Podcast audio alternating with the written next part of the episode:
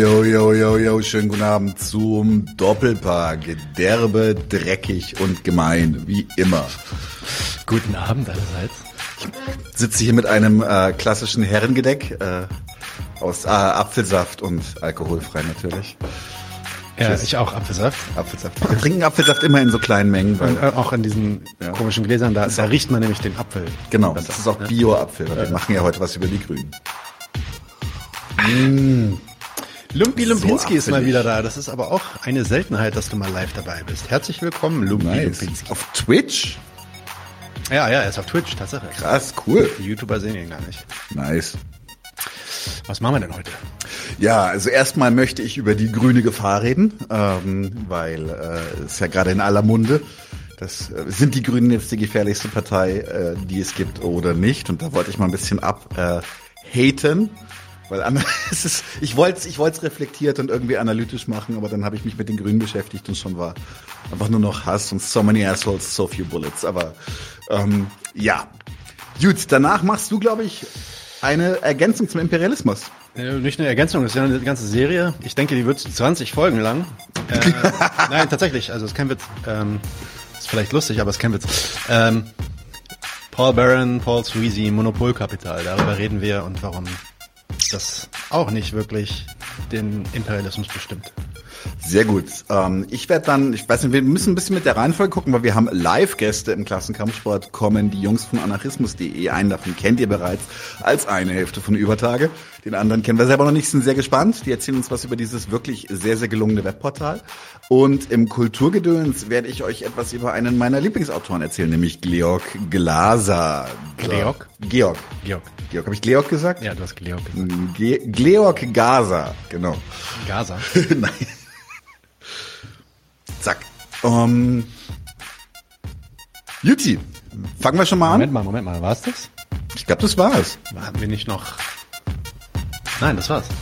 Okay, dann können wir direkt Sen anfangen. Senf, Kla Senf, Zündfunke, Senf, Klassenkampfsport, Klassenkampfsport, Kulturgedöns, Kulturgedöns. Stammtisch, Interviews machen wir nicht mehr. Alles klar.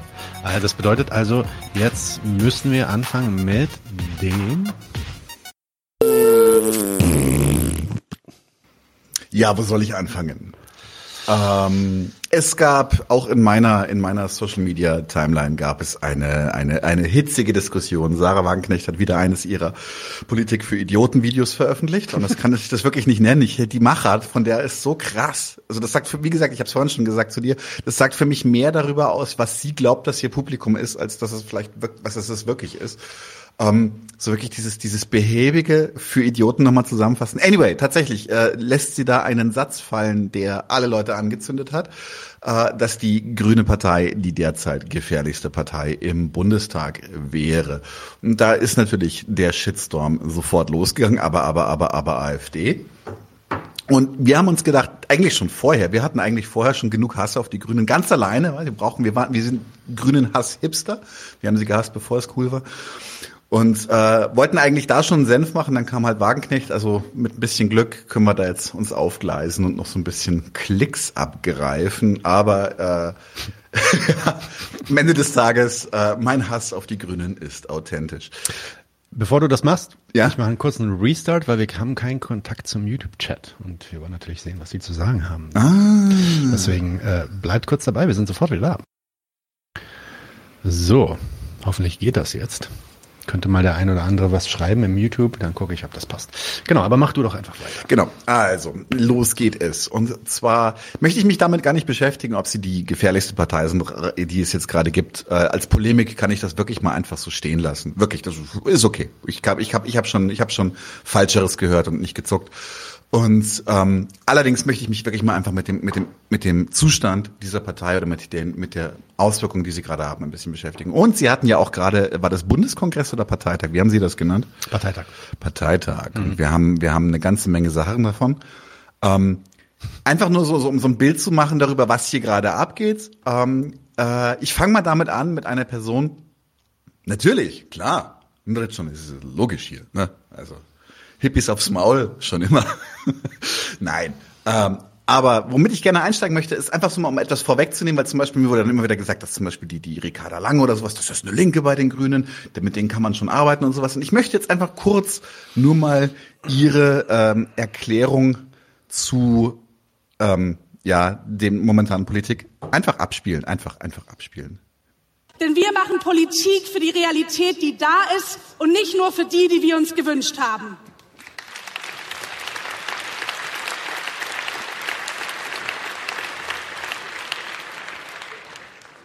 Und dabei ecken wir auch mal an. Das Aber ist klar. anecken, ne? Das ist aber Viele richtig Leute sind hier angekommen und haben gesehen, es gibt Demonstrationen, es gibt Proteste da draußen.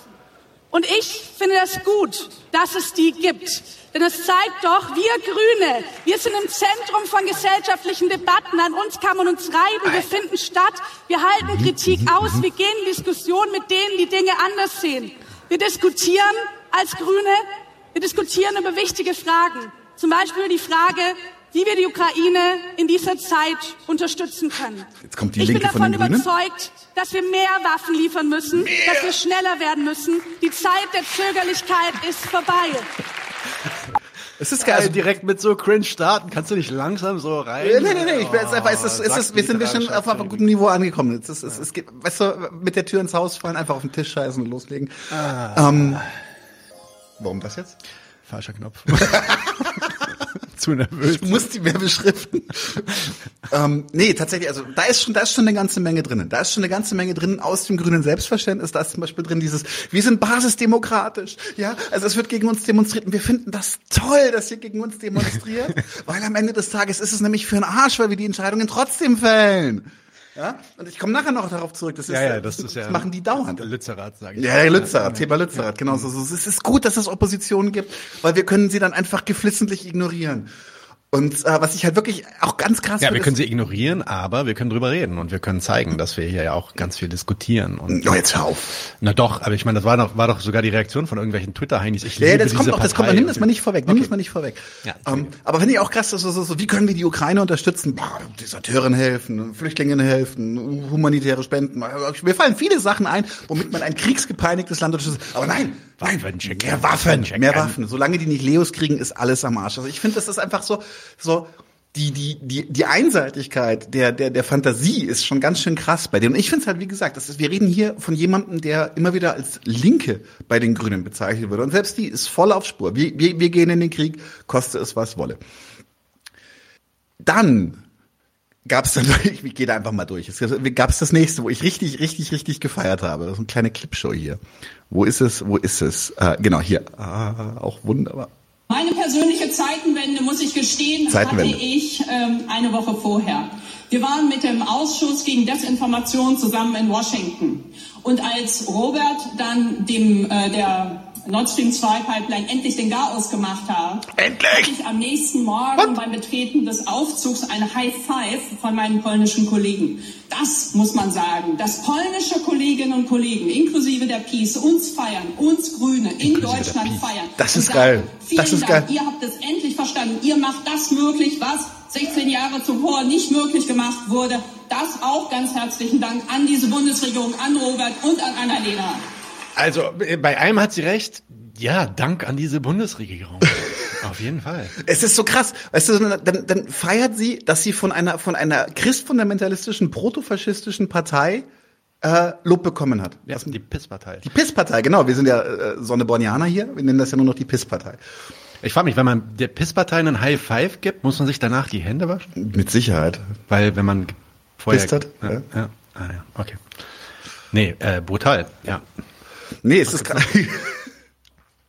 Ja, das ist also auf der einen Seite ist muss ich natürlich auch ein bisschen vorsichtiger sein. Ja, also es ist wenn wenn Leute, wenn ich zum Beispiel eine Meinung habe und andere Leute, die ich auf den Tod nicht leiden kann, feiern die, dann ist das nicht automatisch, weil meine Meinung falsch ist. Das muss ich muss ich hier schon mal kurz als Disclaimer dazu sagen. Kontaktschuld. Ja, das ist Kontaktschuld. Weißt du, wenn ich zum Beispiel, wenn, wenn, wenn ich, wenn ich, wenn ich äh, Israel als Nation und als Staat kritisiere und irgendein, irgendein Faschowichser sagt, jo, endlich sagt das, dann kriegt er trotzdem einen aufs Maul, aber meine Meinung ist nicht falsch deswegen. Ähm, nee, aber tatsächlich, was ich halt krass finde, ist, sie freut sich so drüber. Weißt du, ich würde mich, also, Sie sagt ja sogar, dass es, dass es ein Zeichen ist, dass sie es richtig machen. das ist, ein Zeichen, dass das sie es richtig das ist bei euch nicht richtig. dass sie es jetzt 15, 20 Jahre nicht richtig gemacht haben, aber jetzt endlich den richtigen Weg einschlagen, wo sie endlich einen High Five bekommt Von der dem Typen, Pisspartei. der von der Pisspartei, nachdem sie aus der Toilette rauskommt und wahrscheinlich nicht die Hände gewaschen hat oder so. Ja. Mhm. Okay, jetzt kommt das Video, Peace. Man soll ja Peace-Partei sagen. Piss-Partei ist ja. Was, wieso? Naja, weil es, Weil, warum? sie hat, sie hat Peace-Partei gesagt, nicht Piss-Partei. ja, aber es ist die Pisspartei. Sorry. Wie gesagt, Sonnebornianer. Pisspartei. Okay. Pisspartei, verfickte AfD, Olaf Schlotz, alles.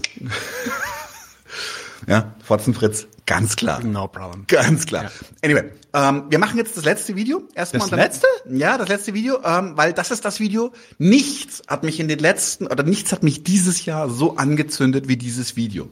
Wirklich, das ist das ist so ein Moment, wo ich wo ich Stücke aus dem Tisch beißen könnte. Vielleicht habe ich es auch getan. Halt! Was? Bevor du das machst, Kommentar von Daniel Horn-Eber und den müssen wir natürlich ernst nehmen. Die Beschäftigung mit diesen Verrätern dauert jetzt schon viel zu lang. Nein, erstens nicht, weil sie, äh, zu lange dauert. Das dauert schon viel zu lange und das tut schon viel zu sehr weh. Da stimme ich dir zu. Aber zweitens, ich weiß nicht, ob ich die Verräter nennen würde. Nö. Das ist das, was ich. Nehmt mal nicht meine Punkte von weg. Ja? Also, hier, hier, hier, Gemach, Gemach, Herr Horneber, ja. So Genosse, ruhig, ruhig, ruhig. Da kommt, da kommt noch was, da kommt noch was. Ja? ähm, tatsächlich, äh, aber, aber das ist so stellvertretend für für die Grünen. Es ist, es ist. Ah, warte, da ist sie. Da ist Ich möchte aber eins sagen. Erstens, wir liefern direkt nicht nach Saudi-Arabien. Es gibt keine Waffenlieferung aus Deutschland nach Saudi-Arabien, wo Menschenrechte mit Füßen getreten werden. Und das Zweite ist, ja, wir haben bei einem Gemeinschaftsprojekt, was ein Altvertrag ist, den haben andere vor uns abgeschlossen. Das war unglaublich schwer für uns, für Robert und mich. Aber wir können da nicht sitzen und sagen, schwupps, dieser Altvertrag ist weggezaubert, den gibt's jetzt einfach nicht mehr. Sondern er ist da. Und in dieser schwierigen Abwägung, dass wir mehr europäische Rüstungskooperation wollen und brauchen, weil ansonsten reichen die 100 Milliarden niemals aus. Und ich will nicht, dass wir noch mehr im sozialen Bereich sparen und Lisa dann keine Mittel mehr hat für die Kinder, die sie brauchen. Ich will europäische Zusammenarbeit bei Rüstungsfragen, damit wir uns verteidigen können, aber damit wir nicht Sozialstaat gegen Verteidigung am Ende stellen müssen. Und deswegen stellen wir uns auch Also was ich so krass finde, was ich so abartig krass finde, ist erst sagt sie, Äh, du, äh, nur, du hast geprustet auf den wichtigsten Part. Deswegen, ähm, sie sagt, ich will nicht, dass Lisa. genau, Lisa, Lisa, ähm, ah, jetzt habe ich den Namen vergessen, Familienministerin, Lisa. Ja, Lisa. Sie sagt Lisa. Wir nennen sie jetzt auch mal Lisa. Ich meine, sie duzt sich, wir dürfen mich wahrscheinlich auch duzen, Lisa. Ne? Ähm, äh, Lisa. Paus, Lisa, Paus. Darf nicht, darf nicht zu wenig Geld haben für ihre Kinder. Für ihre Kinder, genau, das ist so geil, dieses, diese, dieses, Aber es- sie- das, will das nicht. Das Aber- auch nicht. Ja. Genug Geld für das am Ende müssen die Kinder mit Stöcken in den Dreck schreiben, weil kein Papier mehr da ist. Und, und deswegen müssen wir jetzt halt die Waffen an Saudi-Arabien liefern, auch wenn wir Das ist sagen, so dass wir gar nicht die Waffen an Saudi-Arabien liefern. Aber Das ist das Krasse, halt die Demagogie dahinter. Es ist erst sagt sie, wir machen das nicht, dann sagt sie, ja, aber das wurde vorher schon beschlossen, wir wehren uns nicht dagegen. Also machen wir es, oder? In meiner, in meiner Welt heißt das, wir machen es. machen. Ja, wir, wir schicken Waffen. an Wir schicken, ja, also wir befeuern den, den, den, die humanitäre Katastrophe im Jemen mit. Ja, gut. Und das Krasse ist, und das ist jetzt, Die, die Kinder im Jemen, die zählen ja, das sind ja auch nicht Lisas Kinder. das sind nicht, das, das sind vor allem, das sind so braune, dunkelhäutige. Ja, ja, die, die, ja, die haben auch, ja, sind, am Ende sind das noch Moslems. die können bestimmt auch nicht lesen. Nee. Und an den, an den Heiland glauben sie auch nicht. Left-Winger sagt, gibt Lisa ein Maschinengewehr gegen Putin. Ja, genau. So Genau. das. Ähm, aber das ist jetzt, jetzt kommen wir kurz ein bisschen zu dem Punkt. Für mich ist das absolut stellvertretend für die grüne Mentalität und zwar seit Beginn an. Die grüne Partei ist nie wirklich an den Staat gegangen, um die Produktionsverhältnisse umzuwälzen, um den bürgerlichen Staat abzuschaffen und um ein, eine herrschaftsfreie, klassenlose Gesellschaft zu erzeugen. Sie war von Anfang an, von Anfang an ein Projekt von Mittelstand bis gehobenen Mittelstandsliberalen, die irgendwas antiautoritär, irgendwas äh, Ökologie gemacht haben. Es gab, es gab, und das möchte ich dazu sagen, es gab tatsächlich wirklich, wirklich äh, gute Leute bei den Grünen, die möchte ich auch jetzt nicht alle über, wie soll ich sagen, über die Klinge springen lassen. Ich habe für Ströbele einen einen Softspot, dann, äh, ich glaube, Petra Pau hieß sie für diese radikale Pazifistin, die sich damals erschossen hat. Sowas. Es sind Leute, mit denen kann man sich auch als, als radikaler Linker beschäftigen und man lernt von diesen Menschen. Das ist überhaupt keine Frage. Dennoch, das Gesamtkonstrukt Grüne war kein revolutionäres, kein sozialrevolutionäres Konstrukt, es war ein bürgerliches Konstrukt. Und eigentlich zeigt sich nur genau das, was immer passiert. Und zwar, dass wenn du, wenn du glaubst, dass du im bürgerlichen System durch das bürgerliche System verändern kannst, verändert dich das System. Es schleift dich rund, bis du einfach passgenau bist mit dem Erfolg, dass all diese Ansprüche, all diese Ansprüche tatsächlich diese pazifistischen Ansprüche, die ja teilweise auch wirklich radikal waren, also als Radikal-Pazifismus, möchte ich sagen, nicht im Sinne von radikal äh, links oder sowas, aber als radikaler Pazifismus sich geriert haben, wurden über den äh, Haufen geworfen, sobald es um Macht ging. Das war nicht aus Machtgier, sondern in meinen Augen aus einem falsch verstandenen Pragmatismus heraus, der aber trotzdem genauso toxisch ist. Und am Ende des Tages möchte ich auch mal wirklich sagen, so wenn, wenn man, wenn man zum Beispiel Klassenkampf ersetzt mit einem extrem starken Fokus auf Umweltbewusstsein und Ökologie, ich komme da nicht umhin, diesen absolut genialen Sketch von, von George Carlin zu referenzieren, wo er sagt, es geht ihnen aber auch nicht um die anderen, sondern es geht ihnen um sich. Und dieser, dieser, dieser, dieser ich-bezogene Egoismus, dieses, dieses Moralisieren, so, aber im Grunde nur an sich selber denken und keinen Schritt weiter und kein, nicht, nicht daran denken, was das für Auswirkungen hat, was ich hier mache. Das ist für mich absolut stellvertretend für den Gestus der Grünen. Und das schon sehr, sehr, sehr, sehr, sehr, sehr, sehr, sehr, sehr lange. Insofern ist es für mich überhaupt keine Frage. Also ich würde nicht den Begriff Verräter verwenden, weil für mich ist da, hat da kein Verrat stattgefunden. Das ist eine logische und zwingende Konsequenz dessen, wie die Grünen als Projekt an den Start gegangen sind. Das musste einfach so laufen. Übrigens würde ich, würde ich äh, das Narrativ für, für etwaige linke Parteien auch gar nicht so sehr ändern an der Stelle. Ja in dem Moment, wo du glaubst, dass du im bürgerlichen System, mit dem bürgerlichen System das bürgerliche System überwinden kannst, hast du einfach die falsche Abzweigung genommen. Es tut mir leid. Ja, ich weiß nicht, es gibt ein paar Sachen, wo ich widersprechen würde. Also erstens, die Grünen wollten nie, auch nicht am Anfang, das bürgerliche System überwinden. Habe ich auch nicht gesagt. Ich habe genau gesagt, also, das wollten sie nicht. Ja, genau. Also, also sind auch nicht mit dem Anspruch reingegangen, als bürgerliche Partei das bürgerliche System zu überwinden. Nein. Also nie. Ähm, insofern, und die bürgerlichen, äh, die, die bürgerlichen, die Grünen waren jetzt auch nie, waren jetzt auch nie ähm, brutalste Antikapitalisten oder Antinationalisten. Verraten haben die nix, genau, mhm. McNulty sehe ich genauso.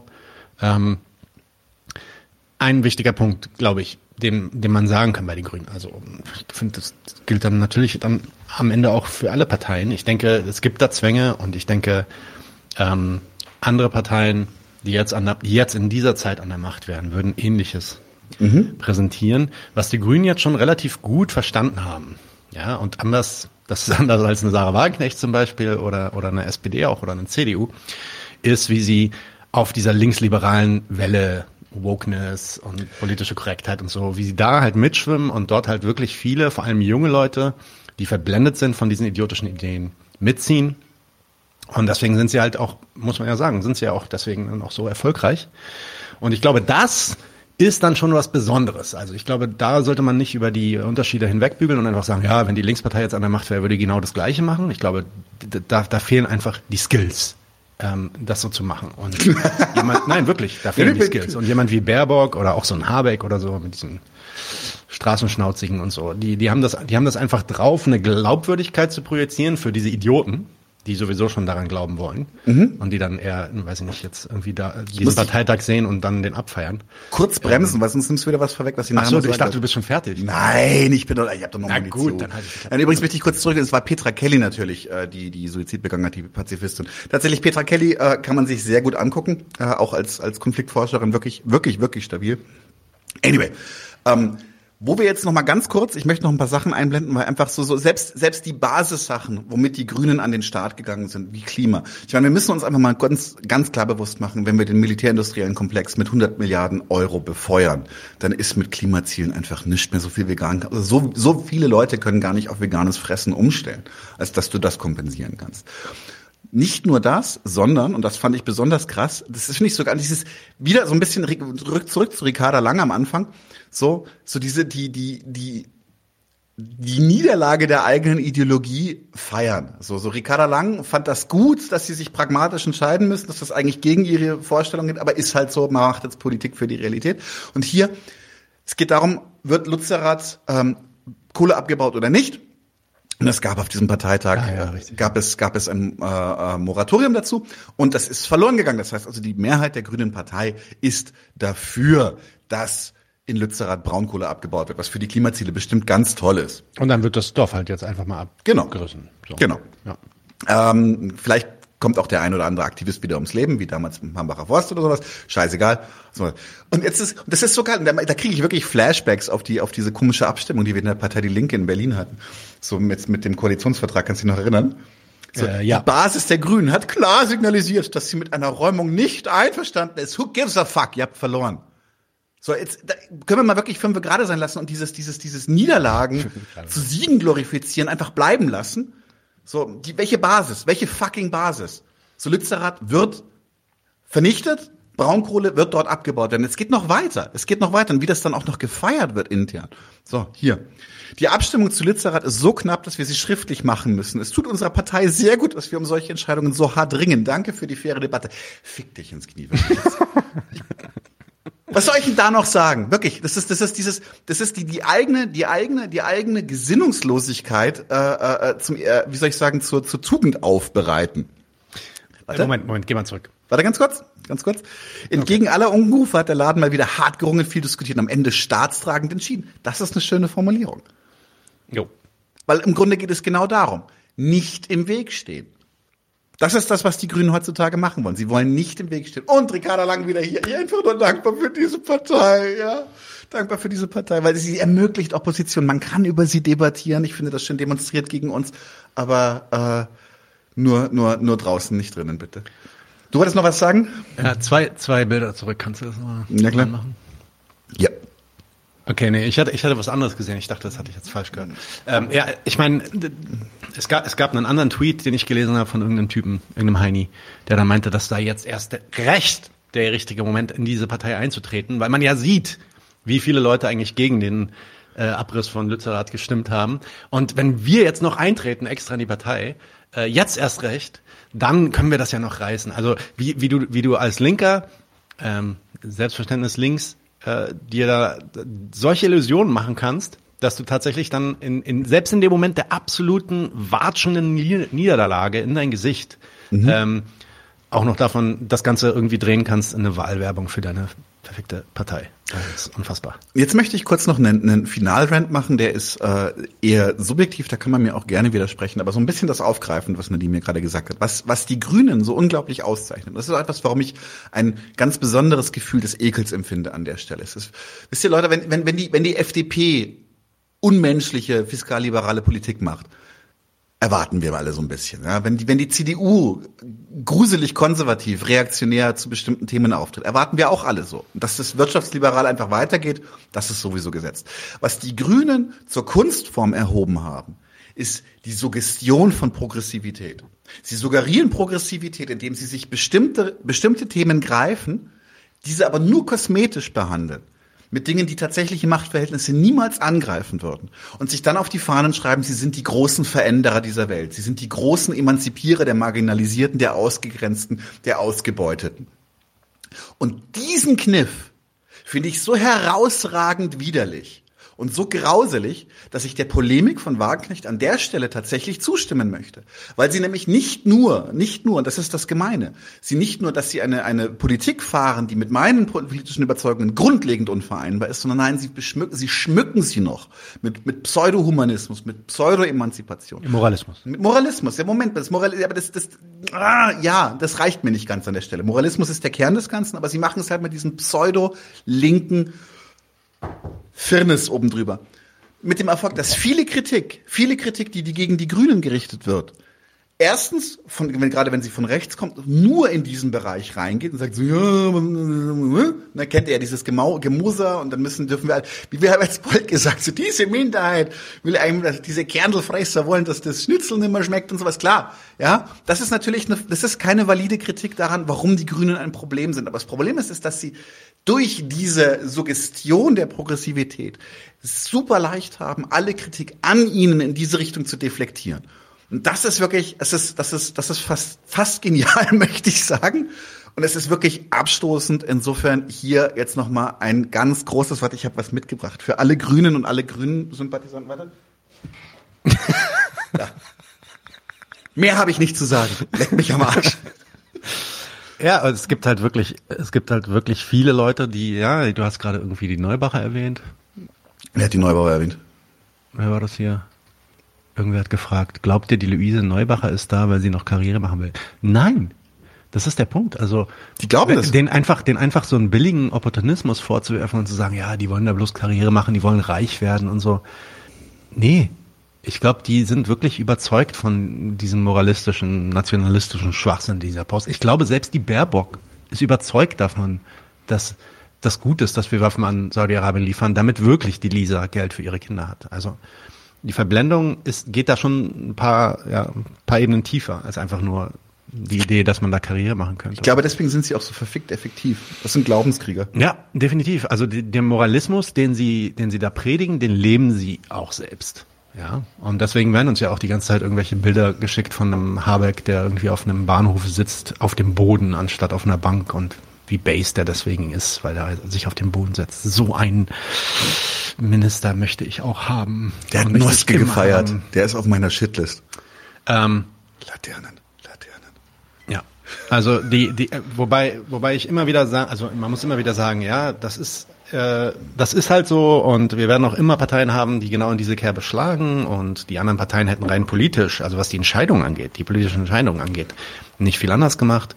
Genauso wie ich glaube, dass Merkel auch sich nicht groß anders verhalten hätte gegenüber der Ukraine jetzt oder gegenüber Russland. Ähm, aber so was das, was das Play angeht, was die Performance angeht, das geht schon ordentlich auf den Sack, muss man sagen. Definitiv. Mic drop. Machen wir Zündfunken? Jo. Zündfunken, Zündfunken, Zündfunken. Den machst du, ne? Den mache ich jetzt. Ja. Jo. Zündfunken Imperialismus Nummer 5. Fünf ist es, ja. Genau. In dem letzten Imperialismus hat, also in die ersten drei habe ich mich beschäftigt mit so den Imperialismus-Theoretikern vor der zweiten Internationalen und in der zweiten Internationalen. Und im vierten habe ich dann ähm, über eine Kritik gesprochen, mit der ich auch nicht so ganz zufrieden bin, die ich versucht habe zu entwickeln an diesen Theoretikern der zweiten Internationalen. Das heißt, ich werde die wahrscheinlich auch nochmal updaten, wenn ich fertig bin mit diesem Programm oder zwischendurch. Bei äh, dem, worum ich mich heute kümmere, nämlich das Buch von, ähm, oder sagen wir die Imperialismustheorie von Paul Barron und Paul Sweezy, ähm, Monopolkapital heißt dieses Buch, ein Essay über die amerikanische Wirtschafts- und Gesellschaftsordnung von 1968, glaube ich. Ähm, nee, 66, ja. Äh, da werde ich direkt eine Kritik mit dranhängen. Und ich glaube, die Kritik, die ich hier bei denen bringe, wird auch nochmal rückwärtig passen auf Leute wie Lenin, Bakunin, äh, nicht Bakunin, Entschuldigung. Bukharin. Bukharin und äh, Rosa Luxemburg. Reden wir mal ganz kurz über die Autoren. Paul Barron ist ein Stanford-Wirtschaftsprofessor gewesen, 1951 bis 64 so ziemlich der einzige marxistische Professor, den man in den USA finden konnte. Und hat dann 66 mit Paul Sweezy, die beiden Pauls, ähm, dieses ihr berühmtestes Werk Monopolkapital, Monop Monopoly Capitalism veröffentlicht. Barron stammt aus dem vorrevolutionären Russland tatsächlich, ist dann durch ganz Europa gereist.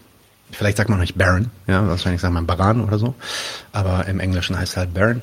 Ist durch ganz Europa gereist, um zu studieren, flieht dann von den Nazis in die USA und wollte sich dort in Harvard einen, zweiten Doktortitel, warum man einen zweiten Doktortitel braucht, ja, will sich einen zweiten Doktortitel in Harvard abholen, wahrscheinlich zum Harvard, hat aber dann nicht mehr genug Geld dafür, das dann auch äh, zu Ende zu bringen. Und nach dem Zweiten Weltkrieg traf er dann Paul Sweezy, ähm, der war der Redakteur von dem wichtigsten marxistischen Magazin Monthly Review. Das, das gibt es auch heute noch. Da, in der Zeit war es das wichtigste und fast einzigste Marxist, marxistische Magazin. Paul Sweezy, Harvard-Student, war dann aber kein Professor, ähm, geht dann irgendwie nach dem Studium für so einen Austausch oder so äh, nach London an die School of Economics und wird dort zum Marxisten. Er macht seinen Doktor dann mit äh, Josef Schumpeter mit dem er dann später auch ziemlich berühmte und bekannte Debatten führt. Und Sweezy war Zeit äh, seines Lebens immer Aktivist. Der organisierte dann in Harvard auch ähm, die Lehrergewerkschaft dort. Und ja, nachdem er dann mit der Uni fertig war, arbeitete er für eine Vielzahl tatsächlich von amerikanischen Behörden als ja, so Wirtschaftsberater und auch für das Office of Strategic Services während dem Krieg. Also Strategic Services bedeutet dann quasi ein, ein Arm der Militär. Ähm, äh, Organisation in den USA, wofür er dann später auch wirklich militärische Medaillen verliehen bekam. Die beiden haben dann auch Arbeiten unter Unterschied, also erstmal voneinander unabhängig ähm, geschrieben, auf die könnte man jetzt auch noch eingehen. Die werden allerdings dann im Groben hier in diesem Buch nochmal zusammengefasst und deswegen rede ich jetzt einfach über dieses Buch und damit haben wir dann so zumindest die Sachen, die wichtig sind, um zu verstehen, was sie vom Imperialismus halten. Ja, Barron und Sweezy werden als die ersten Neomarxisten, die sogenannten Neomarxisten betrachtet. Auch wenn das kein wirklich einheitlicher Begriff ist, das hat sich auch nie wirklich etabliert im Sinne von, sie selber bezeichnen sich als Neomarxisten. In ihrem Selbstverständnis waren sie einfach Marxisten. Es gibt ja dann sogar Leute, die die Frankfurter Schule, Adorno und, und Marcuse und so weiter, die als Neomarxisten bezeichnen. Also insofern kann man das jetzt nicht so klar abtrennen, aber ich werde gleich sagen, warum wahrscheinlich die Bezeichnung, zumindest was die Imperialismustheorie nicht, äh, angeht, hier äh, trotzdem Sinn macht. Der Grund ist nämlich dafür, dass sie davon ausgehen, dass Marx Marxes Werk Probleme ähm, dabei hatte, die gegenwärtigen Realitäten zu fassen, da sich der Kapitalismus verändert habe. habe ja. Ähm, ich gebe dir einfach mal ein Zitat, ganz kurz. Äh, die marxistische Analyse des Kapitalismus geht in der Endanalyse immer noch von der Voraussetzung einer Konkurrenzwirtschaft aus. Das ist äh, das Problem, was Sie identifizieren. Marx ähm, geht von einer Konkurrenzwirtschaft aus. Ja, also die Idee, dass Marx irgendwie in England saß, sich den äh, britischen Kapitalismus seiner Zeit angeschaut hat, wie sie dann auch zugeben, wirklich die fortschrittlichste kapitalistische Nation zu seiner Zeit sich anschauen konnte und dann auf Basis der Gegebenheiten und Erfahrungen, die er machte, seine Theorien entwickelte. Das ist deren Argument und das ist halt Konkurrenzkapitalismus, den es heute so nicht mehr gibt. Sie sehen da also ein Problem mit der marxischen Theorie und wollen sie nicht nur erweitern. Das übrigens ein bisschen in der Richtung waren auch Lenins Argumente schon, Lenin wollte das dann aber erweitern, hat sich dann auch immer wieder auf die Autorität Marxes berufen und hat gesagt, ich will aber jetzt eigentlich nur weitermachen. Nee, die wollen nicht nur erweitern, sondern die wollen auch zeigen, dass Begriffe falsch sind von Marx, um den gegenwärtigen Kapitalismus zu fassen, überholt sind und man an ihrer Stadt neue einzuführen hat. Ja, ähm, für Baron Sweezy ging dann, wie gesagt, Lenin auch nicht weit genug. Nächstes Zitat dazu. Und es besteht gar kein Zweifel daran, dass Lenin in der Analyse der Innen- und Außenpolitik jener Periode, die im Ersten Weltkrieg gipfelte, der Vorherrschaft des Monopols in den entwickelten kapitalistischen Ländern großes Gewicht beimaß. Das war tatsächlich ein entschiedener Fortschritt innerhalb der Marxischen Theorie und erklärt hinreichend die gewaltige Kraft und unverminderte Bedeutung des Marxismus in seiner leninistischen und maoistischen Form. Und doch hat weder Lenin noch einer seiner Nachfolger versucht, die Konsequenzen zu erklären, die sich aus der Vorherrschaft des Monopols für die Funktionsprinzipien oder die Bewegungsgesetze der zugrunde liegenden kapitalistischen Wirtschaft ergeben. Hier ist Marx mit seinem Kapital auf einsamer Höhe geblieben. Das ist ein bisschen die Kritik, die ich an Lenin hatte in meiner in, in der letzten Folge, wo ich dann halt eben auch sagte, ja, die beobachten dann halt quasi die natürliche, also die, die, die tatsächliche Durchsetzung der kapitalistischen Gesetze äh, in der Realität, beobachten die Realität an sich, die historischen Gegebenheiten, in denen sie sich gerade befinden und versuchen die zum Gesetz zu erheben, haben aber nie wirklich diese Arbeit gemacht, da, dann dahinter zu steigen und zu sagen, okay, was sind denn dann aber die Gesetzmäßigkeiten, die genau diese Erscheinungen hervorrufen? Und das, das kritisieren sie hier auch und sagen, ja, wir möchten jetzt genau diese Gesetzmäßigkeiten ähm, äh, darstellen. Ja? Sie gehen, ähm, ja, blocken wir den mal, wa? Free Girls Chat. Not for five minutes. Blocklist. Ah, jetzt habe ich den, glaube ich, nur im Restream-Chat geblockt. Guck mal in deinem, bitte, und versuch den mal wegzublocken. Den äh, Bot da. Wen hast du den geblockt? Ah, du siehst den wahrscheinlich da auch nicht mehr. Okay, vielleicht gehst du kurz ins YouTube rein und versuchst diesen ja, ja. Free Girls Chat Bot wegzublocken. Okay. Ähm, also, Nochmal zurück. Sie gehen also davon aus, dass Marx aufgrund des Objekts seiner Betrachtung, England im 19. Jahrhundert, versuchte den Kapitalismus in eben dieser Form abzubilden. Ähm, eine Form, die sie Konkurrenzwirtschaft nennen. Äh, Zitat nochmal, wir müssen zugeben, dass die Konkurrenz im England des 19. Jahrhunderts, also mit wir meint er wir Marxisten, müssen zugeben, dass die Konkurrenz im England des 19. Jahrhunderts, die vorherrschende Form der Marktverhältnisse, ihren Vorrang nicht nur in England, sondern überall in der kapitalistischen Welt verloren hat.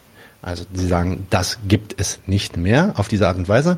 Und nun wollen sie, ähnlich wie Marx es am Beispiel der fortgeschrittensten Nation England ähm, für den sogenannten Konkurrenzkapitalismus getan hat, anhand der fortgeschrittensten kapitalistischen Wirtschaft ihrer Zeit, nämlich den USA, untersuchen, wie sich der Kapitalismus entwickelt hat Und da letztes Zitat hier. Ähm, nun gewann Marx sein theoretisches, theoretisches Modell der konkurrenzkapitalistischen des konkurrenzkapitalistischen Systems aus dem Studium Englands, dem weitaus reichsten und entwickelsten Land seiner Zeit.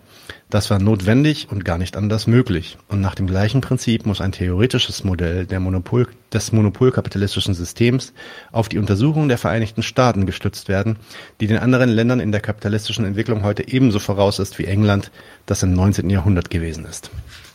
Alright? So, das ist so ein bisschen dein Argument.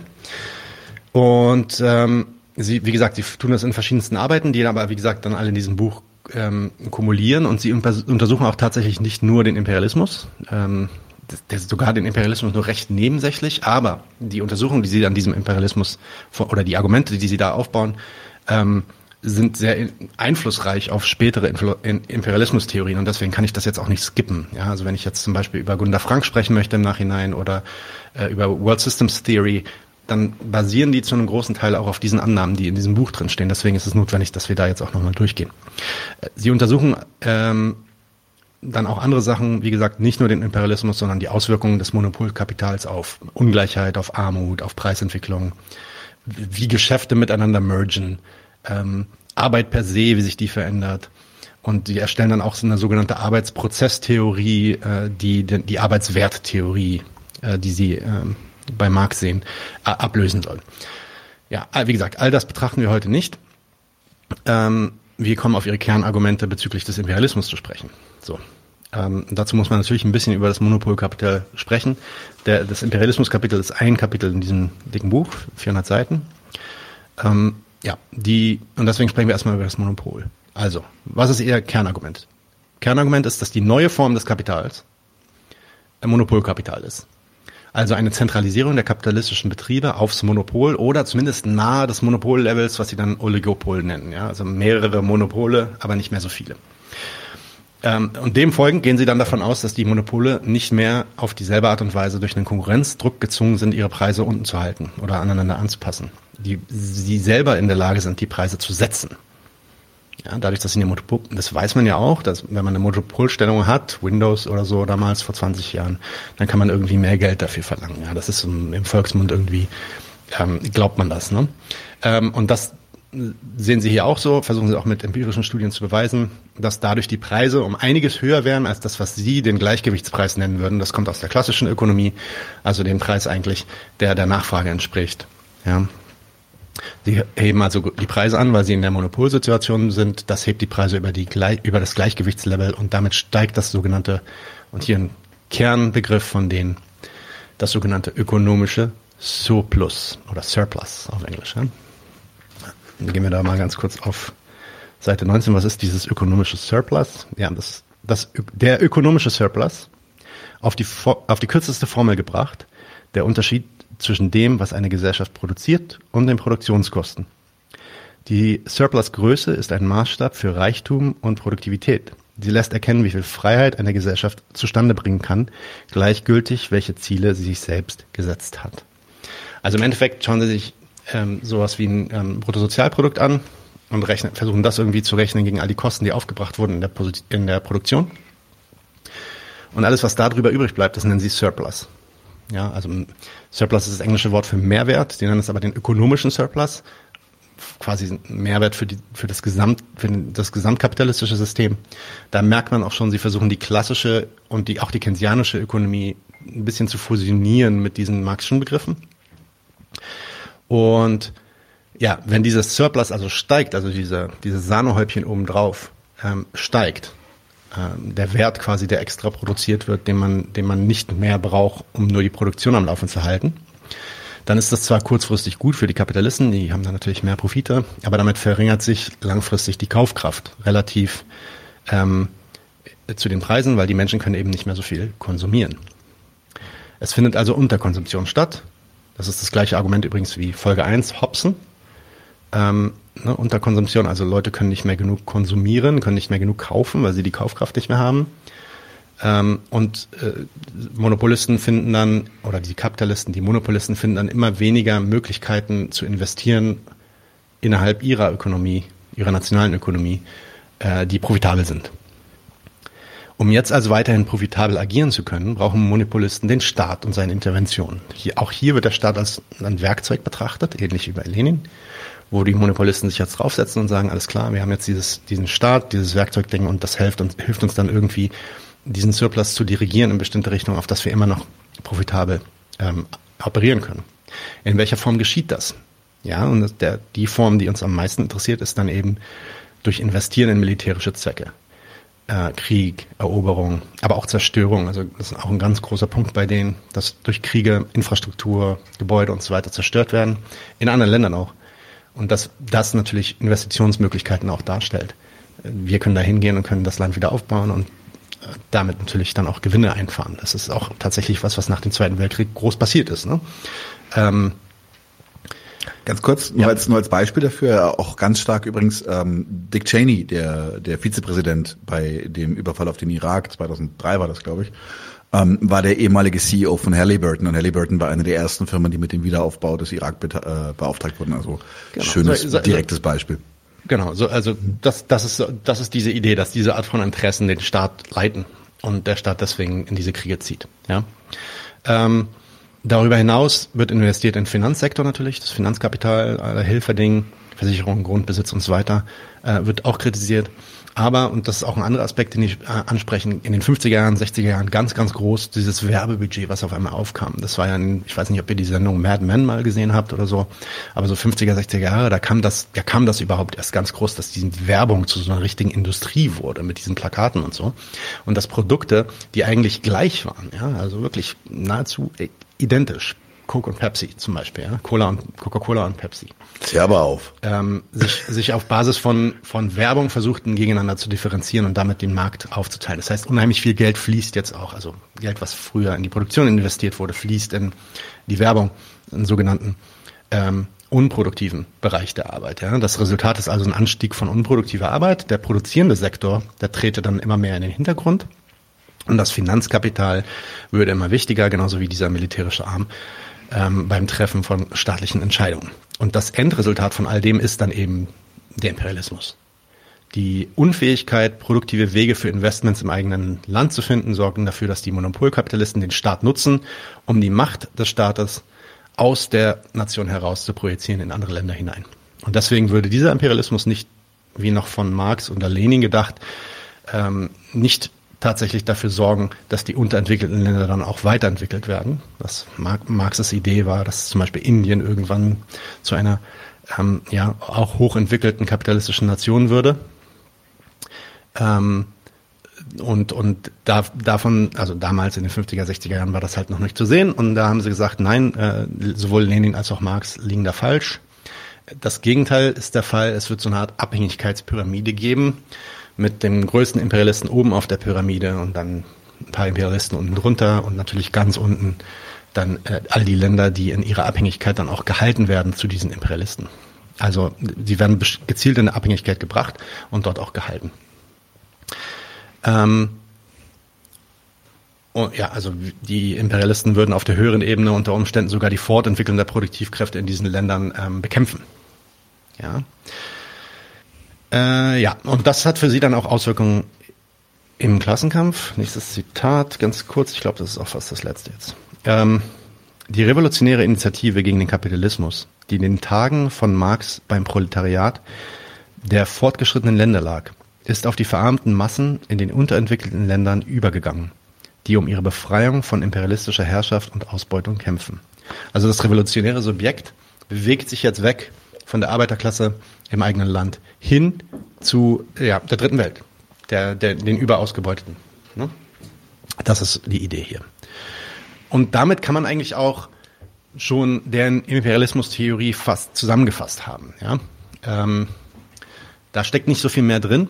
Äh, sie haben am Ende dann auch gar nicht mehr den Imperialismus als das Zentrum ihrer Forschung betrachtet, sondern sie haben, ähm, sie haben das Monopolkapital als Zentrum ihrer Forschung betrachtet und anhand des Monopolkapitals die verschiedenen Auswirkungen sich angeschaut. Nun habe ich natürlich jetzt Kritik an dieser Narrative. Ja? Und zwar vielleicht erstmal drei Kritikpunkte, die sind auch ein bisschen länger. Aber anhand der Kritikpunkte wird vielleicht auch klar, was sie da eigentlich versucht haben. Erstmal, meiner Meinung nach, bewegen, bewegen die sich auf einem völlig falschen analytischen Level. Sie behaupten, dass Marx irgendwie nur den britischen Kapitalismus untersuchen wollte.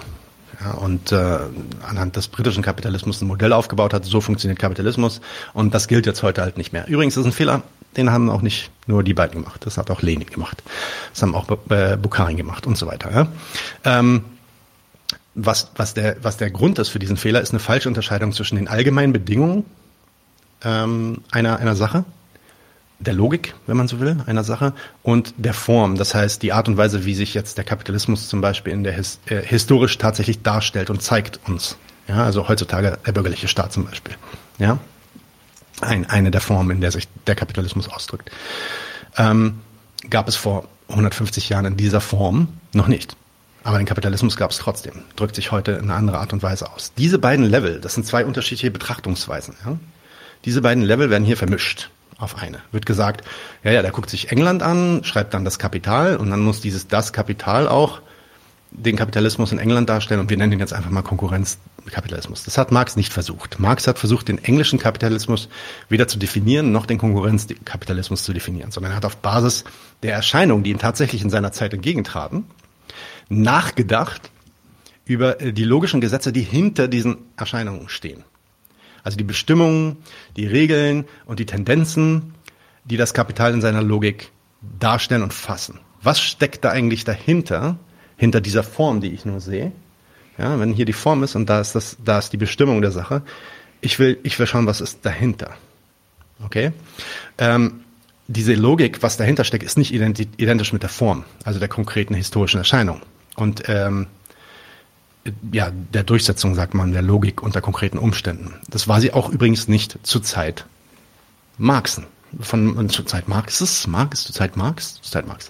Ähm, auch, Kalle. auch zu Marx-Zeiten sind die Sachen, die man heute im Kapital lesen kann, nicht passend, nicht eins zu eins passend und identisch und deckungsgleich mit dem äh, Kapitalismus, den er beobachten konnte in London in seiner Zeit.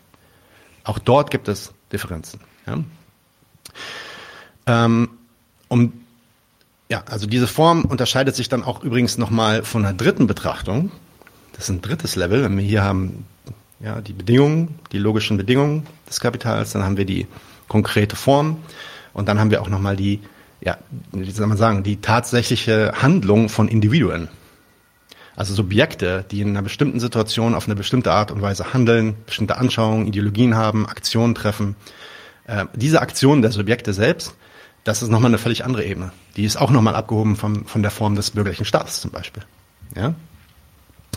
Und Barron und Sweezy vermischen einfach all diese Ebenen komplett. Meiner Meinung nach haben sie das Kapital nicht verstanden. Die haben das vielleicht gelesen, das liegt auch unter anderem daran, dass sie es vielleicht auf eine, mit schlechten Übersetzungen gelesen haben, aber verstanden haben sie es in dieser Form nicht.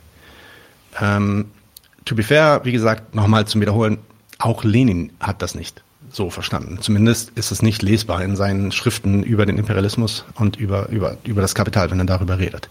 Denn ähm, auch sie zeigen eigentlich dieses kategorische Unverständnis von Marxes Arbeit als den Versuch zu bestimmen, was das Wesen des Kapitalismus ist, welches hinter der konkreten Form steht, die wir beobachten können. Aber Barron und Sweezy gehen signifikant darüber hinaus, was, was Lenin als ein Fehler vielleicht angekreidet werden kann. Nämlich sie erweitern das nicht nur einfach, weil sie nicht so richtig ähm, äh, verstehen, sondern sie sagen sogar, Marx lag dann irgendwie falsch, um das, um das heutige System abzubilden und sagen, ähm, ja, wir müssen bestimmte Konzepte rausstreichen aus Marxes ähm, äh, Analyse des Kapitalismus und äh, müssen quasi die Konzepte aus der Logikebene erweitern mit Konzepten aus der Formebene, die wir heute beobachten. Wir beobachten heute die Form des Monopolkapitalismus, so nennen wir das. Und die versuchen wir jetzt auf diese Gesetzesebene zu heben. Das ist genau die gleiche Kritik, die ich in einem letzten Zündfunken schon zu Lenin gebracht hatte. Ne? Ähm, aber sie heben das auf diese Gesetzesebene und ersetzen damit äh, Elemente aus der Logik äh, des Kapitals von Marx. Zum Beispiel ähm, ja, Mehrwert interessiert die nicht mehr. Was sie interessiert, ist der ökonomische Surplus, ja. Oder, oder Arbeitswert und so weiter. Ähm, also es ist wieder eine Vermischung von den realen Beobachten mit den logischen Gesetzen, die hinter diesen äh, Beobachtungen stehen.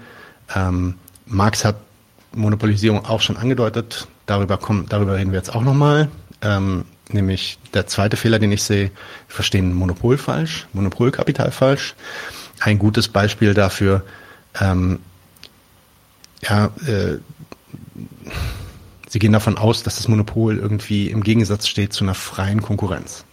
Früher gab es freie Konkurrenz unter Marx. Da gab es ähm, kleinere Kapitalisten, sage ich mal ganz vulgär jetzt, ja, und die haben miteinander um, äh, konkurriert und heute ist es alles zentriert und es gibt noch diese Mammutkonzerne. Zweites Kapitel im Buch heißt der Mammutkonzern, ja, und deswegen gibt es diese Konkurrenzmethoden, äh, diese Konkurrenzmechanismen gar nicht mehr und die Zwänge, die da entstehen durch die Konkurrenz. Ähm, und sie gehen also davon aus, dass das Monopol die freie Konkurrenz von Marx beendet. Nun ist aber der Begriff der freien Konkurrenz keine ähm, historische Erscheinungsform aus Marxes Zeit. Marx versucht nochmal, er ist, auf, er ist nicht auf Level 2 und versucht konkret zu erklären, was da jetzt gerade in London passiert. Er ist auf Level 1. Und er leitet aus dem Wertverhältnis und aus dem Zwang der Selbstverwertung des Kapitals leitet er die Konkurrenzlogik ab. Das ist nochmal ein anderes Thema, da kommt dann auch die ähm, äh, äh, Durchschnittsprofitrate hinzu und darüber müssen wir auch nochmal reden. Aber was ich damit eigentlich sagen will, ist, er ist auf einem logischen Level angesiedelt und ergibt sich, ähm, er, und da ergibt sich aus dem Wertgesetz unmittelbar der Zwang des Kapitals, sich selbst zu verwerten, für sich selbst so viel wie möglich rauszuschlagen. Und das wird eben gerade durch andere Kapitale, die genau dasselbe probieren, auch versucht. Ja? Und diese Tendenz ergibt sich ähm, eben aber dann aus dem Begriff des Werts, aus dem Begriff des Kapitals und nicht erst aus dem Begriff der Konkurrenz. Ähm, was sich also historisch ändert, sind die Formen, in denen jedes Kapital versucht, zu mehr zu ergattern als die anderen. Das Monopol kann eine Form dieses Versuchs sein. Es ist quasi eine Erscheinungsform ähm, der Konkurrenz und nicht ihr Gegenteil. Es gibt ein Buch, das zusammen, das so marxistische Imperialismustheorien zusammenfasst von Anthony Brewer.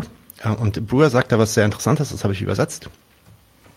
Das ist auch eine deutliche Abkehr von der klassischen marxistischen Position. Die klassischen Marxisten betrachten die Tendenz zum Monopol als einen Faktor, der den Wettbewerb verschärft und nicht verdrängt. Barron und Sweezy hingegen argumentieren, dass der Konkurrenzkampf praktisch verschwindet, wenn auf jedem Markt nur eine, einige wenige große Unternehmen bestehen. Ja, also der Druck, dem sich monopolistische Unternehmen ausgesetzt sehen, zwingt sie zu versuchen, ihre, Konkur ihre Konkurrenten zu übergraben, äh, untergraben, um ihren Marktanteil zu erhöhen und ihre Gewinne zu maximieren.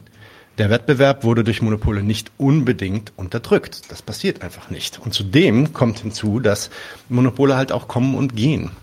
Ähm, und das war auch schon was, was Marx auch gesehen hatte, dass es eine Tendenz gibt zur Zentralisierung, aber dass es dann auch wieder äh, gegenläufige Tendenzen gibt, diese Zentralisierung herunterzubrechen. An den logischen Gesetzmäßigkeiten des Kapitals ändert das erstmal gar nichts. Und letzter Kritikpunkt vielleicht, dann bin ich auch kurz bei meiner Zusammenfassung und dann können wir weitermachen. Unterkonsumption als Theorie. Die Idee, dass Unterkonsumption Krisen erzeugt und das dann letztendlich den, den Staat dazu zwingt, irgendwie im Ausland zu investieren, Kapital zu exportieren oder militärisch zu agieren. Das Argument ist auch falsch. Das hatte ich ja auch schon, glaube ich, in einer der vorigen Folgen erwähnt. Wobei man wirklich auch hier wieder sagen muss, den Fehler haben wirklich alle gemacht. Das fing mit Hobson an und auf Hobson bauen natürlich dann auch Lenin Luxemburg auf. Und selbst, man muss auch sagen, selbst in Marx, äh, Band 3, glaube ich, ähm, spricht er über ähm, Unterkonsumption ist jetzt nicht so, dass Marx da ganz klar bestimmt, Unterkonsumption ist der Grund für die Krise. Das ist definitiv nicht der Fall. Aber er, er, er, es gibt halt Zitate, die man dann nehmen kann und immer wieder hochhalten kann, wenn man davon ausgehen möchte, dass Unterkonsumption der Grund für Krisen ist. Aber das verkennt völlig, warum das Kapital eigentlich investiert. Ähm, es investiert eben nicht, wenn es sich die Konsumption, also der Verbrauch irgendwie erhöht zum Beispiel durch Erschließung neuer Märkte. Ich gehe in ein neues Land, habe ein neues Markt, da ist der Verbrauch äh, jetzt groß oder der Bedarf groß, die haben viel Kaufkraft, deswegen investiere ich da jetzt rein. Das ist nicht der Grund. Der, ein, der Grund, der das eigentlich bestimmt, warum ich investiere in einem Land, ist, dass Investitionen profitabel sein müssen. Brewer sagt dazu, äh, der Fehler in der Argumentation, die genau dieselbe ist wie die von Hobson, liegt auf der Hand. Sweezy und Barron gingen davon aus, dass die Produktionsmittel nur zur Herstellung von Konsumgütern verwendet werden.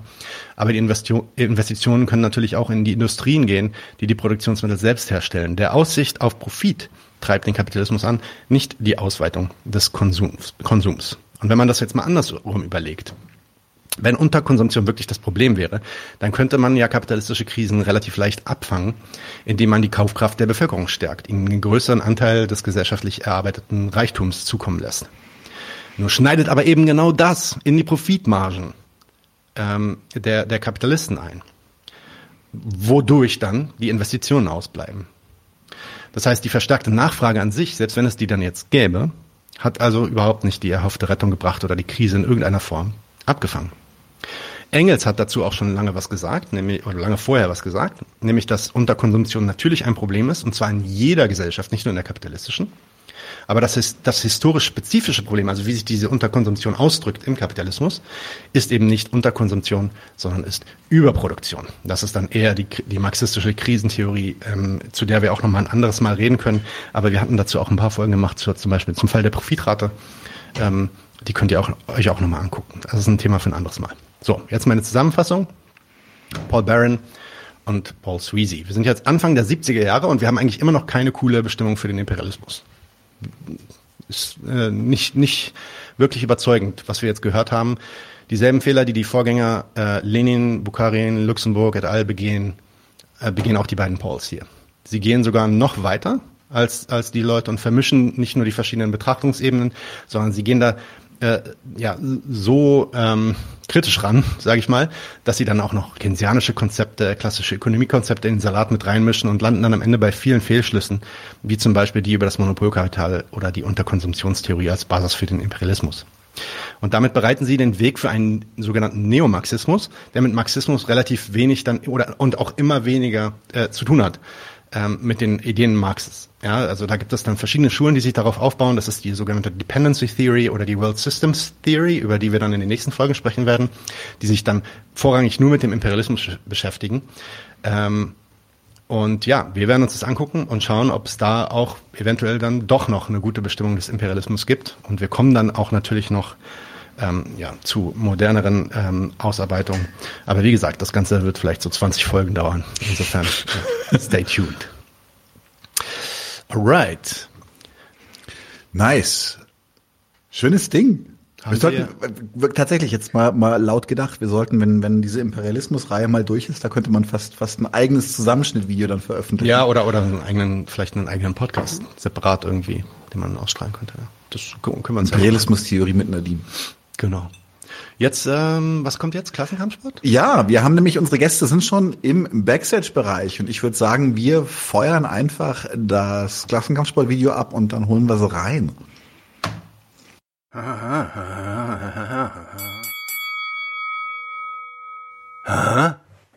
Dun, dun, dun, dun, dun, dun, dun, dun, dun. Haha. Huh?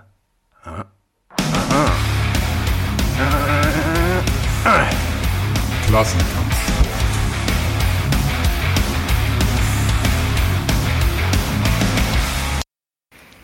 Yo, schönen Abend euch beiden. Schön, dass ihr da seid. Hallöchen. Grüß euch. Hi. Bei euch ist so hell. Na, bei, bei, bei Marian ist hell. Ja, halt schön alles ausgeleuchtet professionell. Halt. Ja, Marian sieht professionell aus, wobei das auf der Couch sitzen, da kann man noch dran arbeiten. Aber bei Frankie, Frankie sieht einfach based aus. Genau. Schön. Marian kennt ihr ja vielleicht noch, könnten einige von unseren Zuschauern ab und zu mal gesehen haben. Äh, eine Hälfte des wirklich geilen Podcasts Übertage, insofern äh, äh, ewiger, ewiger Freund und Ally. Und Frankie kenne ich persönlich auch noch nicht, aber äh, dafür, dafür sind wir ja hier. Ähm, und zwar äh, falle ich gleich mit der Tür ins Haus. Mir ist äh, tatsächlich über den äh, Telegram-Channel von, von Übertage ist mir dann das Projekt anarchismus.de unter die Nase gekommen. Und ich war sehr schnell sehr angetan, weil äh, relativ schniekes Design, also nicht dieses ewig gestrige Herumlavieren in, in, in, in äh, verlorenen, verlorenen Ästhetiken, äh, klare Übersichten und viele verschiedene Texte, die man einfach entspannt lesen kann und wo man sich coole Impulse abholen kann. Wirklich schöne Sachen. Ähm, habe ich auch tatsächlich auch schon verwendet, werden wir auch Gäste zu haben in Zukunft, äh, die, die bei Anarchismus die äh, veröffentlicht haben, kann ich jetzt schon so ein bisschen anteasern über Antipolitik im Anarchismus und sowas. Werde ich mich, äh, werde ich ein Interview mit Jonathan zu machen. Dann dachte ich mir, da fragst du mal, wer steckt eigentlich dahinter? Dann sagt der Marian, ja, ich und noch ein Genosse. Und dann habe ich gesagt, dann kommt vorbei. Hi. ja, grüß euch. Also so ganz ist natürlich nicht. Wir sind natürlich äh, weit mehr als nur wir beide. wir sind natürlich ein äh, Standeskollektiv aus mehreren Menschen, aber äh, ja, wir beide sind natürlich auch dabei. Cool. Dann jetzt die klassischen Klassenkampfsportfragen. Wer seid ihr eigentlich? Also jetzt was, wofür steht anarchismus.de? Was ist die Idee dahinter? Fang du ruhig an. ja, anarchismus.de ist eine ähm, Webseite, die entstanden ist tatsächlich aus der Übertage-Community, also von unserem anarchistischen Podcast. Wir haben halt eben äh, gesagt, gut, wir brauchen eine allgemeine Webseite für den Anarchismus aus einer klassenkämpferischen Perspektive. Und ähm, das gab es eben zu dem Zeitpunkt in dem Sinne noch nicht. Und wir wollten das eben verbinden damit als Community-Projekt, dass wir eben einladen, das zusammen mit uns zu gestalten. Und ähm, daraus ist anarchismus.de letztendlich dann auch entstanden. Und äh, es ist jetzt ein Projekt, was auf vielen verschiedenen Füßen steht. Vielleicht mhm. kannst du ja mal die ähm, verschiedenen Aspekte der Seite erläutern, Frankie. Ähm, Mache ich gerne, ja genau. Also äh, ich bin tatsächlich auch aus dieser ähm, Übertage-Community gekommen und äh, genau so auch in das Projekt äh, reingerutscht. Genau. Äh, ja, also wichtige Elemente sind äh, einfach mal der Blog. Ne? Mhm. Ähm, ähm, ein wichtiger Punkt eben auch allein die, die, ne, die, diese ganze Sache mit, äh, wo findet man überhaupt irgendwelche Leute, ähm, kam relativ schnell dann die Idee auf, äh, eine Strukturenseite aufzuziehen, wo ähm, die Möglichkeit besteht, äh, mal zu gucken, wer überhaupt in der eigenen Region so aktiv ist. Ähm, genau, äh, ja, ein grundlegendes Verständnis und ein bisschen Theoriearbeit gehört eben auch mit dazu. Deswegen ist eine Strömungsunterseite äh, auf dem Ganzen eben auch mit äh, ähm, verankert und seit ungefähr einem halben Jahr, Marian, ich bin mir da gerade nicht ganz sicher, ähm, haben wir jetzt auch so ein bisschen eigenes Material am Start. Ähm, angefangen mit Stickern und jetzt auch einer sehr geilen Broschürenreihe, die immer weiter voranschreitet. Jawohl, stimmt, die habe ich alle zu Hause liegen. Die sind gut. Sehr gut. ja, genau. Und ähm, ich denke, wir haben da einfach einen Anspruch, das Ganze auf einer professionellen Ebene, das ist ja schon angesprochen, dass es also designtechnisch auch nett daherkommt. Und wir haben auch einen Anspruch eben, dass es möglichst niedrigschwellig ist. Natürlich sind da auch Texte, die ein bisschen tiefer gehen, die auch in einem Diskurs stattfinden, aber wir wollen explizit jetzt kein Medium sein, wo einfach nur ein Text an den anderen sich reiht, der sich aufeinander bezieht. Und wenn jetzt jemand auf anarchismus.de stößt, was ja nicht so unwahrscheinlich ist, weil es ja die Domain überhaupt jetzt äh, zum Anarchismus ist, die man haben kann. ich wollte gerade sagen, das ist, das ist angenehm dreist. ja, es ist ja so. ähm, und äh, da äh, ist es uns einfach wichtig, auch eine Anlaufstelle zu bieten. Vielleicht natürlich jetzt nicht für Leute, die äh, gar nichts damit anfangen können, dafür ist es nicht, aber für Leute, die eben sich für Anarchismus interessieren, da dann auch drauf zu schauen und die Sachen auch verstehen zu können und worüber da geredet wird, das ist uns eben auch wichtig. Und also eine gute Mischung zu haben aus Theorie, aus aktuellem Diskurs, auch ein bisschen kulturelle Geschichten. Genau. Okay, nice. Und jetzt noch äh, die Frage, was wollt ihr damit? Was ist, was ist das Ziel? Also wo, woran würdet ihr zum Beispiel beurteilen, ob ihr, ob, ob das Projekt anarchismus.de erfolgreich ist, eurer Perspektive nach? Weltherrschaft ist es nicht. Ich hat, dachte ich mir fast, dachte ich mir fast. wenn dann nur äußerst lateral, Weltherrschaft der Herrschaftslosen. Also ich meine, wir haben natürlich auf der einen Seite Ziele, die so innerhalb des Projektes stattfinden, also diesen Anspruch, den wir damit verfolgen, dass es eben möglichst professionell ähm, daherkommt, dass wir viele Texte auf unserem Blog regelmäßig äh, haben, dass wir unsere Broschürenreihe weiter pflegen und all das. Aber auf einer größeren Ebene würde ich sagen, ist es uns sehr wichtig, ja, ein wirkliches Medium zu sein für eben den sozialen, den klassenkämpferischen Anarchismus, dass dort eine starke Stimme eben existiert, den äh, Diskurs auch ähm, sowohl innerhalb von unserer Bewegung als auch darüber hinaus natürlich ähm, hin zu unseren Tendenz zu verschieben. Und mhm. äh, das ist eine, eine wichtige Funktion der Seite, denke ich. Mhm. Reichweite natürlich. Also und da muss man sagen, dafür, dass es unser Projekt einfach noch gar nicht so lange gibt, äh, sind wir da nach noch nicht mal einem Jahr ziemlich stolz darauf, dass wir es wirklich schaffen, auch Leute zu erreichen, dass die Einsendungen äh, immer zahlreicher werden von Leuten, die sagen, okay, hey, ähm, wir möchten diese Plattform gern nutzen. und äh, eben entsprechend auch Leute, die das Ganze lesen. Mhm. Mhm. Sehr cool. Ja, dann ist doch natürlich die Frage, wie können wir euch, da, beziehungsweise nee, bevor ich die letzte Frage stelle, wie, wie kann man sich das ungefähr, wie kann man sich das ungefähr vorstellen? Das heißt also, wie, wie findet die Kollaboration statt auf der Plattform? Also die Kollaboration, schwieriges Wort, findet auf der einen Seite natürlich darüber ich statt. Ich dachte, ich wäre betrunken. Ohne Scheiß, du musst echt aufhören, so viel Alkohol zu trinken in eurem Spiel. Ich war beim Arzt, Leberwerte sind top. Okay, das ist schon mal beruhigend. Zumindest bei Bier bleiben. Wir haben dich auch schon äh, härtere Sachen hier trinken sehen. äh, nee, aber äh, die Kollaboration findet natürlich auf der einen Seite darüber statt, dass wir ähm, Texteinsendungen haben.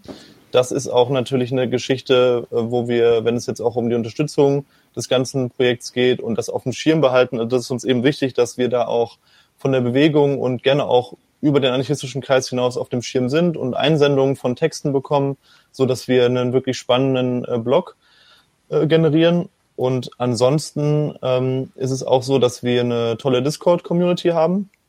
Da könnt ihr auch einfach auf unserer Discord, ach, auf unserer Webseite gibt es einen Link, wo ihr draufklicken könnt und dann auf unsere Discord-Seite einfach joinen könnt.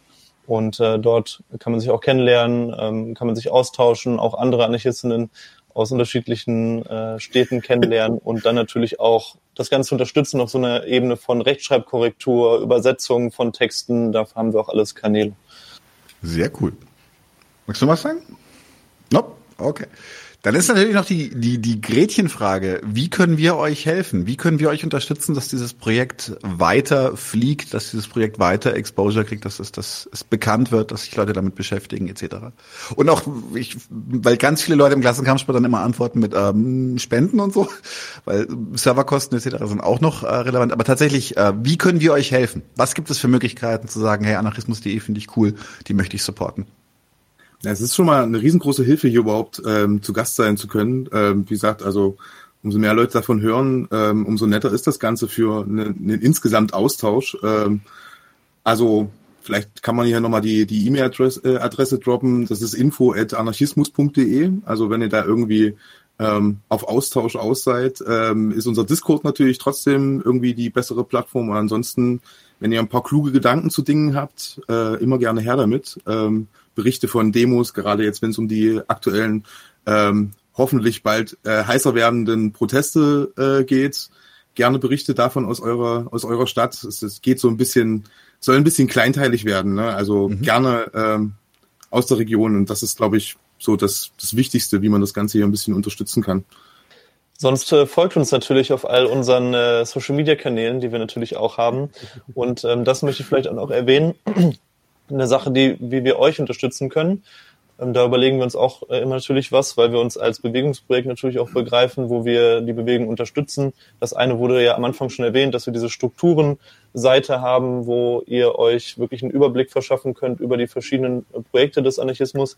Aber wir haben halt auch eine kleine Kampagne gerade am Laufen und zwar zu der ähm, ganzen Preissteigerungskiste haben wir Materialien erstellt und ähm, die sind allgemein auf der Webseite zur Verfügung. Die könnt ihr euch selber ausdrucken, äh, dann für eure Mobilisierung in euren Städten dann was verteilen, wenn ihr zum Beispiel äh, ja gerade nicht so die Kapazitäten habt, noch selber Flyer zu ähm, erstellen oder so, könnt ihr das immer gerne machen und uns auch gerne schreiben. Also wir ähm, setzen auch euer Logo dann unter die Materialien einfach drunter. Die sind auch bewusst so gehalten, dass es nicht explizit anarchistisch ist oder so, dass also auch Zusammenhänge über den Anarchismus hinaus gerne diese Ressource nutzen können, um dann einfach für sich äh, eine Wandzeitung, äh, Plakate, Flyer äh, zu haben. Nice. Und Broschüren bestellen. Natürlich. Klar. Nee, tatsächlich, äh, da, da ganz großes Lob von meiner Seite, weil ich habe ja äh, die vier Broschüren, ich habe vier, vier Broschüren habt ihr bisher raus, oder? Ja, fünf und sechs kommen bald. Ah, cool. Nee, weil tatsächlich auch äh, einfach, einfach an, wieder, das ist, das klingt jetzt voll oberflächlich, aber ansprechendes Design und gut verarbeitet. Weißt du, das ist etwas, das kann ich, das kann ich Anarchismus oder oder oder oder Kapitalismusfeindlichen äh, oder ja, wie soll ich sagen, Leute, die nicht so aus dem Umfeld sind, kann ich das in die Hand drücken und die sagen, hey, interessant, was ist das? Und nicht wie ja das tausendste äh, fotokopierte, geheftete Ding. Ähm, Finde ich super.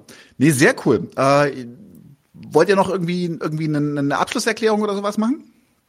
Ja, äh, organisiert euch. Ja, Äh, genau. unsere, unsere zentrale Erklärung immer. Okay, genau. Wir helfen euch, euch selbst zu helfen. Sehr schön. Nee, ist mir wirklich ein großes Vergnügen, euch hier vorzustellen. Äh, wir bleiben in Kontakt. Wir machen auch definitiv, Marian, definitiv mal wieder ein Crossover mit Übertage. Können, können Ja. ein bisschen über linke Bald, Gegenöffentlichkeit bald. labern. Bald. Cool. Frankie, schön, Gerne, dass du gerne. da warst. Ähm, Hat mich gefreut. sehr, sehr cool. Jo, ich würde sagen, Joshua, danke für alles. Bitte? Joshua, Joshua, überlegt, komm, komm, spring noch doch rein, ein spring doch rein, hat, er, also, hat er keine Hose an? Ist wurscht, ist wurscht. Ich auch nicht. Ja, das ist, das ist der ja Teil, das ist der Teil des also Tisches, es den ihr nicht seht. Alright, dann schöne Grüße an Joshua. Habt einen guten Abend, Leute. Genau. Passt auf euch auf und denkt dran, Anarchismus. Ciao. Schaut euch das an, alle. Bye, Da ist er. Da ist er. Beste Leute. Bis dann, ciao. Mach's gut, ciao. Alright. Stammtisch. Nee, noch nicht. Nein. Alter. Ah, nein, nein, Ich bereite ein Kulturgedöns vor und du sagst Stammtisch. Ja, man kann sie auch nach dem Stammtisch machen. Ne? Nee. Ah, okay. Dann bin ich, dann bin ich wirklich ein bisschen zu, zu lallig. Kulturgedöns.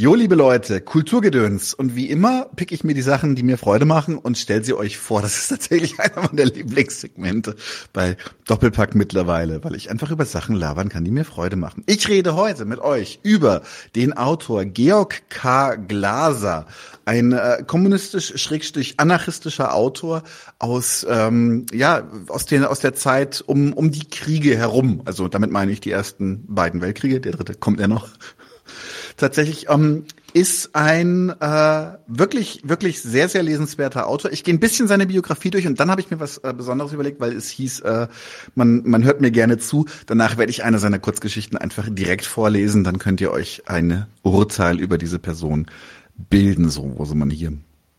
So, also Georg Glaser. Ich habe auch ein Foto von ihm. Er sieht recht herb aus, aber irgendwie ist das auch typisch für Menschen, die ich richtig spannend finde. Die gucken alle immer irgendwie herb. So, das ist Georg Glaser. Ich habe das nicht verifizieren können, aber mir ist mal erzählt worden, dass die Narben, die er im Gesicht hat, sind von der Misshandlung durch die Gestapo. Das ist, wie gesagt, kann ich nicht verifizieren, aber never let the truth get in the way of a good story. Also erwähne ich es hier einfach mal. Georg Glaser ist geboren im Jahr 1910, am 30.05.1910 in Guntersblum. Das ist irgendwo bei Mainz in der Ecke. Da gibt es auch mittlerweile eine Georg Glaser Straße. Er ist der Sohn eines Tagelöhner-Ehepaares. Das heißt also wirklich so Lumpenproletariat in diese Richtung. Sein Vater war durchaus kapitalistisch orientierter Aspirant und wollte es unbedingt zu etwas bringen, und zwar vom kleinen Schuster zum Postdirektor und war daher auch, obwohl er selber aus so prekären Situationen kam, extrem bürgerlich eingestellt. Natürlich ist der Vater im Krieg gewesen. 1914 geht, die große, geht das große Bohai los. Und als der Vater 1918, da ist Georg äh, acht Jahre alt, zurückkommt, ändert sich die gesamte Stimmung in der Familie. Der Vater ist ein extrem autoritärer und auch gewalttätiger Mensch. Das heißt also, Georg Glaser erfährt schwere Misshandlungen durch seinen Vater und denkt sich, günstig, gehe ich dir einfach weiter auf den Keks und fängt mit so ungefähr zwölf Jahren an, sich in verschiedenen anarchistischen und kommunistischen Gruppen zu organisieren, was den Vater, der den Frieden mit dem System sucht, ziemlich zur Weißglut treibt, weswegen sie den Jungen in Erziehungslager und Erziehungsheime auslagern. In diesen Erziehungslagern ähm, also das beschreibt er auch so viel. Seine Bücher sind generell sehr, sehr autobiografisch. Ähm, erfährt er immer wieder Misshandlungen und stark autorit äh, autoritative Strukturen, was auch sehr, sehr stark seine Haltung zur Welt prägen wird. Er wird das, was man heute einen Systemsprenger nennt, und wird von Erziehungsanstalt zu Erziehungsanstalt gereicht, bis ihn irgendwann keine mehr aufnehmen will, weil sie wissen, der Georg, der macht nur Scheiß. Ähm, er wird dann äh, einfach, geht dann in, die, in das väterliche Metier und wird Tagelöhner, genau wie sein Dad vorher auch schon. Und äh, ich liebe die Formulierung, die ist von ihm selber. Auf einer erwerbslosen Demo diskutiert er laut eigener Aussage mit einem Schutzpolizisten und wird wegen Beleidigung und Nötigung für ein halbes Jahr inhaftiert. Danach findet er keine Arbeit mehr. Es gibt ein, äh, in diesem Buch, auf das ich nachher noch kurz eingehen werde, gibt es einen, eine Selbstbiografie, die ungefähr bis zu diesem Punkt geht, wo er im Knast landet, wo er sagt, er hat immer geschrieben. Das heißt, er hat geschrieben als Kind, er hat geschrieben als Jugendlicher, er hat in den Erziehungsheimen geschrieben, er hat immer geschrieben, er hat immer irgendwelche Geschichten geschrieben, die die, die Welt ähm, darstellen, wie er sie erlebt. 1932 erscheint eben genau dieser Roman Schluckebier. Hier noch eine alte Ausgabe im Roter Stern Verlag. Schöner Name. Tatsächlich Strömfeld. Ähm, Schluckebier, es ist eine, eine komplett autobiografische Erzählung seiner Zeit in, oder beziehungsweise sehr autobiografisch seiner Zeit in ähm, den Erziehungsheimen. Ab der Machtergreifung oder Machtüberlassung, was vielleicht treffender ist, engagiert er sich im antifaschistischen Widerstand und wird 1935 gefasst und kann aber nach Frankreich entkommen. Im Exil wendet er sich langsam ab von den ihm zu stalinistisch agierenden Kommunisten und wendet sich den, Organ äh, den anarchistischen Organisationen wieder zu aus seiner Jugend. 1940 wird er, weil er inzwischen geheiratet hat und dadurch Franzose geworden ist, in den Krieg eingezogen und trifft seine alten Freunde, die Nazis, wieder und wird auch gleich in Kriegsgefangenschaft verbracht und zwar gleich im ersten Jahr 1940. 1943, weil er halt ein alter Gauner ist, gelingt ihm wieder die Flucht aus dem Strafgefangenenlager. Er wird aber ähm, in Straßburg erneut aufgegriffen und verbringt den Rest des Krieges in verschiedenen Kriegsgefangenenlagern. Ähm, danach ist es nicht mehr so spektakulär. Äh, er arbeitet bei Renault am Fließband, äh, wie andere Anarchisten vor ihm auch schon. Ich glaube, Machno war auch Renault oder war das Peugeot, aber jedenfalls auch in Paris Autofabrik am Fließband um dann später eine Gold- und Silberschmiede zu gründen. Er schreibt fleißig weiter. Er schreibt dann nachher noch sein, viele sagen sein Opus Magnum. Ich persönlich mag Schluckebier noch ein bisschen mehr Geheimnis und Gewalt. Ähm, das aber keinen Verleger in Deutschland findet, weil es eine sehr, sehr raue, sehr, sehr klassenorientierte, auch durchaus gewalttätige Sprache ist, findet das die deutsche Nachkriegsintelligenz äh, ja nicht so ansprechend. Er wird in Frankreich bekannter, als das in Deutschland ist, obwohl das in Frankreich alles Übersetzungen sind. Später greift sich dann sehr lobenswerterweise der Strömfeld Verlag beziehungsweise Roter Stern Verlag, der ja auch äh, einige Schriften der RAF verlegt hat, ähm, seine Sachen und möchte eine Werksausgabe herausbringen. Es scheitert aber an einer Insolvenz. Und äh, da muss ich jetzt sagen, das ist ein bisschen ärgerlich, weil momentan, also bis dieses Jahr gab es Georg Glaser nur antiquarisch und alle meine Bücher habe ich antiquarisch von ihm bekommen. Das ist auch nicht schwer, einfach bei, bei ne, ihr kennt ja die Arschseite, ne, aber einfach da Georg Glaser suchen, ihr findet die Sachen. Aber ähm, das Problem ist, es ist bei einem neuen Verlag und so als äh, ähm, flammender, flammender Anti äh, im Antizionist. Er ist beim Zaira Verlag gelandet. Er kann da nichts für. Er ist schon seit über 30 Jahren tot. Äh, nee, 95 bald 30 Jahren tot, äh, aber tatsächlich hat sich jetzt der Ihre Verlag sein, sein, ja? Äh, entgegen der völlig äh, verqueren antideutschen Ideologie, die dieser Verlag vertritt, gibt es dann doch tatsächlich mhm. einige sehr baste Autoren, unter anderem übrigens Johannes Agnoli. Agnoli ist ähm, auch. Wobei Agnolis Frau hat sich auch krass dagegen aufgemuckt, äh, dass die äh, ja. seine Werke jetzt äh, republizieren nach dem Tod. Insofern macht damit, was ihr wollt. Es, es wird wahrscheinlich eine sehr, sehr, ich glaube wirklich auch, dass die von der Qualität her sehr, sehr hochwertig sein wird. Es wird eine schöne Werksausgabe von Georg Glaser im Zaire Verlag geben. Macht damit, was ihr wollt. Wenn ihr sie nur Secondhand haben wollt, weil ihr denen kein Geld geben wollt, ist auch okay. Aber sie existiert und ich muss sagen, ich ziehe das gerade irgendwie so ein bisschen vor, dass diese, dass es eine Möglichkeit gibt, dass man Leuten sagen kann, lest Georg Glaser und die können sich das einfach kaufen. Wie gesagt, ging vorher auch schon ganz gut mit antiquarisch. Genug geredet. Äh, ihr seht wieder, äh, damals mit Mühsam, mit Pasolini, ich habe so ein Spleen für Leute, die ein sehr chaotisches, sehr wildes Leben haben. Die meisten enden relativ tragisch. Glaser hatte da fast noch ein bisschen Glück, ein bisschen vernarbt, aber trotzdem alter Mensch geworden. Ähm, was ich jetzt machen wollte, ist einfach, um euch zu zeigen, warum ich diesen Autor so, so liebe, wollte ich euch eine Kurzgeschichte von ihm vorlesen. Und zwar heißt die Die Jacke. Seite 51. Ähm, ihr werdet schnell mitkriegen, so, um was es in diesen Geschichten geht. Also, Georg Glaser, die Jacke. Nur nicht anstrengen. Die Knochen schmerzen. Kaputt. Dösen. Auf dem Bauch liegen. Graue Pflastersteine anstarren. Ein Stein am anderen. Grauer Boden. Einer dunklen, stinkenden Schlucht zwischen riesigen Wänden. Dreck. Wanderarbeitsstätte. Ganz langsam auf den Rücken wälzen. Nicht anstrengen. Die schmutzige Wand des Arbeitshauses dreht sich vorbei. Laderampe, Beton mit der Papierpresse, Glasdach über der Rampe. Der erste Stock, der zweite Stock, der dritte Stock, der vierte. An Drahtlampen über den Hof, fünfter Stock, Dachkanten, Rahmen eines blauen Vierecks. Man liegt auf dem Rücken, ganz unten. Die großen Wände wollen einstürzen, ganz unten. Landstraße, unehelich. Fabrik, Wanderarbeitsstätte, immer ganz unten. Keiner schlägt Krach, unerreichbar weit oben leuchtet klar das Viereckhimmel. Aufstehen, ein Uhr. Müde richtet man sich auf. Die Augen kommen von dem Viereck los, laufen die Regenrohre des Torbaus hinab. Ein runder, massiver Vorgang, verbaut von Ballen, Ballen Altpapier, neben und übereinander. Die Kunden sind dunkle Kleckse, hingeklatscht wie nasse Säcke. Langsam lösen sie sich los. Mit ganz kurzer Einwurf hier: Mit Kunden sind hier seine äh, Kollegen in der Arbeit gemeint. Äh, genau, langsam lösen sie sich los, rollen sich zusammen, strecken sich, gähnen, also aufstehen. Die Presse knackt. Die Presse vollstopfen, vergriffene Hüte in müden Gesichtern. Decke aufsetzen, schwer. Verbohrt mit verkniffenen Lippen schaffen die Kunden. Hebel runter, knack, rück. Kein Hand in Arbeiten, kein Hand in Hand arbeiten. Nur ein Muss. Deckel ab, Form weg. Keiner traut dem anderen über den Weg. Hau ruck! Das einzige, was gesprochen wird. Ein Kommando. Alles schläfrig, wortlos, mürrisch.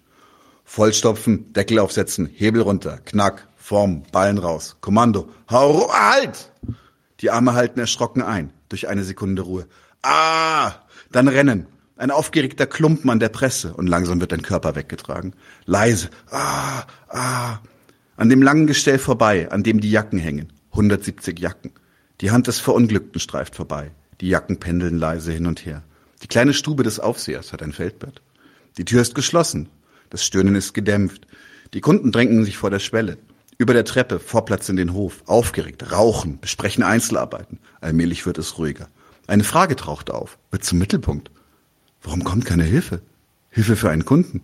Kein Arzt? Ein studierter Herr zum Kunden? Die Tür geht auf. Ein großer Mann, stoppelig, der Freund des Verunglückten. Der Arzt hat keine Zeit. Er ahmt grimmig das Hochdeutsch der Stimme im Telefon nach. Er ist verhindert. Sobald er Zeit hätte, würde er kommen. Übrigens sei er nicht zuständig. Würde er doch kommen. Ein alter Kunde zieht eine Nickeluhr. Eine Stunde vorbei. Wann kommt der Arzt? Allerhand Gedanken. Die Geschichte wird immer toller. Sie hatten auf einmal beide Messer in der Hand und da sagte der Große, der den anderen leicht erledigt hätte, komm Kumpel, stecken wir beide ein, sind ja verrückt, dass wir Proleten uns gegenseitig, zeng, hat er einen Stich weg. Er lag auf dem Pflaster und blutete, schnaufte, sagte mit Not, hätte ich das geahnt, wärst du weg, Schuft. Ich hätte dich, dasselbe wie bei uns. Wir glauben, man hilft uns, Wanderfürsorge, Ärzte für Kunden, aber sie lassen uns wie Vieh verrecken. Wir sind stärker aber. Zwei Stunden. Immer noch kein Arzt. Noch kein Arzt. Noch kein Arzt. Das Stöhnen ist ganz leise. Die Gesichter sind finster. Ein Mann lehnt am Pfosten. Vielleicht 40 Jahre. Senkrechte Falten in der Stirn. Warten. So wie der Mann am Pfosten warten 170. Kein Wort. Das Stöhnen hört auf. Es hat gequält. Aber das Aufhören, die Stille hinter der Tür, das quält noch mehr. Fäuste, große Männer ziehen ihre Jacken an. Ein Kunde spielt zerfahren mit dem Stock. Es muss etwas geschehen. Die Luft ist erfüllt davon. Ein Arzt mit Gewalt holen. Warum hört man den Kranken nicht mehr? Es war ein gewöhnlicher Kunde. Wäre ein Arzt gekommen, würden die Kunden jetzt wieder arbeiten. Verbohrt. Aber jetzt wird er ihnen teuer. Was man ihm tut, das spüren alle. Und die Männer sind nicht sehr geduldig. Es muss etwas geschehen. Ruhe im Hof, Bewegung. Drei Stunden warten. Die Köpfe sehen nach dem Hof. Jetzt muss. Der Arzt kommt. Nicht atemlos. Ein kühler Herr. Er braucht nichts zu fragen. Augen, Hände, Mienen, alles zeigt ihm den Weg. Er spürt die Stimmung. Weg geht die Kühle. Unangenehm. Das Zimmer vor ihm, er braucht kein Hörrohr. Hinter ihm 170. Er spürt, wie seine Bewegungen verfolgen. Sie wissen nichts. Sie muss es ihnen sagen. Er muss es ihnen sagen.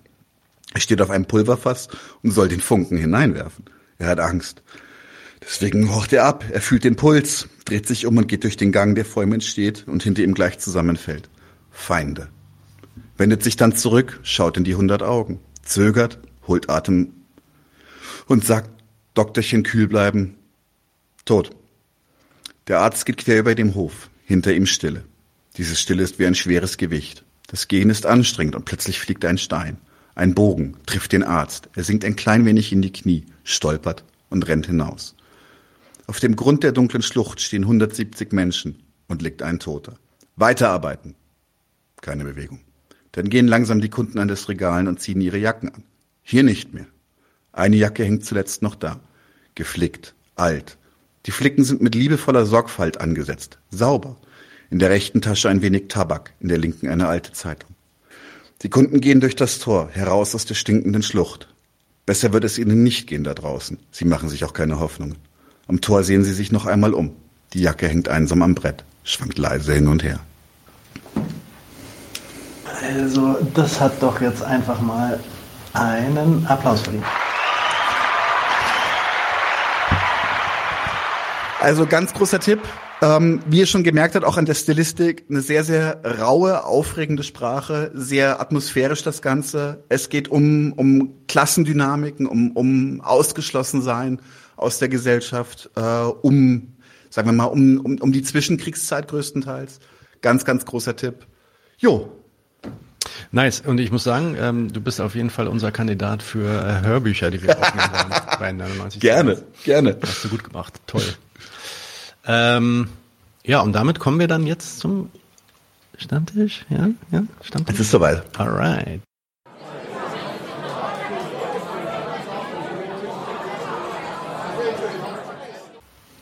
Alright, in unserem Stammtisch haben wir heute mehrere Gäste, nämlich zwei. Also nicht nur einen, wie sonst. Äh, unser erster Gast hat sich schon im Chat bemerkbar gemacht und ist ein wiederkehrender Gast. Und zwar Ilias Ibn Karim.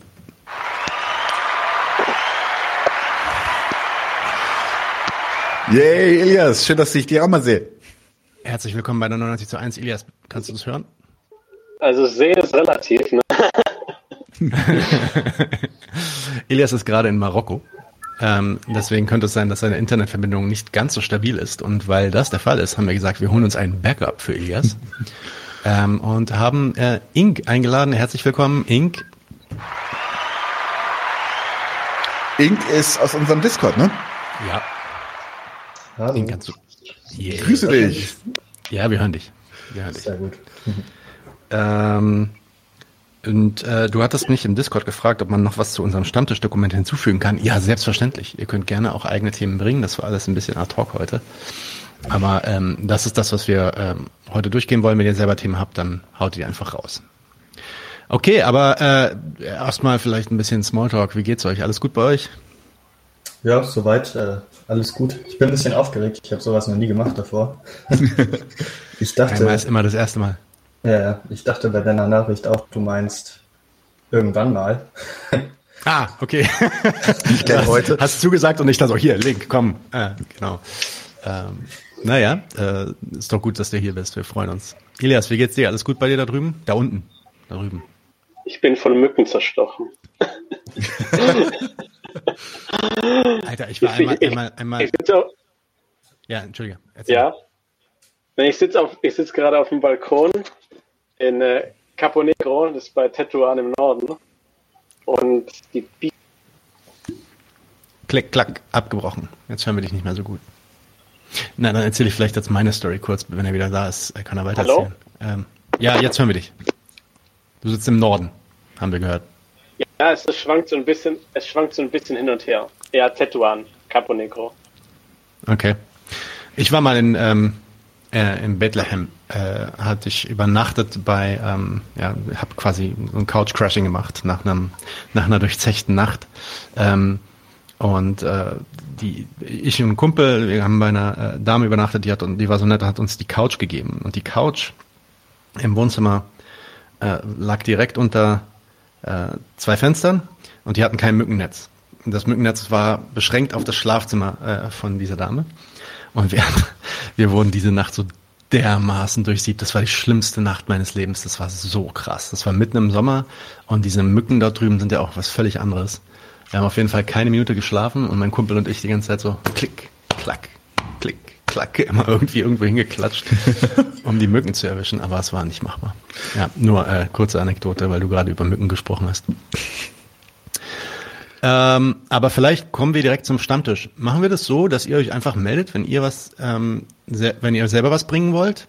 Ähm, ihr könnt natürlich jedes Mal, wenn wir irgendwelche Themen ansprechen, selber auch dazu ranten, ähm, einfach frei lossprechen. Okay?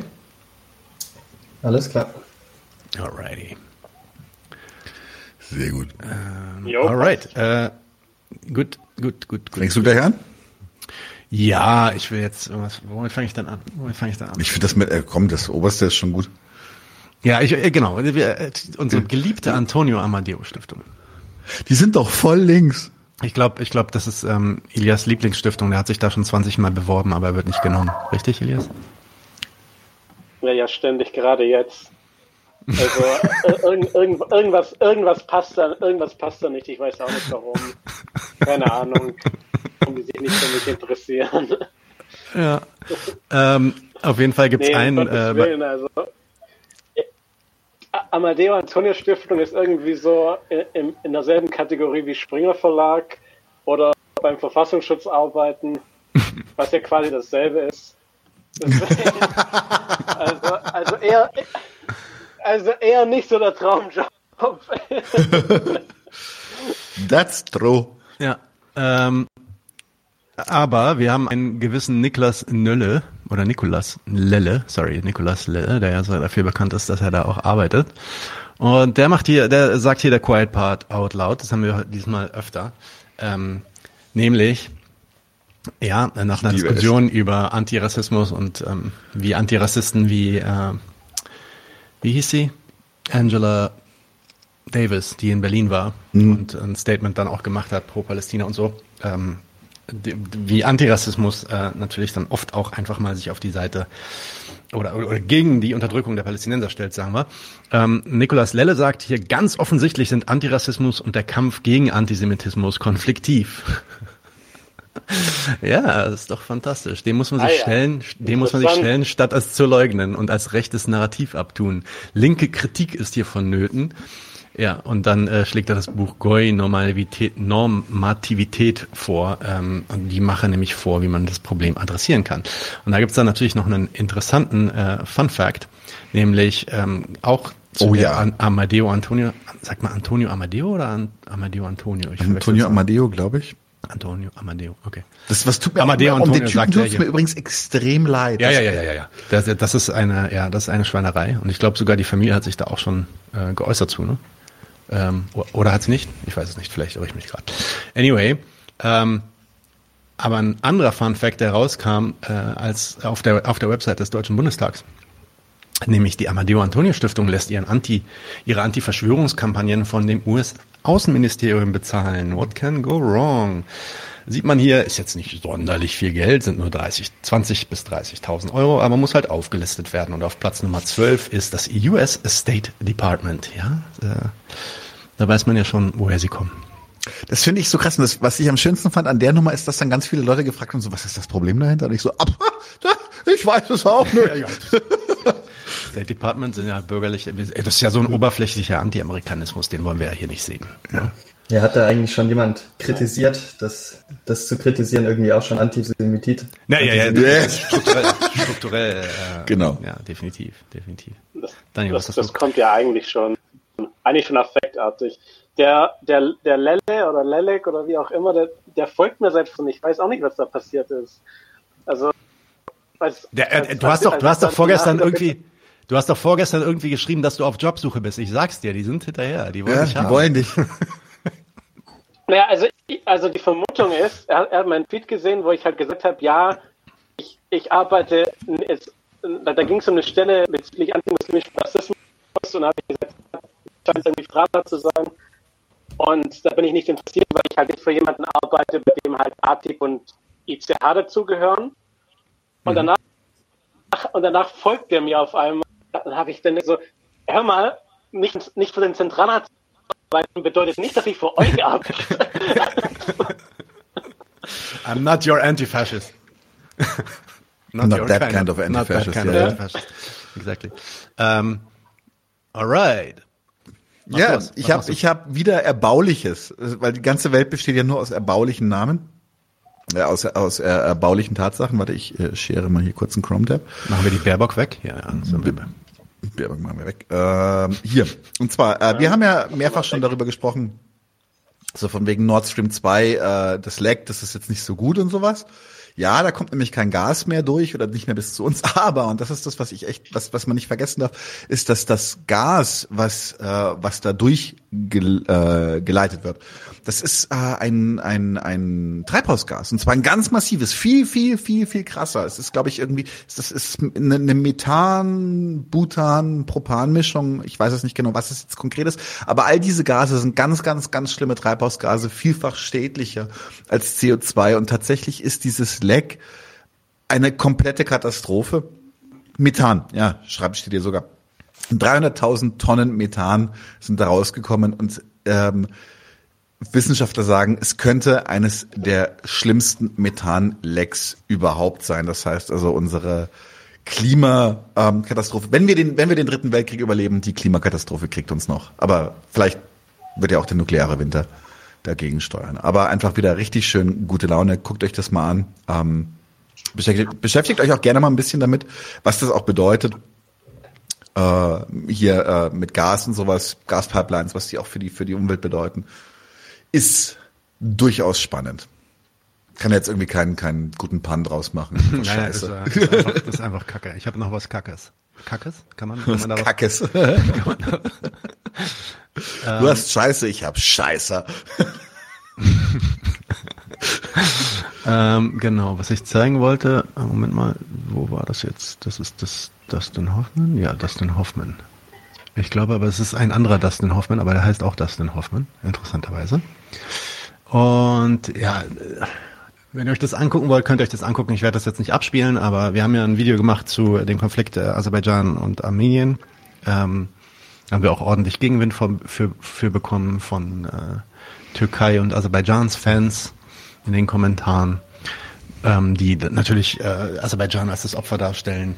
Ähm, und hier ist wohl ein neues Video aufgetaucht, das zeigt, wie äh, aserbaidschanische Soldaten aus der nächsten Nähe armenische Kriegsgefangene hinrichten, indem sie ganze Magazine auf die Körper der jungen Männer abfeuern. Wie gesagt, das Video werde ich jetzt nicht zeigen. Ähm, muss man sich vielleicht auch nicht unbedingt antun. Aber äh, ganz unschuldig scheint mir das nicht zu sein. Alright.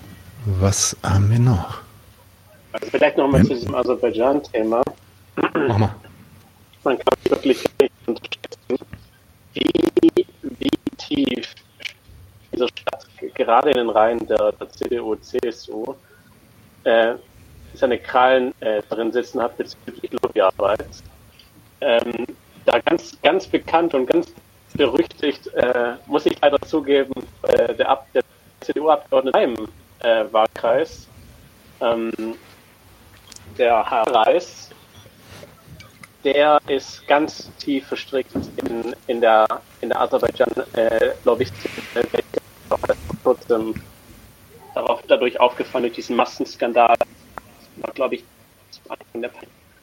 also, und das ist natürlich diese, äh, dieses Thema, was man halt gerade auf armenischer und auch kurdischer Seite zu Recht häufig hört, ähm, dass man halt sagt, ja, habt alle, äh, alle Verbindungen mit Russland, man muss Russland blockieren, ne? auch da sind wir weg. Beziehungen, ökonomische Beziehungen, aber halt Invasion, das ist überhaupt kein Problem. Ja, ja, es ist auch so, dass, ähm, also klar, die, da, da, gibt's, da gibt es eine Doppelmoral. Genau, da, da gibt es eine ganz klare Doppelmoral, das ist natürlich klar. Ähm, ist auch so, dass natürlich die Situation sich jetzt auch dadurch verschärft, dass die Russen einfach anders gebunden sind. Es ist ja dann auch so, das haben wir auch in dem Aserbaidschan-Interview besprochen, dass ähm, die Pelosi dann sogar dahin gereist ist nach Armenien, ähm, um, um da irgendwie äh, zu sagen, ey, vielleicht sind wir dann in Zukunft für euch da wahrscheinlich. Mal schauen, wie sich das entwickelt. ähm, ja, und be- bezüglich dieser Doppelmoral, was, was mich auch krass aufregt, ist, wie, äh, wie die Grünen jetzt vor allem hier ähm, äh, Jin Jayan äh, Azadi äh, rufen und sich irgendwie pro-iranisch und pro-Revolution aufstellen. Ähm, ein kurdischer ein kurdischer Slogan quasi, während sie gleichzeitig, aber dazu kommen wir auch noch, dazu haben wir auch noch was, während sie gleichzeitig irgendwie mit Erdogan, den Drohnenking, ähm, die, die innigsten Geschäfte machen und sich ablichten lassen und so. Also was, was so Doppelmoral angeht, haben wir hier äh, ohne Ende. Ähm, Daniel. Jo, und zwar gab es im Tagesspiegel einen Artikel, bei dem es mir wirklich einen Schalter rausgehauen hat. So, hier Aufnahme von Kriegsdienst verweigern. Ich möchte nicht mit russischen Männern in Berlin in der U-Bahn fahren. Jo, ähm, das ist im Grunde ist das ist das nichts anderes als ähm, ich möchte wirklich sagen, rassistische Hetze, die der Tagesspiegel hier featured von einer ukrainischen Journalistin. Man möchte so ein bisschen in dubio pro reo sagen, sagen, ja, vielleicht ist sie traumatisiert von der ganzen Scheiße oder sowas und äh, das kann man irgendwie nachvollziehen. Nein, sorry, ich mache hier einen Stopp, das wird gefeatured in großen Tageszeitungen. Und sie macht hier tatsächlich den Case, ähm, und das äh, hat tatsächlich unser, unser werter Genosse äh, Käppchen, kennt ihr ja alle, äh, Fabian, hat das ähm, auch noch und der hat sich, der hat sich die Mühe gemacht, diesen Artikel auch wirklich zu lesen, weil der ist leider hinter einer Paywall. Und drum mache ich hier mal das, was die Essenz des Ganzen ist. Und Moment, scheren. Hier so. Es ist klar, dass diese Flüchtlinge aus Russland nicht gegen den Krieg in der Ukraine sind, sondern sie fürchten um ihr Leben. Es wäre besser, wenn diese Männer nicht ins Ausland flöhen, sondern in ihrem eigenen Land protestieren. Das ist eine Logik. Das hatten wir jetzt schon, ich glaube, das hatten wir im letzten Doppelpack auch schon ein paar Mal, aber das ist eine Logik, wo ich mir wirklich die alle Nackenhaare aufstellt. Das heißt, Leute wollen nicht beim großen, beim großen äh, zwischenkapitalistischen Schlachten mitmachen.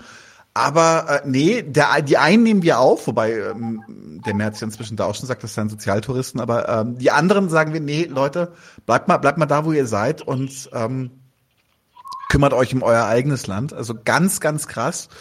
Ich habe so ein bisschen den Verdacht, äh, beziehungsweise nicht den Verdacht, äh, sorry, eher das Gefühl, dass sich da wirklich ganz, ganz, ganz, ganz Ungutes zusammenbraut, weil eine so derartige Verschiebung und Ver Verquerung sämtlicher Narrative ist mir zumindest äh, bisher nicht passiert. Ich wünschte, es würde mich überraschen, aber es tut's leider nicht. Hast du noch was? Wir kriegen so gute Laune hier. Es ist unglaublich. Ich bin nur am Lachen. Ich bin äh, nur am Lachen. Ja, wir haben noch nicht so viel Lustiges gehabt, wa? Ähm, okay. Was, die Liste gucke Sieg halt auf Spanisch, Die- Tod nach Polizeieinsatz. Yeah! Die, ähm, ich glaube, es wird dann auch irgendwann lustig. Äh, ja, Blinken hat sich geäußert. Das ist vielleicht ganz interessant und hat. Äh, es gibt ja jetzt viel Diskussion darüber, ähm, ob das schon ein Problem ist, wenn man versucht, Kriegsgründe und äh, Kriegsmotivationen bei den verschiedenen Kriegsparteien zu benennen und zu bestimmen und zu sagen, ja, das Interesse der Deutschen ist das und das Interesse des Westens ist jenes und äh, Interesse der Ukraine mag was anderes sein. Ähm, äh, dass, wenn man das macht mit Russland, man sich damit natürlich automatisch schon eigentlich in, der, in dem Bereich der, des Putin-Verstehens, was ja böse ist, man darf ja nichts verstehen und auch nicht die Beweggründe von Leuten verstehen, äh, bewegt und deswegen schon verurteilt gehört. Ja, aber äh, und deswegen, ich weiß nicht, zum Beispiel Wagenknecht spricht von einem Wirtschaftskrieg, das war dann auch schon das große Fauxpas, wie kann Ja, Wirtschaftskrieg sagen? Unf unfassbar, aber hier sehen wir mal, was der Blinken dazu sagt, das ist auf der Webseite des State Departments. Ähm, Sen Senator, uh, Secretary Anthony J. Blinken and Canadian Foreign Minister Melanie Joy at a joint press availability. Da haben sie also eine Pressekonferenz. Ich lese das jetzt kurz auf Englisch vor, diesen einen Absatz, wo er eigentlich genau das sagt, was sie auch sagen. Äh, und der versucht das dann mal sinngemäß zu übersetzen. Ähm, ihr könnt ja auch die Webseite besuchen und dann DeepL benutzen und das übersetzen lassen. My own sense, and I mentioned this the other day, is look, there's a lot of hard work to do to make sure that countries and partners get through the winter. Europe itself has taken very significant steps to both decrease demand but also look at ways to pursue the transition to renewables at the same time. And ultimately, this is a tremendous opportunity. It's a tremendous opportunity to once and for all remove the dependence on Russian energy and thus take away from Vladimir Putin the weaponization of energy as a means of advancing his imperial designs. That's very significant and that offers tremendous strategic opportunity for the years to come. But meanwhile, we're determined to do everything we possibly can to make sure that the consequences of all this are not borne by citizens in our countries, for that matter, and around the world. Also, ähm, die Aussage ist, sie machen sich, sie machen sich Sorgen darüber, ähm, wie dieser Wirtschaftskrieg, den sie führen, den sie jetzt auch mittlerweile offen so benennen, sich auswirken wird auf die eigenen Bürger. Deutschland äh, hat dann groß, äh, Europa, natürlich unter Anführung von Deutschland, hat dann großen, großes äh, Vorbild geliefert, nämlich die haben dann signifikante Schritte äh, untergangen, um äh, genug Energie äh, noch vorrätig zu haben und auch gleichzeitig die Trans Transition zu den erneuerbaren Energien äh, zu beschleunigen. Und letztendlich ist das deswegen, oder ist das halt auch eine sehr, sehr glorreiche, tremendous, ähm, sehr, sehr äh, große, Große, ja, sehr große, riesige Möglichkeit, die uns sich hier gerade jetzt öffnet, ähm, nämlich die äh, große Möglichkeit, ein für alle Mal die russische Abh die Abhängigkeit von russischen Energien und damit die Macht quasi von Wladimir Putin, diese Energien zu Waffen zu, ja, zu Waffen zu machen und damit ähm, sein, äh, ja, seine imperialen äh, Träume und Designs zu äh, vollziehen, äh, diesen äh, einen Strich durch die Rechnung zu machen. Ja, und äh, das sieht er als eine große strategische äh, Möglichkeit, ein Angebot quasi äh, auch in den Jahren, years to come, also in den Jahren, die jetzt noch folgen werden.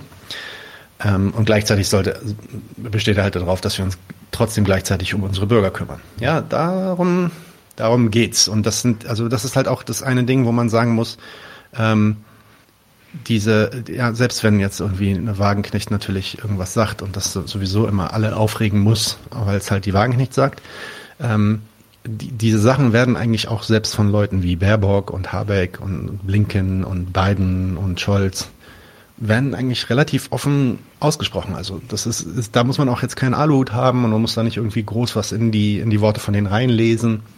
Ähm, das ist schon das ist schon klar, was die wie die das sehen. Aber dann gibt es natürlich eine ganze ja, moralistische Mediensparte und auch ähm, ja, Parteiensparte, die sich da halt runterstellen muss und sagen muss, nee, nee, das ist trotzdem moralisch alles noch im grünen Bereich, wortwörtlich. Ähm, und äh, die muss das dann halt so drehen, dass sobald jemand sagt Wirtschaftskrieg, dass das schon der Fehler ist, weil Wirtschaftskrieg würde ja bedeuten, dass wir beteiligt sind an einem Krieg und das sind wir nicht. Ja. Ich weiß nicht, ob ihr das. Natürlich? Ja, natürlich. Nee? Ja. Ich habe bloß diese Symbole, die da aufpoppen, nicht mehr gesehen. Ich weiß nicht, ob ihr das gesehen habt, und da war gestern nämlich dazu, auf Twitter hat sich jemand beschwert, dass an der Uni Leipzig irgendeine GS-nahe Gruppe eine Veranstaltung gerade zu diesen Gründen des Kriegs machen wollte. Und da haben sich wahnsinnig viele Leute ja, drüber aufgeregt. Man würde damit irgendwie Kreml-Narrative pushen und ob das nicht schon unter diese, ja, diesen verschärften Volksverhetzungsparagraphen fallen würde. Also es ist echt der Wahnsinn. Ja, der verschärfte Volksverhetzungsparagraph ist natürlich auch interessant und das ist natürlich auch genau der Punkt, wo dann auch Leute wie Fabian und ähm, René von äh, äh, wie heißt der Verlag? Hm. Manifest. Manifest Verlag, genau, entschuldige. Den hatten wir ja hier auch schon zu Besuch, ähm, haben über, auch über die Ukraine gesprochen und ihr Buch Krieg äh, um die Ukraine. Ähm, äh, da haben die ja auch ein paar gute Gags so gemacht im Sinne von, ja, äh, am, am Ende sind die Gags aber wahrscheinlich gar nicht so ähm, falsch. Es gibt ja dieses verschärfte Gesetz jetzt, oder es verschärft werden soll ähm, dass bestimmte Aussagen jetzt bezüglich der Kriegsmotivation Putins und so weiter nicht mehr getroffen werden, beziehungsweise schon als Volksverhetzung ähm, äh, gewertet werden können. Warte, ich, ich würde es gerne, würd's gerne ein bisschen, ein bisschen schärfer formulieren, also klarer formulieren. Es geht darum, dass äh, die Leugnung von Kriegsverbrechen bereits unter Volksverhetzung fällt. Und es ist explizit so gesagt worden, dass es nicht darum geht, dass es die Leugnung von bewiesenen Kriegsverbrechen ist, sondern die Leugnung von mutmaßlichen ja, Kriegsverbrechen. Genau. Also wenn man jetzt zum Beispiel irgendwie, ich, ich glaube, ich nehme mal an, wenn man jetzt äh, öffentlich äh, in Frage stellen würde, dass das Narrativ, was wir über Butcher mitbekommen, ähm, der Wahrheit entspricht, dann kriegt man wahrscheinlich Stress. Ja, und das kann natürlich dann relativ schnell sein, dass auch so Formate wie wir oder eben auch der Gegenstandpunkt, der sich ja explizit hinstellt und versucht zu bestimmen und zu erklären, ähm, ja, was die Motivation ist, nicht eben nur vom Westen, sondern auch auch von Russland äh, und halt versucht zu verstehen, was da passiert ähm, dann jetzt als äh, Volksverhetzer irgendwann abgestempelt werden. Äh, noch sehe ich das nicht, also so schnell wird das nicht passieren, aber da gibt es natürlich auf jeden Fall einige Leute, die das gern so hätten, wenn die Argumente kommen. Okay, du bist dran. Ja, gute Laune. Schlimm heute. also ich muss mal, mal eins sagen, mein, mein, Herz ist mit allen Leuten, die generell eh so ein bisschen auf der auf der auf der wackeligen Seite der äh, des Gemütes stehen, weil äh, ich glaube, in, in, in Tagen wie diesen nicht am Rad zu drehen, ist, ist, ist fast schon, fast schon leistungsbar. So, ja, das nächste wunderbare Thema. Ähm, Fullscreen. Äh, Fullscreen? Also das Video meine ich. Ach so, das Video. Ja. Ähm, ja, also wir haben hier ein Video aus einer spanischen Elite-Uni, wo wir auch merken, die sind politisch ziemlich basiert. Warte mal, ich spiel's mal ab.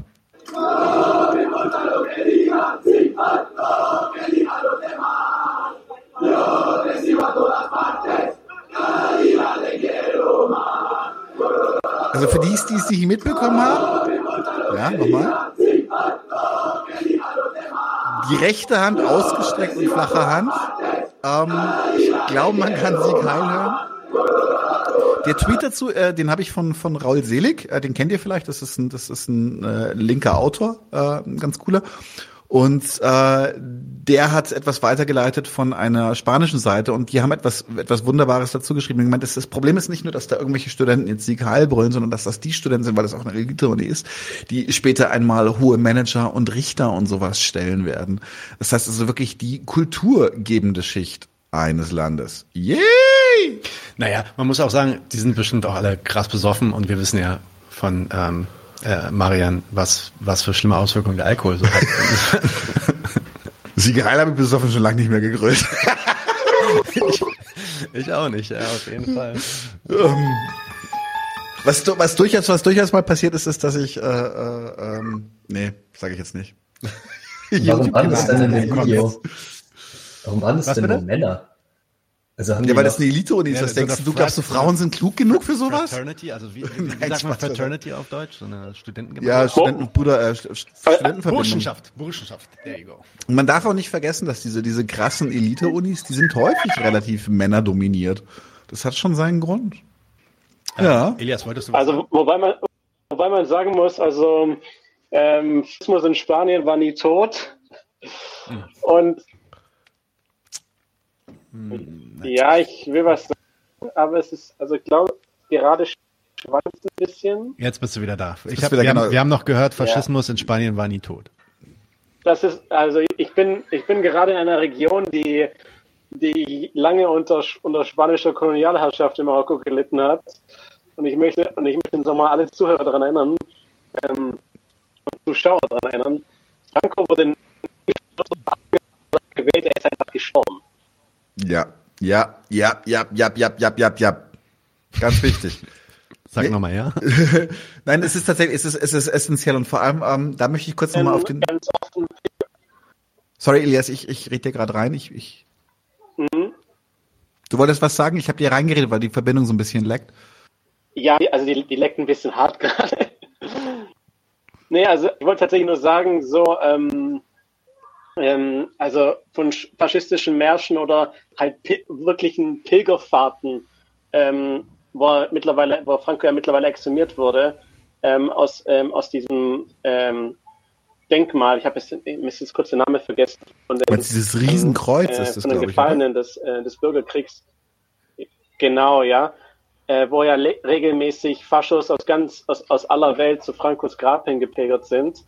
Ähm, und, und dann halt natürlich äh, Faschomärsche, wo halt offen äh, ähm, im, im puren Nation, äh, nationalsozialistischen Stil die klassischen antisemitischen Verschwörungstheorien direkt rausgehauen wurden. Also, also Faschismus war niemals weg und niemals tot in Spanien. Und ähm, ja, nochmal eine Erinnerung diesbezüglich daran.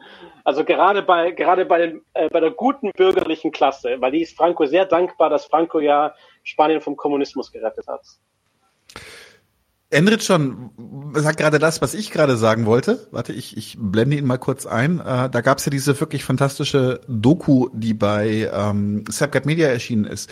Genau, in ähm, El Enthusiasmo sieht man ja auch sehr gut, wie der hinterher der, der bürgerliche Staat genau die gleichen verbrecherischen Methoden verwendet, um jede klassenkämpferische Bewegung zu ersticken. Also insofern ähm, hat sich eigentlich nicht viel geändert anscheinend. Alright, mein nächstes Thema, vielleicht jetzt mal ein bisschen äh, lustiger. Ich bin gespannt. Und zwar, ja, China hat auch Probleme mit Perverts, sogenannten Perverts. ähm, Perverts wahrscheinlich ein Wort für äh, Leute, die einen, ja, die, die, die Frauen äh, auflauern, sexuell belästigen, angreifen, vielleicht sogar vergewaltigen. Und China hat da eine sehr pragmatische Art und Weise mit umzugehen, zumindest der chinesische Markt.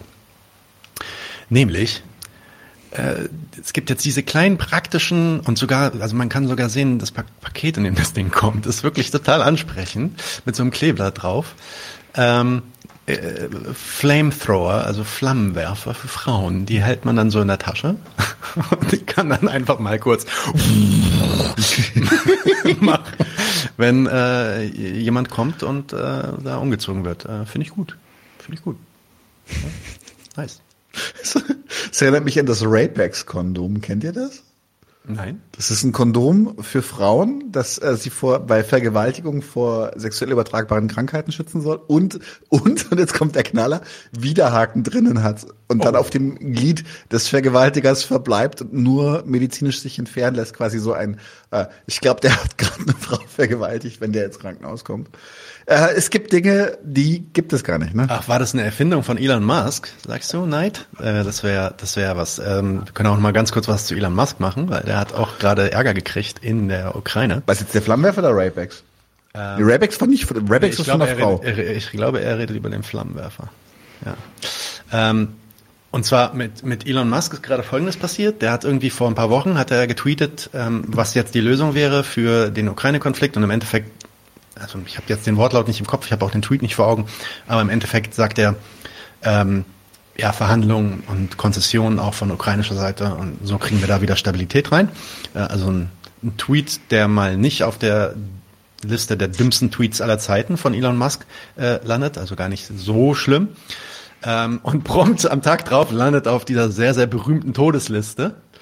Ähm, das ist erstmal der erste Punkt und äh, regt sich dann darüber auf, das ist so eine Webseite, die kann man sich anschauen, äh, könnt ihr googeln, Deathlist Ukraine. Äh, und er landet, und das ist dann so, quasi so eine Liste von so einem recht, rechten Sektor oder Azov-Leuten, auf jeden Fall von rechten Faschos, die äh, eine Liste führen über Leute, die man äh, halt irgendwie abknallen sollte. Ähm, dann gibt es noch ein anderes Ding, und zwar gibt es, ähm, das wusstet ihr vielleicht nicht, ich wusste es nicht, ähm, es gibt doch dieses Starlink-Ding von ähm, Elon Musk, das ist so ein äh, Satelliteninternet, was relativ relativ günstig ist, also es kostet trotzdem noch scheiß viel Geld, aber ähm, Satelliteninternet gab es halt früher nur für ähm, ja, be- be- betriebliche Unternehm unternehmerische Zwecke. Ähm, war nur für die bezahlbar. Jetzt kann man das sogar in Berlin jetzt schon für irgendwie 100 Euro im Monat oder so, kann man sich sowas holen. Da hast du so ein, so ein großes Gerät, das kriegt ähm, relativ schnelles Internet äh, über den Satelliten. Und das äh, hatte auch eine ganz, ganz große Rolle gespielt in dem Ukraine-Krieg. Ähm, die äh, Einheiten, die sich dort ähm, bewegt hatten, die äh, natürlich von der ukrainischen Seite, der westlichen Seite, haben sich über das Internet ähm, koordiniert und haben Starlink dazu benutzt. Und das war quasi eine, eine Spende von Elon Musk. Und ähm, der äh, ich weiß nicht, ob es Melnick war oder Das auf war Fall- Melnick Das war. Melnick, der sich dann darüber aufgeregt hat, ähm, dass äh, Musk sich einmischt, in, in, in, indem er so, eine, so einen Vorschlag macht von wegen Verhandlungen und so weiter. Und dann haben sie sich gezankt, gibt auch einen Thread äh, darüber. Und am Ende sagt Melnick zu ihm, fuck off. Genau, und am nächsten Und am nächsten Tag zieht Musk einfach mal, ähm, der, der äh, dope Player, der er ist, zieht er einfach mal den Starlink ab und sagt, ja, jetzt gibt's halt keinen Starlink-Support mehr für euren Krieg. Da regt sich dann dieser Jason ähm, J. Smart, äh, wer das ist, weiß ich jetzt gerade nicht. Moment, das kann ich euch aber auch gleich mal zeigen. Regt sich dann natürlich derbe drüber auf. Und da hat an Musk auch nochmal eine geile Antwort zu. Manchmal ist er, wie gesagt, habe ich letztes Mal schon gesagt, Shitposten manchmal, ist er nicht manchmal schlecht. ist er lustig. Manchmal ist er lustig. Also der Jason J. Smart, auch irgendein offizieller, irgendein Office irgendwo, ich weiß nicht mehr, sagt, äh, Elon Musk's Starlink says it can no longer afford to give Ukraine, ukrainische Flagge, free service and asks the Pentagon, the US, also die USA sollen jetzt dafür zahlen, das ist nicht mehr umsonst. Starlink had been a game changer in the war. This comes day after Ukrainian ambassador Melnik told Musk to fuck off. Also das, äh, der Typ regt sich darüber auf, dass das äh, jetzt halt so ist, dass Starlink nicht mehr umsonst für, zur Verfügung steht. Ähm, das kommt Tage nachdem der äh, äh, Botschafter Melnik ihm sagte, fuck off, also zieh Leine. Verpiss dich. verpiss dich, genau. Ähm, Piss dich. Und Elon Musk antwortet darauf, we're just following his recommendation. Wir folgen nur sein, seiner, ähm, seiner Empfehlung. Ich glaube, die Reihenfolge ist tatsächlich so, dass er dann hinterher auf dieser Todesliste gelandet ist und sagt, weil er hat nämlich Starlink wieder zur Verfügung gestellt jetzt. Ich glaube, das die Todesliste war vorher schon. Aber Echt? vielleicht, vielleicht irre ich mich da auch. Okay, aber, aber, jedenfalls Starlink ist, er hat, er hat, äh, he Ja, backtracked. on stimmt. Er hat er backtrackt, nachdem, nachdem er dann auch angesprochen wurde. Aber ich meine, der Internet Exchange war lustig. Der war super. Ja. Da muss auch mal was Lustiges dabei sein, wenn man so viel Scheiß ins Internet stellt. Genau, okay, so ist es. So ist es. Jo. Ich mach, ich mach So, auch was, so was much unpack, oder? Also So bei, äh, bei dem Thema ist es, ein, es ist einfach. Ja, also erstmal, dann, dann, dann hat ein, der reichste Mensch der Welt mit einem mit, dem ehemaligen ukrainischen Botschafter zu Deutschland ein Twitter Auf Twitter. Beef. Ja, ein, ein, ein Twitter Beef und und, und einfach die, die Kriegssituation ändert sich dadurch. Ja. ich, ich, ich weiß nicht, ich, ich kann mir das nicht aus. Und, und vor allem, der Mann, ganz ehrlich, also als, als Diplomat, das hört sich jetzt komisch an, könnte ich mir mehr diplomatische Raffinesse irgendwie erwarten. ähm, Naja, wenn ich, ja. also, naja, Ja, nee, der Mel dass der Melnik äh, einen Scheiß gibt auf diplomatische äh, äh, Finesse und, und Regeln, das wissen wir ja auch schon aus Deutschland. Ne? Ich werde mich hiervon nicht distanzieren. Ja, das war ja noch einer der harmlosen Sachen. Äh. Ja, wobei, inhaltlich nicht harmlos. Aber. Anyway, du bist dran. Jo, äh, und zwar Ink, ein, Ink, wenn du was sagen willst, immer einfach reinreden. Wir halten dann die Klappe. Ja? ähm, Ja, ja, alles gut. Einer meiner Lieblingsartikel, ich habe ja gesagt, dass das von der Baerbock war so der größte Aufreger in den letzten Jahren oder dieses Jahr. Ähm, der ist aber auch knapp dahinter. Ich kann nicht so viel fressen, wie ich kotzen möchte. Und zwar meine Lieblingszeitung, wirklich meine erklärte Lieblingszeitung, die Taz, das ist eine ganz, ganz wunderbare Zeitung, die auch basislinke Inhalte vertritt. Nord. Ähm, interviewt äh, Carlo Massala. Carlo Massala ist Kommt sie Politikwissenschaftler. da, kommt sie da hoch? Äh, kommt sie da hoch, wenn du den Namen sagst? Ja, Carlo Massala, ja. Äh, Politikwissenschaftler und Militäranalyst. Der ist tatsächlich auch in der Bundeswehruniversität. Und äh, mit ihm führen sie ein Interview darüber, wie er sich äh, Deutschlands äh, Bundeswehr und Krieg, äh, äh, Kriegsmaschinerie vorstellt. Und er möchte eine wehrhafte Demokratie. Er macht sich stark für eine, und ich kotze so im Strahl. Er macht sich stark für eine diverse, woke und bewaffnete Armee. Und das Geile ist, ist die Taz featured das halt als etwas Positives. Das ist so, das ist so, dass du kannst dir diesen diesen Dreck gar nicht ausdenken, der hier der hier in diesem Interview drin ist. Wirklich, wir verlinken es, äh, äh, Traffic äh, be damned für Sie, aber lest euch das mal durch. Das sind so, das sind so, das sind so neue Niederungen, die ich nicht mal der Taz, nicht mal diesem zugetraut hätte. Wirklich, es ist, es es, wo, wo ist die Grenze? Wo ist die Grenze? Mit dem militärindustriellen Komplex ein, ein, einen Werbeinterview geben. Wirklich jetzt. Äh, Was ich so geil finde, ist, wie aus der Zeit dieser äh, Masala ähm, äh, zu sein scheint. Der benutzt nämlich woke affirmativ. Das Ja. wird ja heutzutage eigentlich selbst von Woke-Aktivisten, die man Woke bezeichnen würde, gar nicht mehr als affirmativ benutzt. Ja, ähm, das ist ja mittlerweile so verbrannt dieser Artik äh, dieser Begriff, aber davon hat er anscheinend keine Ahnung. Er möchte gerne eine woke äh, Bundeswehr. Ja, und er, er, er, er, er zeigt sich ja auch als sehr, sehr cooler Typ und er macht auch Kampfsport und äh, Ja, ja, das ist ja, ne? nur coole Typen Ja. machen Kampfsport definitiv. Habt ihr mitbekommen, dass ähm, erst, erst Anfang Oktober äh, Leute, ja, keine Ahnung, andere Twitter-Profile parodiert haben? Ja, ja, das war eine geile Aktion. Die war echt hammer. Unter anderem seins. Ja, und Ah, da, da wurde okay. doch, da wurde irgendwer richtig, richtig gebannt, äh, ne, dafür. Naja, und ähm, er als Mensch auf Twitter mit einem Tyrion Lannister-Profilbild hat dann irgendwie gemeint, er will deswegen Identitätsdiebstahl anzeigen. Oh, jo. Identitätsdiebstahl. Äh, ja, Ty- Tyron Lannister ähm, sieht ihm ja auch jetzt sehr ähnlich, muss man sagen. Das ist schlimm. Ist, es, ist, es ist schlimm. Es ist schlimm. Das ist, das ist, das ist, das ist wieder so ein bisschen so in die Richtung von dem, was wir am Anfang hatten mit den Grünen. So, so. Man kann mit diesem, mit diesem, mit diesem, mit diesem Lippenstift am Schwein kann man anscheinend wirklich jeden, jeden kapitalistisch, protofaschistischen Dreck einfach verkaufen. Solange man irgendwie eine Progressivität suggeriert, passt schon, passt schon. Also wenn wir jetzt gerade hier so, ja, ich glaube, Elias will noch was sagen. Ja, also ich habe erst vor, vor kurzem seit langem mal wieder gesehen. Also, also notgedrungen, weil mein Vater Fernsehen sieht.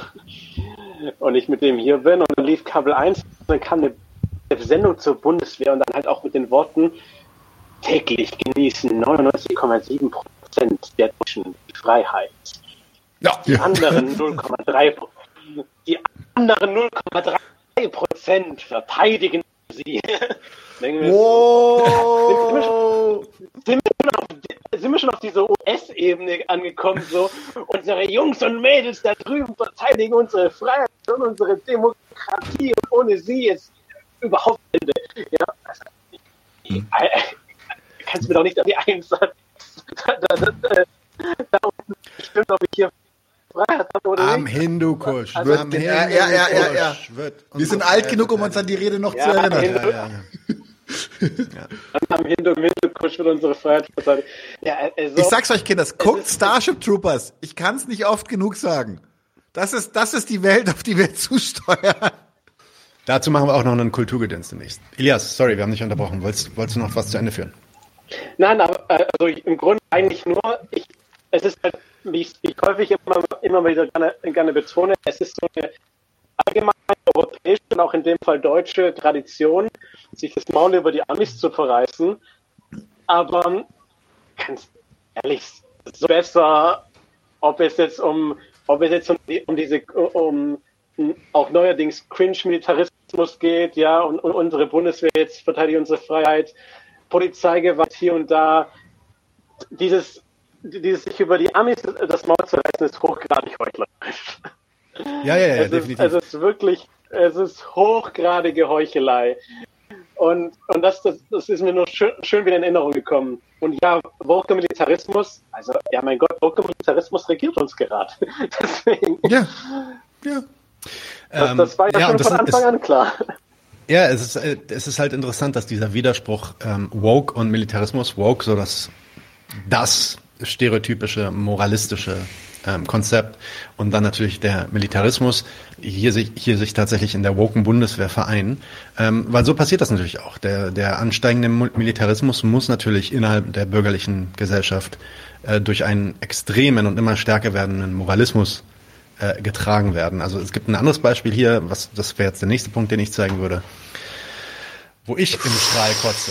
Uiuiuiui. Also ähm, sowohl Purer in Deutschland Zucker. hier deutsche äh, Schauspieler solidarisieren sich mit den Frauen im Iran, indem sie sich vor laufender Kamera den Spliss entfernen. Naja, genau. Und dann sieht man halt diese äh, hochperformanten per, performanten äh, solidarisierenden Bilder von Leuten, die sich äh, in Deutschland hier die Haare abschneiden. Ähm, es gibt dann noch einen anderen ähm, äh, der, der in einer anderen bürgerlichen Gesellschaft, die noch nicht äh, den, den Schritt zur bürgerlichen Gesellschaft vollends äh, vollzogen hat, würde ich sagen. Äh, nämlich Ich habe mir übrigens heute Israel. auch für Massa Amini den Bart gestutzt. Äh, ähm, da gibt's noch ein anderes Video, was ich zeigen möchte. Lass mich mal ganz kurz gucken, weil das ist mir gerade verloren gegangen. Ähm, Was meinst du denn? Moment, Moment, Moment, Moment. Das für dich. Genau, nämlich israelische Solidarität mit so manchen, äh, mit so manchen Frauen. Ähm, das sage ich mit Absicht so, weil natürlich andere Frauen ähm, diese Solidarität nicht erfahren. Aber im Iran, ja, wenn im Iran die Frauen aufbegehren, wenn es da Revolution gibt, dann gibt's dicke Performance und die sieht dann so aus. Aus Israel, wie gesagt. Ich mache mal Fullscreen.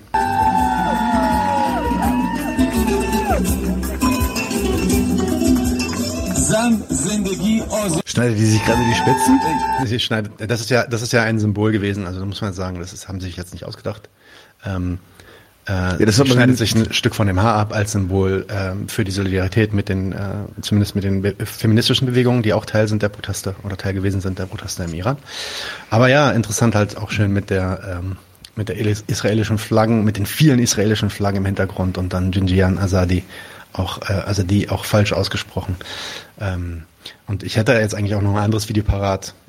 Ganz random, also ich habe einfach mal geguckt, so die letzten, man kann ja, es gibt ja mittlerweile Webseiten über die Vorfälle in der Westbank und in Gaza, die so passieren äh, unter der israelischen Besatzung und ähm, ja, welche Frauen da in letzter Zeit äh, misshandelt wurden, äh, auf Demos irgendwie äh, brutalisiert wurden, ähm, auf dem Boden festgehalten werden, so dass sie kaum atmen können und so. Und da habe ich natürlich sofort, also ich habe geguckt, was passiert in den letzten fünf, sechs Wochen, habe ich natürlich sofort zwei, drei Videos gefunden dazu, ähm, die ich jetzt auch einfach zeigen könnte, aber das lassen wir, das haben wir in letzter Zeit auch schon so oft gemacht. Insofern ist, glaube ich, die Doppelmoral hier eindeutig. Kam dieses ähm, Haare abschneiden nicht von irgendeinem Beerdigungsritual oder so ursprünglich? Ähm, Das ist gefährliches Das war- meinerseits. das, ich, ich weiß es nicht, ich weiß nicht, was der Hintergrund ist, aber ich weiß, dass es im Iran startete. Also dieses, die, diese Performance des Haar, Haarabschneiden ist tatsächlich irgendwas. Den Hintergrund kenne ich nicht, das, da weißt du dann mehr als ich. Wenn, wenn das so ist, dann kann es sein. Also, also jetzt mal, jetzt mal also ich, ich weiß, dass es aus dem Iran ursprünglich kommt, ähm, wo sich die Frauen also erst die Haare abgeschnitten haben. ähm, als, als ein Zeichen des Prozesses. Aber was ich jetzt eigentlich sagen wollte, im Liberalismus, in liberalen Gesellschaften ist man besessen von symbolischen Handlungen. Mhm. Und es ist jetzt nicht so, als wären Schöpfungen per se schlecht oder falsch. Also Position bezieht häufig über einen symbolischen Akt. Position zu beziehen ist wichtig und richtig. Ähm, aber es allein reicht halt nicht. Ähm, das Beispiel ähm, äh, hat mal gezeigt, als, als, als zum Beispiel CDU-Politikerinnen und äh, Politikerinnen oder generell die vom politischen Establishment auf Demos waren, halt mit, ähm, mit Schildern, mit Slogan in der Hand, ähm, Gian Azadeh. Und dann halt äh, gerade Kollektivisten halt, die heute halt, ähm, äh, halt aufgezeigt haben in diesem Punkt, hm. Parteien und eure Regierungen, die ähm, die Waffen liefern, unter anderem an die Türkei, dies, äh, um, um, um Kurden und Kurdinnen zu töten. Äh, dasselbe in Israel, Israels äh, seit einigen Jahren gefundene Interesse am, äh, am Kurden-Struggle, ja, der, der rein symbolisch ist, der rein formell ist, wo Waffen weiterhin geliefert werden, unter anderem an, an, die Türkei. Aber das reicht. Also, also ja. eine Show zu ziehen, zu tun, als, äh, als, als würde man groß die Seite von irgendjemandem stellen, von irgendeiner, äh, von irgendeiner unterdrückten Bevölkerung, einfach äh, einen symbolischen Akt zu tun, ein, ein, eine große Show abzuziehen, ein großes Ritual abzuziehen, aber nichts wirklich praktisches, handfestes tun, das reicht im Liberalismus. Mehr, mehr braucht es gar nicht und, und die Leute fressen einem aus der Hand. Also wie gesagt, symbolische Handlungen sind nicht schlecht oder nicht per se unwichtig. Man, man muss Position beziehen, aber wenn es gerade halt von den politischen Eliten kommt und nur das kommt, dann ist es halt einfach nur Selbstinszenierung und mehr nicht. Jo. Ähm, okay, Ink, du hattest doch auch ein paar Themen noch. Willst du vielleicht mal was vorstellen? Ich kann das auch gerne sharen, wenn du was zeigen willst oder so. Bist du noch da, Ink? Test, Test, 1, 2. Wir hören dich nicht. Sorry, ich war noch auf Ah, okay. Alles klar. Ähm, ja, vielleicht kurz den letzten Punkt, den ich noch in der Datei dazugefügt hatte. Okay, mache ich auf. Das ist einfach nur ein, das habe ich vorhin noch entdeckt als kleiner Witz. Oder ich habe es aber auch nicht überprüft nochmal. Aber es ist auf jeden Fall witzig. Und zwar ähm, Jutta Ditford. Lieblingsmensch. Ähm, ich sag mal auch gerne nicht zurückhält mit Antisemitismusvorwürfen, betreibt anscheinend, jetzt muss man ein bisschen runterscrollen, mhm. ähm, ein Ulrike Meinhof-Archiv. Ja, sie hat auch eine Biografie von der herausgegeben. Also sie, ja. sie ist, sie ist großer Fan von Ulrike Meinhof. Das möchte ich jetzt nicht, dass das unbedingt negativ auf die gute Ulrike zurückfällt. Die kann da nichts für, die ist schon lange tot. Nadim, ähm, ich glaube, du bist nicht in dem Tweet drin. Ah, ich bin, ich muss in den Tweet reingehen. Ja. Äh, wie gehe ich in den Tweet? Ich dachte, ich bin in den Tweet. Ich mal, hä? Ich glaube, es ist nur ein Screenshot von dem Tweet. Ach so, ich muss in den Tweet von Jutta. Nee, nee, nee, nee, ähm, schon in den Thread. Mhm. Naja, okay, aber sag doch mal, was du äh, von ja. dem Archiv, was du zum Archiv sagst. Nee, also das war es eigentlich auch ähm, insgesamt ja. schon. Also ich sag mal, der RF wird ja auch also vor allem in ihren Texten, glaube ich, teilweise Antisemitismus nachgesagt. Die haben ja auch viele palästinensische Organisationen unterstützt. Ich will da jetzt inhaltlich gar nicht drauf eingehen, da kenne ich mich auch nicht wirklich aus. Aber ähm, das wird ja von Antideutschen auf jeden Fall sonst immer ziemlich hart kritisiert. Das finde ich eine ja. sag ich mal, bemerkenswerte kognitive Dissonanz. Eine weitere. Ja. genau. Eine, eine von vielen. Eine von sehr vielen. Ja. Äh, ich möchte, ich möchte aber kurz noch was zum, äh, zum Tweet von Jutta sagen. Also, es ist ja nicht so, dass, dass, dass also, es, ist, es, ist, es ist ja nicht so, dass, dass, dass quasi dieses Klientel von halt sehr, sehr vulgären, ein bisschen verblödeten Anti-Ims, die, äh, äh, die sich halt hinter, dem iranischen Regime stellen, nicht existiert. Das existiert durchaus. Aber halt natürlich es, es ist für sie einfach zu sagen, dass halt die Pro-Palästina-Cloud auf Twitter und sonst wo äh, nicht hinter dem Iran stehen würde. weil sie ja fast alle davon geblockt hat. Also, sie sieht ja logischerweise nichts diesbezüglich. Und, und unter anderem halt mich und, und, und andere Leute. Also hat man sich eine schöne eigene Bubble aufgebaut. Und äh, ja, hier Stichwort, ja, ich hasse die Leute, die ich mir ausgedacht habe. ähm, das, das, deswegen, also man mit, mit, so, mit so Personen wie Jutta Dietfurt und so weiter, das ist, das ist halt wieder mal ein Beispiel dafür, man, man kann mit diesen Personen ein, nicht normal kommunizieren, weil sie haben eine kom komplett eigene selektive Wahrnehmung von der Welt da draußen. Ja, ja und das, das ist natürlich auch was. Schönes, ein ganz schön zusammengefasstes Konstrukt. Ja. ja, das ist natürlich aber auch was, was dieser Algorithmus und was die Funktion von Twitter auch einfach ähm, äh, ja, befeuern. Da, da, da wird man ja quasi angehalten, sich zu blocken und seine Bubbles zu bauen. Ähm, aber ja, das ist interessant, sehe ich auch so. Wobei ich da vielleicht, also jetzt nicht, ich will sie nicht verteidigen, aber es gibt manche Leute, die gehen einem mit ihrem Takes so auf die Nerven. Da bin ich dann auch mal schnell dabei, die einfach stumm zu schalten. Du, das war jetzt auch kein Plä das war jetzt, das war jetzt auch kein Plädoyer, dass man nicht blocken sollte oder so. Nee, das ist einfach, ist einfach Teil von diesem, von diesem Tool. Ja, ist einfach so. Ähm, da, da wird jetzt, da wird jetzt die moralische, äh, die moralische Kampagne, irgendwie Leute nicht zu blocken oder irgendwie No Hate oder so ein Kram, wird da auch nicht viel dran helfen. Ähm, alright. Daniel ist back. Jo, ich habe auch gleich was. Hast du was?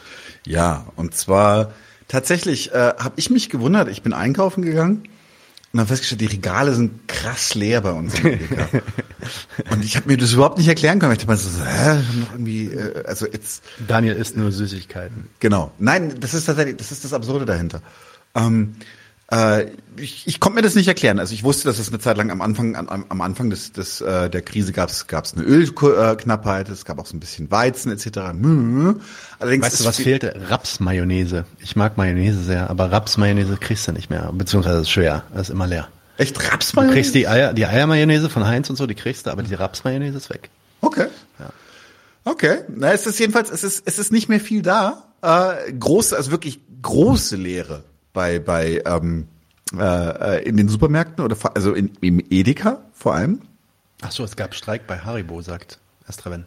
Ja, das, das, das ist aber nicht der Grund, sondern äh, Mars und Edeka befinden sich in einem Preiskrieg, weil äh, Mars hat die Preise angezogen, Edeka will das nicht hinnehmen und ähm, äh, will die nicht bezahlen, die Preise. Und sie haben gesagt, wir boykottieren euch einfach. Das heißt also, Edeka wird nicht mehr von Mars beliefert und Mars ist eben so viel mehr als nur Marsriegel. Ich habe irgendwo eine Grafik rausgesucht gehabt, äh, die ist aber leider super unübersichtlich, deswegen zeige ich sie nicht. Aber wirklich äh, Putzmittel, alles Mögliche gehört zum Mars-Konzern. Das ist wirklich, es ist brutal, was da alles hingehört. Und äh, ja, es findet gerade findet gerade tatsächlich ein, ein, ein kleiner ein kleiner Konflikt statt. Äh, und finde ich finde ich witzig. Äh, Preissteigerungen, die durchgesetzt werden müssen, zur Not mit Gewalt. Also wir eher verkaufen wir euch teures Zeug, äh, eher verkaufen wir gar nichts bei euch, als dass wir das Zeug nicht teurer verkaufen können. Mars ist jetzt nix. Sonst ändert sich, nee, das Ryder war das, oder? Riders ist jetzt Twix. Riders Sonst ändert sich nichts, genau. Ja. Yo. Ähm, das kennt ihr nicht mehr. Ink und Elias, ihr seid dazu jung für, oder? Riders ist jetzt Twix, das kennt ihr nicht. Seid ihr so jung? Ja, Elias, wie alt bist denn du? Elias ist zwölf, glaube ich. Zwölf? Und, und, und Ink ist 15, ja, zwölf, zwölf, genau. Ich habe ich, ich hab einfach, schon fertig mit seinem mit, Masterstudium. Und, ich habe äh, früh mit euch angefangen. Nee, ich, ich kenne das tatsächlich noch. Ich kenne das tatsächlich okay. noch. Alles klar, krass. Ja, ich bin, okay, ich, ich, ich, ich, bin in den 90ern geboren. Ich kenne ich kenn das tatsächlich noch. Okay, okay. Also, okay. Aber Ink nicht, ne? Ja. Also ich kenne es, aber jetzt nicht ähm, eher als ja dann Witz, nicht als. Ja, aber du hast nicht die, du hast nicht die Werbung im Fernsehen gesehen, so wie wir damals, als es, als es kam. Nee. Das meine ich. Nee, nee, okay. Ähm, ja, ja, ja, ja. Die Lumpenbelizistin Weißband. Ja, gefressen, die Brat. Martina, Martina, Marina? Warte mal. Marina. Marina Weißband. Ähm, die wird ja in jeder Talkshow vorhofiert. Die war früher bei den Piraten, ne? Das war eigentlich. Passt gut. Nein, sag jetzt nicht, das war eigentlich eine beste Partei, bitte. Nee, überhaupt nicht. Sonst Wobei ich brechen, wir, tatsächlich als, brechen wir diesen Podcast und das Projekt 99 zu 1 ab. Nee, tatsächlich, ich, als das ganz früh losging mit den Piraten, fand ich sie interessant, aber ich habe dann relativ schnell die Reise Weil du halt von E-Donkey äh, Genau, legal weil ich, weil ich meinen Porn weiterziehen wollte. genau. So, ähm, Marina Weißband, hier ist sie. Die weiß nicht ganz genau, was äh, die Ukrainer jetzt brauchen und deswegen plä- plädiert sie hier dafür, ähm, was ihrer Meinung nach, ja, Standpunkttheorie mal wieder, sie ist der ganze Mittelpunkt. Da gucken alle Talkshow-Gäste ihr zu, wie sie auf dem Teleprompter, äh, auf dem Fernseher eingeschaltet wird. Ähm, und da sagt sie Folgendes. Ähm, es ist nicht wirklich eine neue Phase. Es ist jetzt eine Phase, in der Putin äh, versucht, sehr, sehr viel Terror zu machen. Das nächste, was wir sehen werden, ist, dass er versuchen wird, für einen möglichst schnellen Waffenstillstand. Erstmal ganz kurz. Äh, Also, äh, wenn wir mal eine Sekunde zurückgehen. Marina Weißband. Guckt euch mal den Titel hier an. Hier steht Marina Weißband und unten drunter steht dann in dem In Kiew geboren. In Kiew geboren. Das ist Expertise. On the nose. So, einfach nur damit klar ist, okay, die, die kommt irgendwie, die hat irgendwas in der Ukraine am Hut. Waffenstillstand ähm, Werbung zu machen und den zu erreichen. Für ihn ist das jetzt wichtig, weil Cherson kurz davor steht, befreit zu werden. Ähm, und Putin, ja, so ein bisschen die, die Truppen ausgehen, die, die er jetzt schickt, sind nicht vorbereitet, sind nicht ausgerüstet. Das Beste, was ihm jetzt passieren kann, ist ein Einfrieren des Konflikts, ein Waffenstillstand, damit er dann äh, in Ruhe aufrüsten kann, in Ruhe die neuen ähm, mobilisierten Truppen fertig machen kann und dann im Januar, Februar wieder von neuem äh, die neue Invasion fahren kann. Das ist, was er jetzt versuchen wird. Ähm, Das Beste, was wir machen können, ist nicht darauf einzugehen, sondern die Offensive, die die Ukraine gerade hat, zu nutzen, um die Städte zu befreien, um die Zivilbevölkerung zu befreien, die gerade auf diese Weise terrorisiert wird. Frau ba Ja, also das, das fand ich nur deswegen interessant, weil hier halt mal im, im deutschen Fernsehen ein Appell, ein, ein Appell quasi geht an ähm, die Ukrainer und den Ukrainern hier eigentlich gesagt wird, hört, hört nicht auf zu kämpfen, ihr müsst jetzt weiter kämpfen und wenn jetzt irgendjemand kommt von wegen Verhandlungen und so weiter, das ist jetzt der ganz falsche Moment, weil ja, Cherson fällt bald und ähm, das weiß Putin und der will jetzt sich eigentlich nur, der, das ist eigentlich eine Falle. So, lasst euch nicht drauf ein, kämpft weiter, liebe Ukrainer. Ja, ja, sowas, äh, sowas gilt dann als Expertise und wird zugeschalten als ähm, Experte für, für die Ukraine. Wenn ihr Manufacturing Consent euch das Video nochmal anschaut, wo wir über Medien gesprochen haben, das ist genau eine der Funktionen, wie diese Staatspropaganda zustande kommt. Jo, wir bleiben im Konflikt, oder? Ja, hier er gesagt, fantastisch, genau. Ähm, Marina Weißband weiß, was abgeht. Da braucht braucht Frauchen keinen Sun Tzu oder Clausewitz lesen. Ja, ja, genau. Diese ganzen Theoretiker und Kriegsexperten der Geschichte der Menschheit, die verblassen da natürlich vor dieser, vor dieser Weisheit. Elias. Ich glaube, ich glaube, ich muss aussteigen aus zwei Gründen, weil ich muss noch wohin und gerade und gerade kackt das Internet, richtig ab. Also ich war jetzt auch, ne, glaube ich, gute drei Minuten ganz weg. Okay, Digga. Ähm, ähm, sehr schön, dass du, sehr schön, dass du da warst. Das nächste Mal vielleicht, ähm, vielleicht vor Ort sogar, wenn du das nächste Mal in Berlin bist. Ich habe gehört, du warst vor kurzem hier. Ja, dann ich war vor kommst du kurzem hierher hier und dann. und, und, ja. und wie gesagt, ich bin, ich bin auch gerade, also in Marokko bin ich auch gerade unterwegs. Wenn ich, wenn ich eventuell in meiner, ähm, bei mir zu Hause hier wäre, ähm, wäre es ein bisschen stabileres Internet mit halt eigenem Internet und so weiter. Machen wir, machen wir. Danke, dass du hier warst. Also, und danke, dass du mitgemacht ne? hast. Hat Spaß gemacht. Immer ein Macht's Vergnügen. gut. Bis bald, Elias. Ciao. Ciao. So, Ink, jetzt sind es nur noch wir drei. Mal schauen, wie lange du durchhältst. Ah. Also auf jeden Also Fall. meine Verbindung macht zumindest noch mit. Ja, und dein, dein, dein Ton ist auch super. Hast du ein ordentliches Mikro? Ja, ich habe mir von meinem Dad eins geliehen. Super. Super. Genau. So kurzfristig. Nice, nice, nice. Ähm, das äh, nenne ich vorbildlich. So, ich mache jetzt noch ein Ding, dann kannst du auch vielleicht noch mal zwei machen, Daniel. Jo. Weil du bist jetzt so lange schon so ruhig gewesen und du schläfst mir gleich weg, wa? Aber ja, wer, wer weiß besser, wie es den Menschen, den einfachen Menschen auf der Straße geht? Wer ist näher dran am, am, am einfachen Peter von nebenan als Franziska Giffey?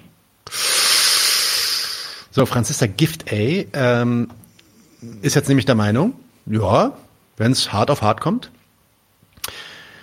ähm, wenn wir Probleme haben mit dem Strom und dem Heizen und so weiter, dann könnten ja so zwei bis drei Stunden Stromabschaltung für die Bürger in Berlin verkraftbar sein. Nice. Nice. Mhm. Soweit äh, sind wir jetzt schon. Ähm, und hier, äh, ich finde, ich finde, äh, also manchmal ist es auch wirklich diese Medien. Dolores manchmal, Umbridge. Diese Sie Medien Dolores sind manchmal Umbridge. wirklich so unfreiwillig komisch. Ja, also da hast du so, so, eine, so einen Titel, da steht drin, Giffey findet zwei bis drei Stunden äh, vertretbar. Und ähm, dann sie in ihrem in ihrer fetten Limousine, wie sie so rausguckt. Ich denke mir so, Schon in Ordnung. Hier du mal. Ne? ja, genau. Ich habe ja meine, halt Klima, ich hab ja meine. Klimaanlage hier im Auto und die Tür geht auch gleich zu, dann wird's schon wieder warm. So. Katastrophe. Alright, Daniel, du bist dran. Jo, wir haben was gefunden. Ich äh, weiß nicht genau, was die Quelle an der Stelle ist, aber es war saukomisch. Und zwar ist es ähm, äh, eine russische russische äh, Witzshow darüber, wie die Zustände bei uns angeblich sind. Oh. So geil. Das ist fantastisch. Aber war das eine Witzshow? Ich dachte, das ist wirklich, das ist echte Propaganda. das kann sein, dass es auch echte Propaganda ist. Also das es ist so ein bisschen es witzig es gemacht. War, es war ein, es war ein Propagandavideo ähm, und, und auf der russischen Seite. Also es ist, ist nicht kritisiert nicht die Russen, sondern Nee, die nee, nee, meinen- nee. Es ist, es ist russische Propaganda, wie, Genau. wie schlimm der Westen ist. Ja. Und ähm, das ist, das ist wirklich, das ist wirklich krass. Also ich, ich, ich spiele es jetzt einfach mal. Das ist ein englischer Untertitel leider, ja, Leute. Äh, Wir können das vielleicht kurz zusammenfassen im Nachhinein, aber das müssen wir jetzt auf Englisch, äh, auf Russisch mit englischen Untertiteln sehen. Hört man den Ton? Nein, du bist ja noch nicht eingeschaltet. Ah, ich bin ein Dodel. Jetzt. So, jetzt. Как я давно хотел это сделать. В Америку летите? Да. Переезжаем. Америка самая свободная страна. Страна возможностей. Вы с мужем летите? Да, мы вместе. Он сейчас подойдет. А вот и мой муж. Знакомьтесь. Эмили. Oh mein Gott, Lesben. Простите,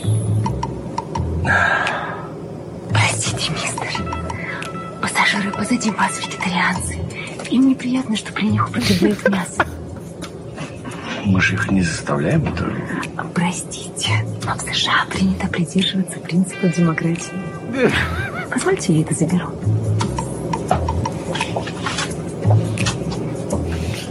Парень, Ganz kurz zur Zusammenfassung. Ja, zwischen- also der erste, der erste kleine Sketch ist. Ja, dass, dass halt eine Frau sagt, oh, mein Ehemann kommt bald. Das ist auch Husband in den Untertiteln. Ich weiß nicht, ob das auch im, im Im, Im. Flugzeug Ja. dreht sich die Frau hin, dreht sich eine Frau um und redet mit denen und fragt den. Ziehst du nach Amerika? nach Amerika. Ja, das Land der unbegrenzten Möglichkeiten, das wird dir gefallen. Und dann fragen sie die Dame, äh, ja, ist sie, ist sie, ziehen Sie auch mit Ihrem Mann dahin oder sind Sie mit Ihrem Mann unterwegs? Und ja, mein Mann kommt gleich. Und Dann kommt halt eine Frau. eine Frau. So, oh mein Gott, Oh, Lesben ja. und die sind total. Ist auch super, super, super, äh, scheußlich inszeniert. So, so, Furchtbar, ja. ja. Und jetzt gerade war es halt so, dass er halt Fleisch essen wollte und dann kommt die Stewardess und sagt, ja, aber die hinter ihnen sind Vegetarier und in Amerika, ähm, da achten wir auf sowas und äh, nimmt ihm das Fleisch Ja, weg. die, die, die, das sind unsere demokratischen Grundwerte. genau, we adhere democratic principles. Ja, genau. genau. В очередь в туалет. What do you want? В очередь, говорю, ставь в ту- туалет. I want to go to the toilet. Простите, мистер, что случилось? Вот парень без очереди лезет тут. И что? Вы не хотите его пропустить? Я? Конечно, конечно. Его надо пропустить. Мы подождем. Его народ долгие годы терпел притеснение белых. Мы перед всеми афроамериканцами в долгу. Простите нас, сэр. Прошу вас.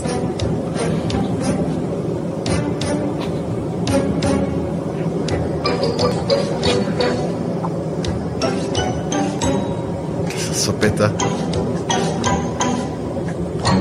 Alter. Das ist so krass. Also Alles an dem Sketch. Also es fängt erst so an. Der Typ, der eine russische Typ sitzt, äh, steht vor der Toilette und wartet in so einer Schlange. Ähm, und dann kommt ein Schwarzer auch aus dem, aus dem Flugzeug und skippt einfach seinen Platz, geht vor. Und er sagt dann so zu ihm, ey, stopp. Und dann dreht er sich zu ihm und sagt, what do you want? Und er hat dann auch so einen, so einen afrikanischen Akzent, dieser Schwarze sogar, ja. Obwohl er anscheinend Super. Amerikaner sein soll. Und ja, dann stellt sich heraus, äh, die ganzen anderen russischen Leute, die in der Schlange warten, sagen, ja, nee, nee, du, du musst ihn vorlassen, weil er hat sein ganzes Leben lang, äh, seine ganze, all seine Leute haben, ähm, wurden vom weißen Mann unterdrückt über Jahrhunderte und deswegen müssen wir ihn jetzt genug ähm, tun. Und das sagt dann auch die Stewardess und alle gehen dann auch so auf die Knie vor der schwarzen, vor dem schwarzen Mann. Und ähm, der darf dann natürlich die Line skippen und geht auf Toilette. Also ja, ähm, alles, was hier so als Vogue bezeichnet wird, ähm, übertrieben äh, anti-woke russische Propaganda, böses Zeug. Aber ungewollt komisch, wie gesagt. Ja. Warte mal, ich mach mal weiter, weil es kommt noch einer. Nein. Oder wie? Nein, nein, nein, glaube nein. Also ja, Ja, doch, ja, schon, aber- ja, komisch, aber affirmierend der der russischen ähm, Linie. rassistischen, so. sexistischen Linie. Ne? Also es, schon, wird schon ein bisschen Spaß. Also es ist keine, es ist keine Satire auf russische. Genau, ähm, sie, sie machen sich nicht über die russischen Befindlichkeiten lustig oder sondern Wahrnehmung Sie machen sich über die Amerikaner lustig. Die Genau. Amerikaner, guck mal, die knien vor Schwarzen, wenn die Schwarzen auf Toilette müssen. So. Aber äh, da habe ich tatsächlich, glaube ich, mal ein Video gesehen im Zuge von Black Lives Matter, wo ähm, praktisch so Weiße vor so einer Gruppe von Schwarzen so um Vergebung bitten und Ja, Ja, dass Liberale so einen Scheiß machen, das das glaube ich schon, aber das ist ja das, was die ja tu, so tun, ist, dass das, als sei das institutionalisiert.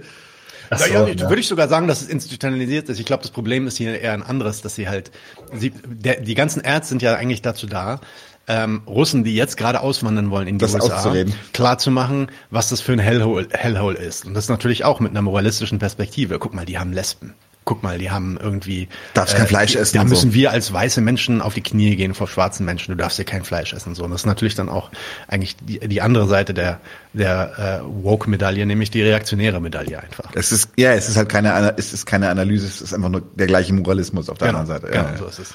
Ja, das ist, ja. Aber es geht noch weiter. Вы не могли бы пересесть в носовую часть самолета?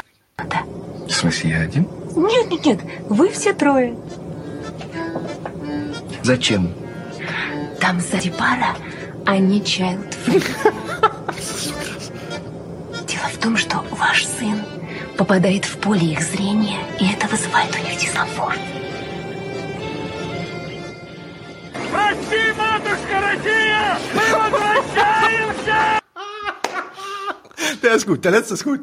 Ähm, äh, da kommt die Stewardess an und sagt, könnten Sie bitte zwei Reihen weiter oder drei Reihen weiter äh, vorrücken? Und dann fragt er, was, äh, nur ich oder meine ganze Familie? Und, nee, ja, ihr alle drei. Ähm, und dann fragt er, warum? Ja, weil hinter ihnen sitzt ein Paar, die sind kinderfrei. Und ähm, dadurch, dass ihr Sohn in ihrem Sichtfeld ist, fühlen sie sich gestört. Deswegen müssen sie jetzt ähm, bitte äh, ein paar Reihen vorrücken. Und er guckt sich nur so an und in der nächsten Szene siehst du, wie er aus dem Flugzeug rausspringt mit einer Rettungsweste und schreit, vergib mir, Mutter Russland, ich komme zurück. Mega. Oh Mann, ja, okay. Ähm, kann man gucken, kann man gucken. Guter Take zur Befindlichkeit, ja, so ist es. Alright, du machst weiter, du hast noch einen. Äh, jo, und zwar relativ ernstes Thema, aber jetzt gar nicht so deprimierend, beziehungsweise es, es wird deprimierend werden, da könnt ihr euch sicher sein. Äh, in Frankreich kocht es gerade extrem, also die, die, es sind massive Arbeitskämpfe in Frankreich, äh, Nationen, also wirklich nationwide, also ganz, über die ganze Nation hin, ist an der Grenze des, des Generalstreiks, es ist noch keiner, keine Sorge, äh, aber es ist, wird sehr, sehr hart gestreikt. Sehr, sehr viele Leute sind auf den Straßen, ähnlich wie damals bei den Gelbwesten. Ähm, ich sag deswegen, schlechte Laune kommt trotzdem, weil äh, der Artikel ist übrigens sehr interessant, wir verlinken den auch, ähm, worum es hier geht. Aber man sieht auch zum Beispiel, mit welcher Eiseskälte Macron da einfach zurückschlägt. Also ich habe heute Videos gesehen, wie Polizisten wirklich also aufs brutalste durch die durch die demonstrierenden Gruppen durchmarschieren und du merkst halt einfach, wie wenig wie wenig die die angeblichen Ideale von Redefreiheit und Mitbestimmung oder sowas im bürgerlichen Staat eigentlich äh, existent sind. Und Macron ist da ein sehr sehr schönes Beispiel, weil der ist so so ohne jeden, wie soll ich sagen, dämonischen äh, Wurf oder sowas, der, der steuert da einfach durch. Der steuert da einfach durch. Und wenn Leute schwerst verletzt werden, ist ihm scheißegal. Genau, Eiserne Lady Macron schreibt äh, äh, N1T, genau in die Richtung geht es. Es ist einfach, es wird einfach das ähm, System durchgesetzt zur Not mit, was heißt nicht zur Not mit Gewalt? Es wird die ganze Zeit mit Gewalt durchgesetzt. Also Not ist da noch gar nicht. Es wird einfach klar gemacht, mit uns nicht. Anyway, aber es ist wichtig, äh, behalte das mal im Blick. Ähm, denkt daran, damals, das ist jetzt ungefähr ein Jahr oder anderthalb her, die Gelbwesten waren eine der größten, größten Klassenkämpfer. Nee, nee, das ist 2019. 19? Das ist, ja, da war noch die ganze Pandemie zwischen. Echt? Wow, wow, Ja, ja, wow. die Gelbwesten waren 2018, 2019. Stimmt, natürlich, natürlich. Zwischendurch bei Black Lives Matter und so. Ne, ne, ne. Ne, äh, war eine sehr, sehr große, sehr, sehr interessante Bewegung, wo sich in meinen Augen auch die deutsche Linke nicht mit Ruhm bekleckert hat, mit ihrem ewigen Diskutieren, ist das jetzt gerechtfertigt oder nicht? Leck mich am Arsch, ja. Ähm, aber nee, spannendes Ding und es scheint, es gibt eine neue Auflage davon. Guckt euch das mal an. Brandon is back. Wer ist eigentlich Brandon? Das ist Biden. Joe Biden. Da gibt es eine Geschichte, warum der Brandon heißt. Ich glaube, wegen diesem Fuck you Biden oder so. Ja. Ähm, anyway. Äh, ich share meinen Screen, weil es, ich habe ein paar lustige Sachen zu Biden. Also vielleicht nicht alles lustig, aber dieser hier ist wirklich, ähm, da sagt, da sagt der äh, Tweet-Verfasser, we are living in a Leslie Nielsen Movie. Für alle Leute, die Leslie Nielsen nicht kennen, ihr seid zu jung. Ja, Ähm, ich liebe nack- es. Nackte Kanone und so weiter. genau. Ich möchte eine Welt, in der Käfer und Insekten endlich wieder schmecken. Ich möchte eine Welt, in der ich aus einer Toilette trinken kann, ohne Ausschlag zu kriegen. Ja, ähm, äh, fantastische Filme, kann man sich auf jeden Fall antun. Ähm, Leslie Nielsen, fantastischer Comedy-Actor. Und äh, da gab's halt, da gab's dann halt auch immer so Momente, in denen so Reden geführt werden, die so unglaublich lächerlich sind. Also ein bisschen Loriot, aber auf amerikanisch. Und jetzt habe ich den verloren. Wo ist er denn hier? Wo ist er? Wo ist er? Wo ist er? Ah, da ist er. Alright. Let's share this tab. Nur 10 Sekunden. Auch wieder auf Englisch. Und los geht's. Oh, habe ich den Sound auch gestellt? Ja, habe ich. Okay. Du musst es nur anmachen. Warte, warte, ist noch nicht an. Okay, ist noch nicht an. Bum, bum, bum, bum. So. Let me start off with two words. Made in America. Made in America. Two words. Also Nein. zwei Zählen schafft er noch. Let me start out with two words. Lasst mich mit zwei Worten beginnen. Made in America. Ah, okay, ja. Ähm, ja, Biden ist back. Ähm, zumindest für den Doppelpack heute. Der ist natürlich nie weg gewesen. Gibt einen interessanten ähm, Vergleich äh, seiner Corona-Politik gegen die äh, von Trump. Da hat er, das war natürlich damals, als er angetreten ist gegen Trump, eine, eines der großen ähm, Argumente gegen Trump.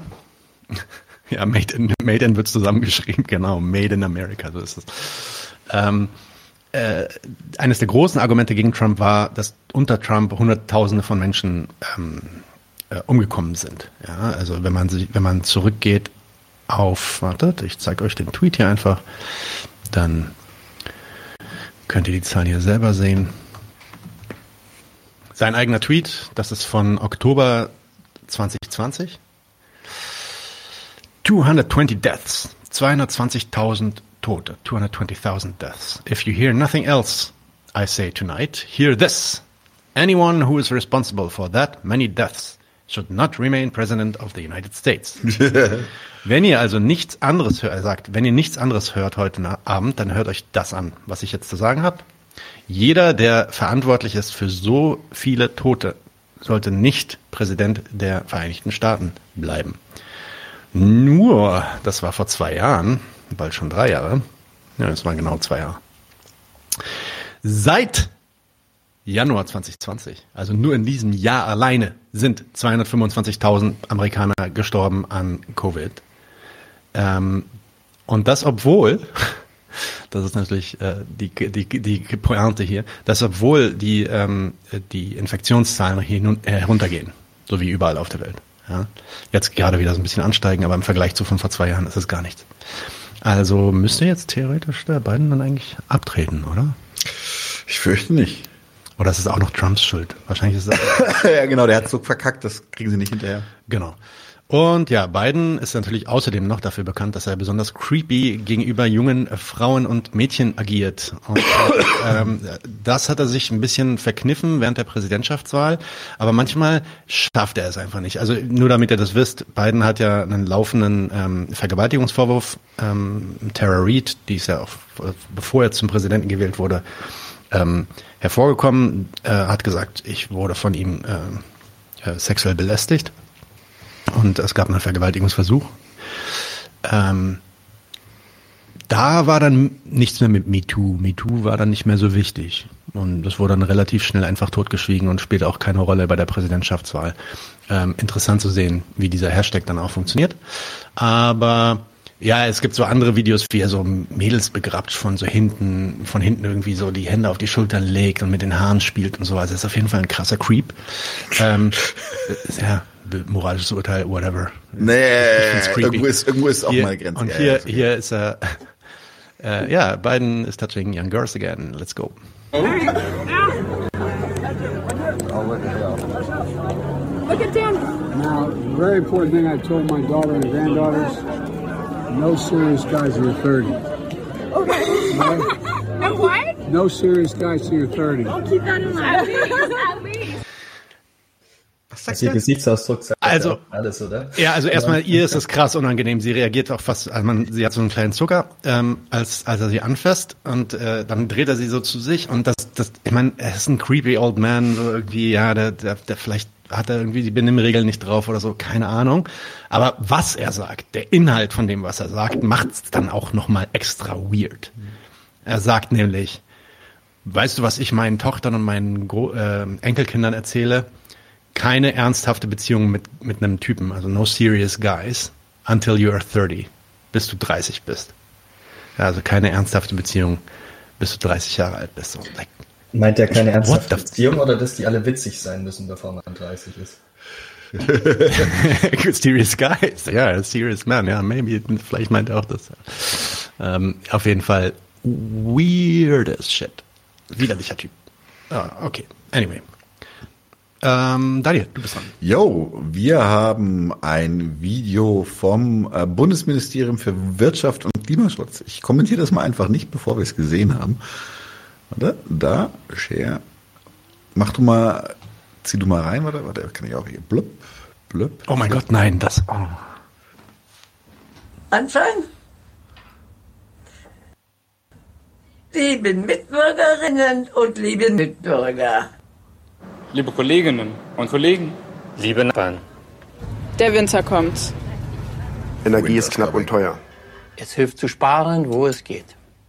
Wir können alle unseren Beitrag leisten. Und erneuerbare Energien im eigenen Land ausbauen. damit wir Freiheit bewahren und unser Klima schützen. Besonders im Alter können wir einiges selber tun. Warmwasser sparen. Türen abdichten, Heizung runter. Und Abwärme smart nutzen. Lasst uns alle zusammenhalten. Damit wir gut durch den Winter kommen.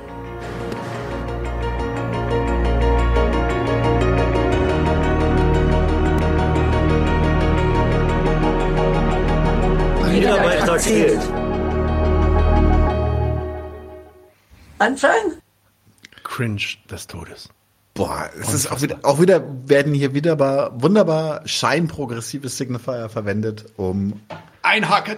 Genau, um einzuhaken, Wir zusammen. Schulterschluss, Wir schaffen das. wir schaffen das, aber nicht im Sinne von, äh, vielleicht können ja auch Industrie und Wirtschaft so ein bisschen sparen. Nein, wir müssen alle sparen, individuell, wir müssen uns darauf vorbereiten, dass harte Zeiten kommen. Ich bin tatsächlich, ich glaube gar nicht so sehr, dass es darum geht, dass hier wirklich gespart werden muss. Ich glaube eher, dass äh, es darum geht, die Bevölkerung darauf vorzubereiten, dass es einfach Es geht um, es geht um ein, also es ist kein Einprügeln, aber es ist eine, ein- das ist eine Doktrination des Volkes, ein Einschwören auf den nationalen, auf das nationale Wir, Genau, das Verzicht- auf die Mission auf des Verzicht. Staates, den, den der Staat sich jetzt gesetzt hat. Und äh, die Medien sind dazu da, um genau, diese Bereitschaft herzustellen, sowohl bei den Bürgern als auch bei den Politikern. Das ist ja, diese Sachen werden ja nicht nur, also vorrangig schon, aber nicht nur für uns einfache Leute auf der Straße gemacht, sondern auch den Politikern immer wieder vorgehalten, dass sie sich dieser, dieser Mission, der staatlichen Mission dann nicht hinhalten, hingeben. Aber zeig doch mal den Thermaldetonator oder Den so. Thermaldetonator? Gerade Liste, Liste 8. Der ist gar nicht so spannend. Das ist einfach nur einfach nur ein saugeschmackloses Nahrungsergänzungsmittel. Wo ist denn der? Hier. Also Nahrungsergänzungsmittel, das sich äh, in der also die schleichende Militarisierung der Gesellschaft beziehungsweise schleichend ist da auch nicht mehr viel. Also, Nahrungsergänzungsmittel für Sportler kommen neuerdings in Handgranatenpackungen. Ich meine, ich habe so ein Handgranatenfeuerzeug zu Hause. Das fand ich als Jugendlicher total toll, aber puh, Äh, Handgranaten sind ja auch irgendwie männlich. ja, sind wie, sind wie Klöten, ne? Oh Mann. Jo, ähm, ich würde gerne eine Sache noch noch rausschießen, die mir echt echt äh, so ein bisschen ein bisschen das Kraut ausgeschüttet hat. Ähm, Du hast so viele Begriffe für äh, was hat mir die Sicherung rausgeschlagen, Äh, das Kraut rausgeschüttet. Genau. Ja, das ist doch kein Thermaldetonator. Das, Genau. Da hast du recht, Rune, ist kein Thermaldetonator. Nee, äh, aber, aber wir, wir, wir erinnern uns alle daran, dass Olaf Schlotz äh, eigentlich ziemlich Dreck am Stecken hat. Und zwar hat seine zwanghafte Verabreichung von Brechmittel hat, ähm, hat Menschen umgebracht. Also da sind Menschen dran gestorben. Aber ähm, Auf jeden Fall mindestens gefoltert. Ja, mindestens, es ist de facto jemand dran gestorben. Ja, ja, aber also mindestens. So, ich glaube, wo ist er, wo ist er? Da. Ähm, äh, Schlotz wird damit konfrontiert. Ich liebe seine Reaktion. Hassliebe. Der Europäische Gerichtshof für Menschenrechte hat, hat. hat ja später geurteilt, Brechmittel per Zwang einzuflößen, das verstößt gegen das Folterverbot. Klare Frage, bereuen Sie also, dass Sie das damals erlaubt haben? Diese Entscheidung ist zu beachten und ich glaube, dass es auch richtig ist, dass wir uns alle daran halten. Ich habe das nicht als Folter empfunden, das will ich gerne dazu sagen. Sie nicht, ist, aber die Menschen es ist ein, schon. es ist ein Mittel. Also nochmal zum Mitschreiben. Ich, habe es nicht als Folter empfunden. Also Olaf Schlotz hat es nicht als Folter erfunden, wenn andere, vornehmlich migrantische, prekäre Menschen Brechmittel zwangsweise verabreicht bekommen. Hat der gute Schlotz äh, in seinem Büro das nicht, Folter, als Alter. Folter empfunden. Der hat nicht, also auch nicht irgendwie Folter. Wir machen ja nicht irgendwie, wir tun ja dem Typen keine körperliche Gewalt an gegen Nee, aber ich kenne ihr, also so Ipecac oder sowas, also so zwanghaftes Erbrechen, kennt ihr das? So, so wenn der ganze Körper sich einfach einmal umstülpt und ihr könnt nichts mehr dagegen machen? Ich war, ich habe sarkastisch gesprochen. Es ist natürlich Folter. Es ist gar keine Frage. Aber er hat es halt nicht so empfunden. Nö, ich war, war, muss man ja war auch, seinem, in seinem muss man ihm ja auch zusprechen. Er ist dann ja auch wieder eigentlich, er hat Bauchschmerzen dabei gehabt vielleicht, aber er hat es nicht so Er hat nicht mehr empfunden. Bauchschmerzen, er hat es nicht so empfunden. Er hat es nicht so empfunden, ja. ja. Nicht, nicht so empfinden ist so, dass, dass die, die Vorstufe von Bauchschmerzen haben. Ja. ja. So. Das ist dann dieses betroffene, das, das betroffene grünen Gesicht. So, na, es tut mir leid, aber es musste sein. Passend dazu vielleicht. Ähm, ja. Ich weiß nicht, ich habe nicht genau geschaut, ob es in der Liste ist, aber es kam auch heute ein Bericht zu dem ähm, ermordeten 16-Jährigen, den die Polizei in Dortmund erschossen hat, Mhm. wo sich die Beamten, glaube ich, ähm, darauf berufen haben, dass ähm, der irgendwie, also nicht bei Sinn war, beziehungsweise unter Drogen- oder Alkoholeinfluss stand. Und jetzt kam irgendwie ein ja, Gutachten aus der Rechtsmedizin, dass der keine Drogen und kein Alkohol Ja. hatte. Haben wir so empfunden, dass der, der da haben wir so gedacht. Da gibt's jetzt vielleicht, warte, Nadine, ich pack das mal kurz. Hau mal rein, ja. Du kannst ja auch scheren, oder? Kann ich sharen? Warte, Du kannst ich, auch einen ich Screen sharen, kurz in das Google-Dokument. Ja, okay, Kein dann mach Problem. da auf. Das, ähm, Ja, das ich habe ich hab schon. Ist gut. Ja. Ich habe schon, ich habe schon. Ich nehm's. Das ist von einem Polizeiwissenschaftler. Und selbst der, also hebt jetzt, ja, hat große Zweifel an der offiziellen Darstellung der Polizei Dortmund. Und das Beängstigende ist, ich glaube, seitdem ist ja schon wieder jemand von denen erschossen worden dort. Ja, ein psychisch Kranker. Ist übrigens auch so, dass äh, überproportional psychisch Kranke von den, äh, von den Bullen erschossen werden. Äh, soll ich das abspielen, Ink? Ja, mach mal. Ja, kurz, er ist nur 20 Sekunden. Wenn man diesem Geschehensablauf jetzt unterstellt, dass der Junge im Grunde genommen Schmerzen hatte, sich auch entsprechend gekrümmt hat und auf jeden Fall nicht mehr in der Lage war, eine Person anzugreifen, dass wir dann auf keinen Fall mehr von einer Notwehrlage äh, sprechen können, sodass wir dann im Grunde genommen bei einem Totschlag und möglicherweise sogar auch einem, einer Mordanklage wären. Nice. Also ich habe es jetzt auch mal langsam genug mit diesen Rassismusvorwürfen ja, gegen die Polizei. Ich kann es langsam echt nicht mehr hören. Ja. Und jetzt hieß der auch noch Mohammed. Ja, das hat ja wohl gar nichts damit zu tun, dass der Mohammed hieß. Also ich kann es nicht mehr hören. Hatte, war das nicht die eine von der Polizei, die das gesagt hat in der War das, nicht, Pressekonferenz? war das nicht, hat das nicht Seehofer irgendwie so? Nein, nein, nein, das war eine, war eine Dame irgendwie letzte Woche. Ich habe ihren Namen vergessen. Ah, okay. Ähm, Polizei, Polizeipräsidentin vielleicht sogar? Gibt's sowas? Senatorin. Ähm, anyway, das äh, natürlich kann ich's äh, hören. Also das war nicht meine Aussage, sondern ich habe versucht, die nachzuahmen. Ähm, ja. Machen wir noch jeder zwei Sachen? Jeder zwei Sachen? Okay, hau rein. Okay.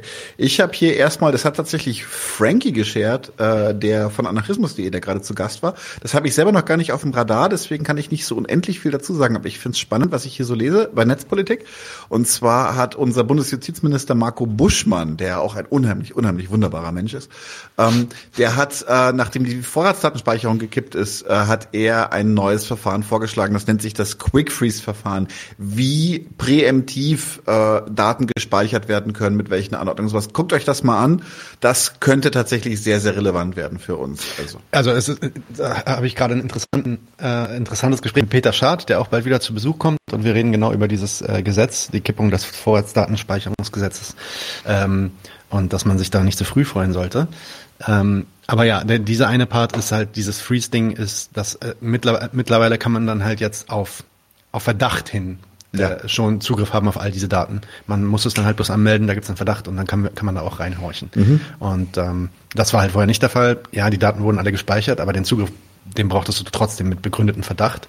Ähm, und jetzt kannst du es präemptiv. Jetzt kannst du es quasi präemptiv, bevor irgendwas passiert ist. Äh, mhm. Also unbegründeter Verdacht, einfach ein Wimmel, den du hast und dann kannst du da reingucken. Mhm. Ja, interessant. Ähm, aber wie gesagt, Peter Schad hoffentlich im November. Ich habe es noch nicht festgelegt, wann es kommt. Aber wenn er zuhört oder zuschaut, Peter, wir sehen dich bald. Ja, äh, Feminismus der Frauen zentriert. also, ich, also das ist wirklich, ähm, das ging auch noch weiter, aber dieser Twitter-Post, dieser Austausch war echt fantastisch. Das ist hier Professor Karl Lauterbach gibt nicht mehr viele Leute, die so einen Pro Titel in ihrem Twitter-Handle haben, oder? So Professor. Karl Lauterbach. Aber ja, Karl Lauterbach, der hat das bestimmt. Ähm, der reagiert auf einen Post von Ursula von der Leyen.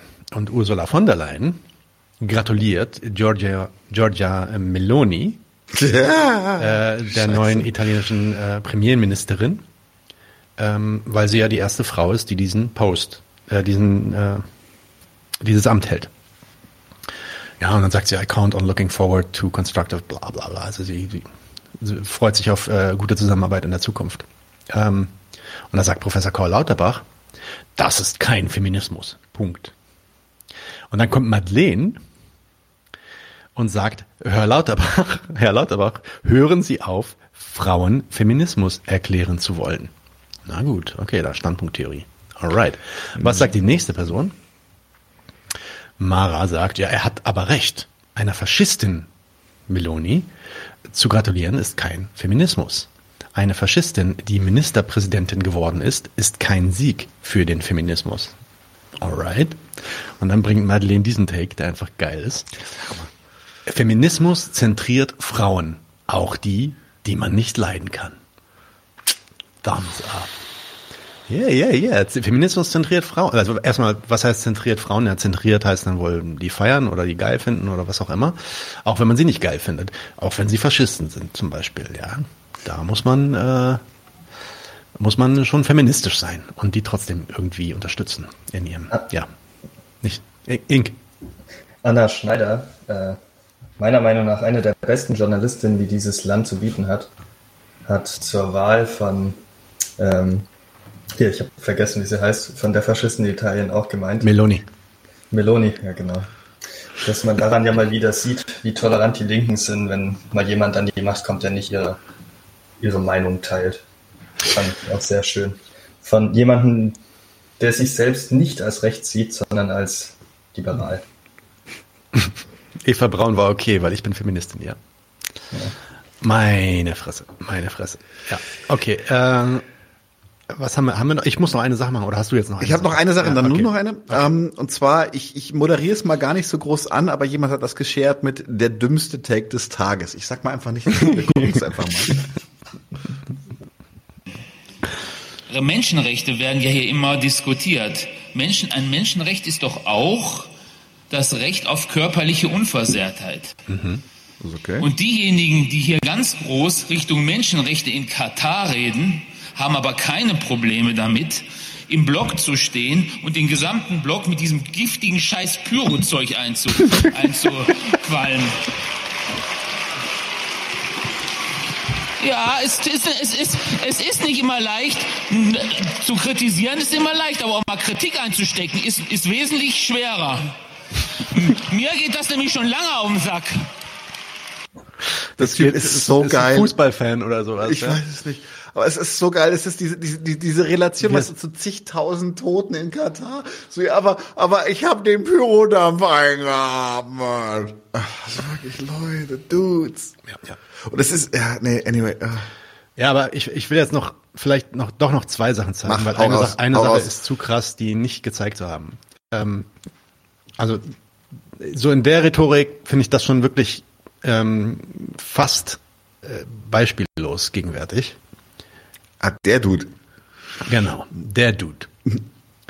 ähm, der, äh, wie sagt man das auf Deutsch? Äh, EU Foreign Policy Head, also der mhm. ähm, Leiter der ähm, Foreign Policy in der Europäischen Union. Foreign Policy heißt sowas wie ausländische Politik oder so.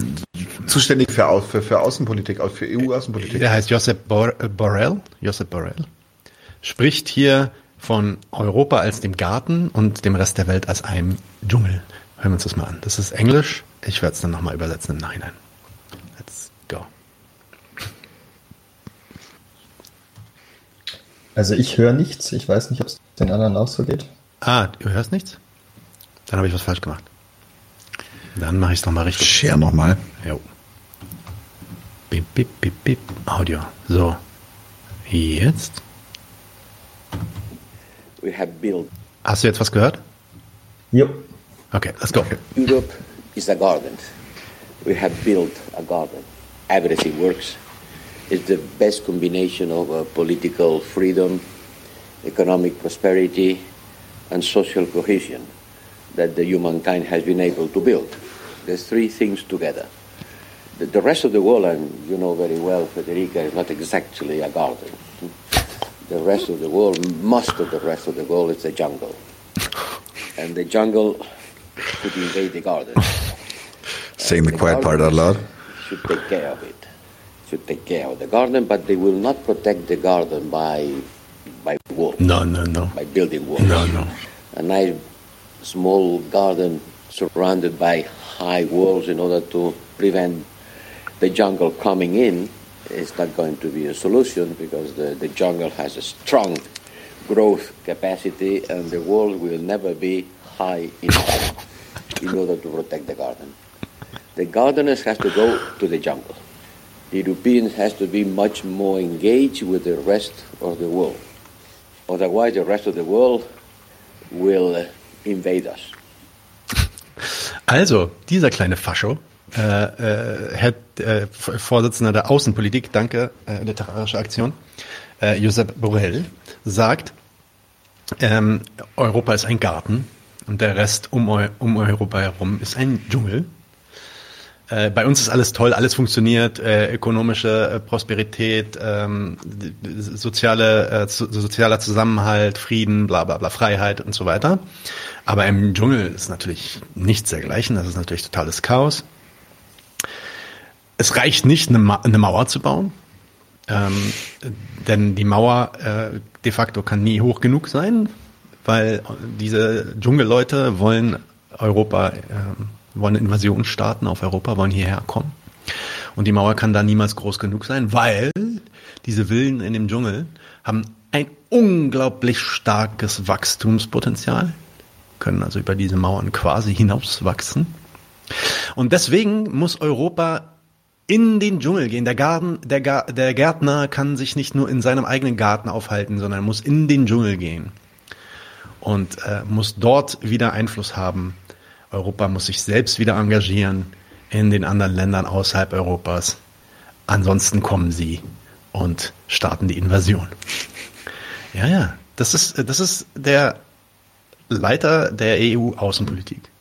Und das sagt Literarische genau richtig. Das ist exakt das gleiche Gequatsche wie vom äh, dem Nationalsozialismus, nur ein bisschen anderen Worten und vielleicht auf Englisch anstatt auf Deutsch. Mhm. Alright. Das war ein Ding. Und das letzte Ding, was ich, äh, hast du jetzt noch was? Nee, ich bin, ich bin gut. Mach noch eins. Du. Ähm, das letzte Ding, was ich zeigen wollte, weil wir mit den Grünen angefangen haben heute im Senf. Ich kotze immer noch. Hören wir auf mit den Grünen. Ähm, warte mal, wie mache ich das? Freigabe beenden. Okay, Freigabe beginnen. Piep, piep, piep, piep. Die Grünen waren ja sehr, sehr lange auf dem Trip, dass die ähm, Drohneneinsätze der Amerikaner im Nahen Osten völkerrechtswidrig sind. Nämlich, weil sie keinem UN-Mandat unterstehen. Ja, und die USA da einfach machen, was sie wollen und Tausende von Menschen umbringen, Kollateralschaden. Es gibt da Zahlen, die sagen, dass 98 Prozent aller Toten nicht äh, Kombatanten waren, Also wirklich Kollateralschaden. Zivilisten, Kinder, Frauen, Männer, die nicht keine Kämpfer waren. Ja, das, da haben, haben sich die Grünen jetzt, auch hier hat, haben die Grünen ihre Meinung, ja, weiß nicht, ob sie sie groß geändert haben. Sie haben sie angepasst. Auf jeden Fall haben sie jetzt, das offizielle Statement der Grünen ist jetzt mittlerweile, dass die US-Drohnenangriffe nicht mehr völkerrechtswidrig sind. Und hier sieht man doch auch einfach mal interessant zu sehen, weil sich ja immer alle Leute auf das Völkerrecht beziehen ne? und immer sagen, ja, ja, das ist doch gegen das Völkerrecht und da müssen wir doch was machen. Lest doch einfach mal diese Headline. Die Grünen bezeichnen US-Drohnenangriffe nicht mehr als völkerrechtswidrig. Na, wenn das irgendwie ein übernationales Gesetz wäre, was von irgendeiner unnationalen Entität äh, aufgestellt und dann auch äh, ähm, maintained wird, also gewahrt, gewährt wird quasi, dann könnten doch die Grünen sich nicht einfach hinstellen und sagen, ich behaupte jetzt mal, dass das nicht so ist. Ich sage jetzt einfach, nein, die sind nicht völkerrechtswidrig. Na, hier, hier merkt man doch, wer dann schon das Sagen hat und wer dann die, ähm, ja, die, die, die Definition gibt darüber, was völkerrechtswidrig ist und was nicht. Ähm, in dem Sinne ist es jetzt die Personifizierung des Westens in Deutschland, nämlich Baerbock. So, das ist mein letzter Take. Das war die eine Sache, die ich nochmal gezeigt haben wollte, weil es nochmal ein bisschen diese ongoing Verrottung der Grünen Partei zeigt. Jede, ganz ehrlich, jeder, der in dieser Partei drin ist, hat einen Knall. Sorry, aber auch wenn ihr in der Jugend seid, Entschuldigung, aber dann müsst ihr aufwachen. Ich habe da keine Toleranz so mehr für. Nee. Ähm, abgesehen davon, ich bin jetzt auch, ich würde jetzt nicht sagen, dass es irgendeine andere Partei gäbe, der ihr euch anschließen müsstet oder so. Also so, so sehe ich das nicht. Aber bei der Grünen, bei den Grünen, pff, äh, der Grund, warum ihr in der grünen Jugend seid, ist wahrscheinlich eben dieses moralische Getöse. Ist nicht, weil ihr glaubt, da irgendwas ändern zu können. Und das ist das Problem, was ich sehe. Gut, wir machen Verlosung. Ja, ding, ding, ding. Wir hatten von Ink. Ja, ja, ja? Klar, mach okay. rein. Ähm, also nur Ganz kurz vielleicht ein kurzer, also was heißt ein Nachruf oder nur einfach die Meldung, dass Mike Davis gestorben ist. Ich glaube. Ja, der, der, der sozialistische Autor, ja, ja. Bedeutender amerikanischer Historiker ja. und sozialistischer Autor. Ich muss sagen, ich habe von ihm noch nichts gelesen, aber gerade, ich glaube, sein bekanntestes Buch heißt City of Quartz. Der hat ja viel zu, zu so Stadtentwicklung Sachen mhm. geschrieben. Genau. Mhm. Kam ich ja. nicht nach, mich reinzuknien, um irgendwas Sinnvolles dazu sagen zu können, außer Shit, aber ähm, danke für den Hinweis. Ja, ich habe auch noch nichts von ihm gelesen, aber ich habe ein bisschen über ihn gelesen. Also es ist auf jeden Fall deswegen auch auf meiner Leseliste, die aber viel zu lang ist. ja, anscheinend kann ich wann, wann hast du das letzte Mal was gelesen, was nicht für den Podcast war? Doch, doch, das versuche ich zwischendurch noch. Also es ist, wird schwer, wirklich, weil teilweise sind es dann ja wirklich drei, vier Bücher im Monat, die ich für den Podcast irgendwie durchackern muss. Aber ich versuche zwischendurch auch noch. Jetzt auf meiner, auf meinem Urlaub hatte ich auch selber was gelesen für mich. Ja. Weißt was denn? Ähm, Agnoli. Was also, denn? Ne, weil, ne, nichts, also ganz ja, im Gegenteil. Okay, also, ich meine, es ist trotzdem politisch, ist trotzdem. Wollte gerade sagen, so, so, so, so, so, so ein Edgar Wallace äh, oder sowas. Romane, Roman, ich war, Romane war ich sowieso nie so ein richtiger okay. Romantyp. Also ich habe schon ab und zu mal Romane gelesen, aber ich glaube, das letzte, was ich gelesen habe an Romanen, ist wirklich über zehn Jahre her. Das war vielleicht Frank Schätzings Der Schwarm. Ah, okay. Fand ich ganz spannend. Okay. So. Aber es war halt ein einfacher Blockbuster, hirnlos. Ja. Quasi Independence Day im Ozean. So, und Independence Day ist halt auch geil. Also, ja. Ich habe ich hab, ähm, irgendwann mal den Fehler begangen, der Zauberberg von Thomas Mann anzufangen. Und ja, jetzt habe ich noch so 80 Seiten vor mir, aber es war ein ziemlich langer Kampf bei mir. Bist du bist kein Fan von? Ähm, von Thomas Mann, also ich habe die Buddenbrooks habe ich super schnell durchgelesen. Das fand ich irgendwie, hat mir die Story mehr gegeben ich weiß nicht, im Zauberberg, da ja, passiert Zara. dann schon sehr lange gar nichts.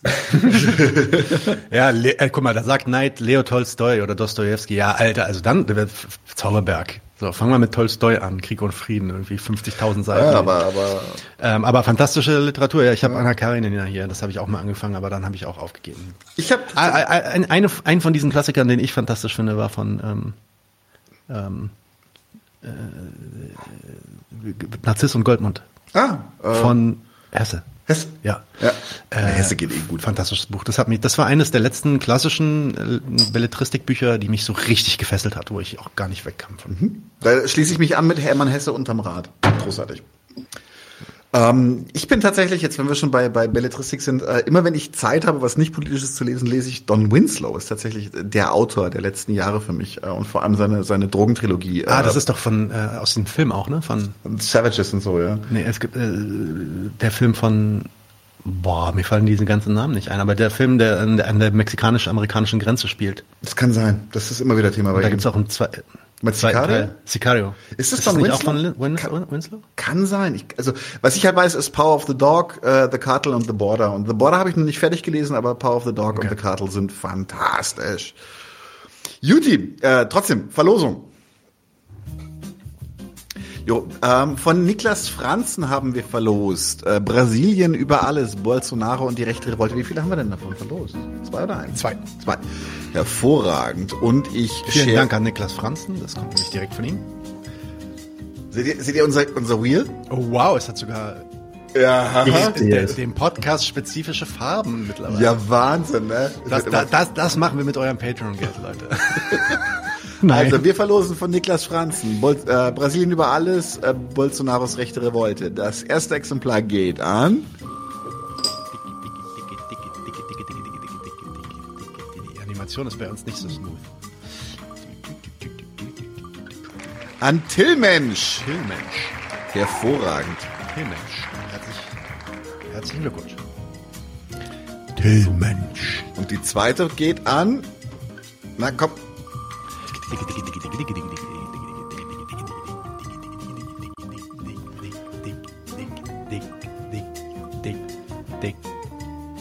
An Carlo Pedersoli. Großartig. Bud Spencer kriegt auch eins. Was? Carlo Pedersoli ist der bürgerliche Name von Bud Spencer. Ah, okay. Ich habe gehört, der ist nicht politisch korrekt. Wir haben einen Flag dafür bekommen. Echt? Bud Spencer? Das habe ich auch Stimmt, der gesehen. war, Was- doch bei, der was war doch bei Liga, hat doch? Liga Nordmäßig unterwegs. Herzlichen Glückwunsch, äh, äh, Carlo Peder, Pedersoli. Und damit meine ich nicht Bud Spencer, sondern da meine ich äh, Der den Typen, tot. der das Buch gewonnen hat. Ja, aber wir haben einen Flag dafür bekommen, weil der ist ja hier auf dem Hintergrundbild von uns. Äh, von dem Doppelpark ist er jetzt auch mit drauf. Ist der, ist der irgendwie nicht korrekt? Der war bei, bei, bei Berlusconi unterwegs. Berlusconi? Ja. Also jetzt komm. Ja. Ja, das war halt ein riesen Schauspieler, einer der reichsten und berühmtesten Schauspieler in Italien. Natürlich wird er irgendwas mit dem Präsidenten zu tun gehabt haben. Oder? Nee, er war auch in dessen Partei oder sowas. Ah, okay. Also, Na das gut. War schon, Okay.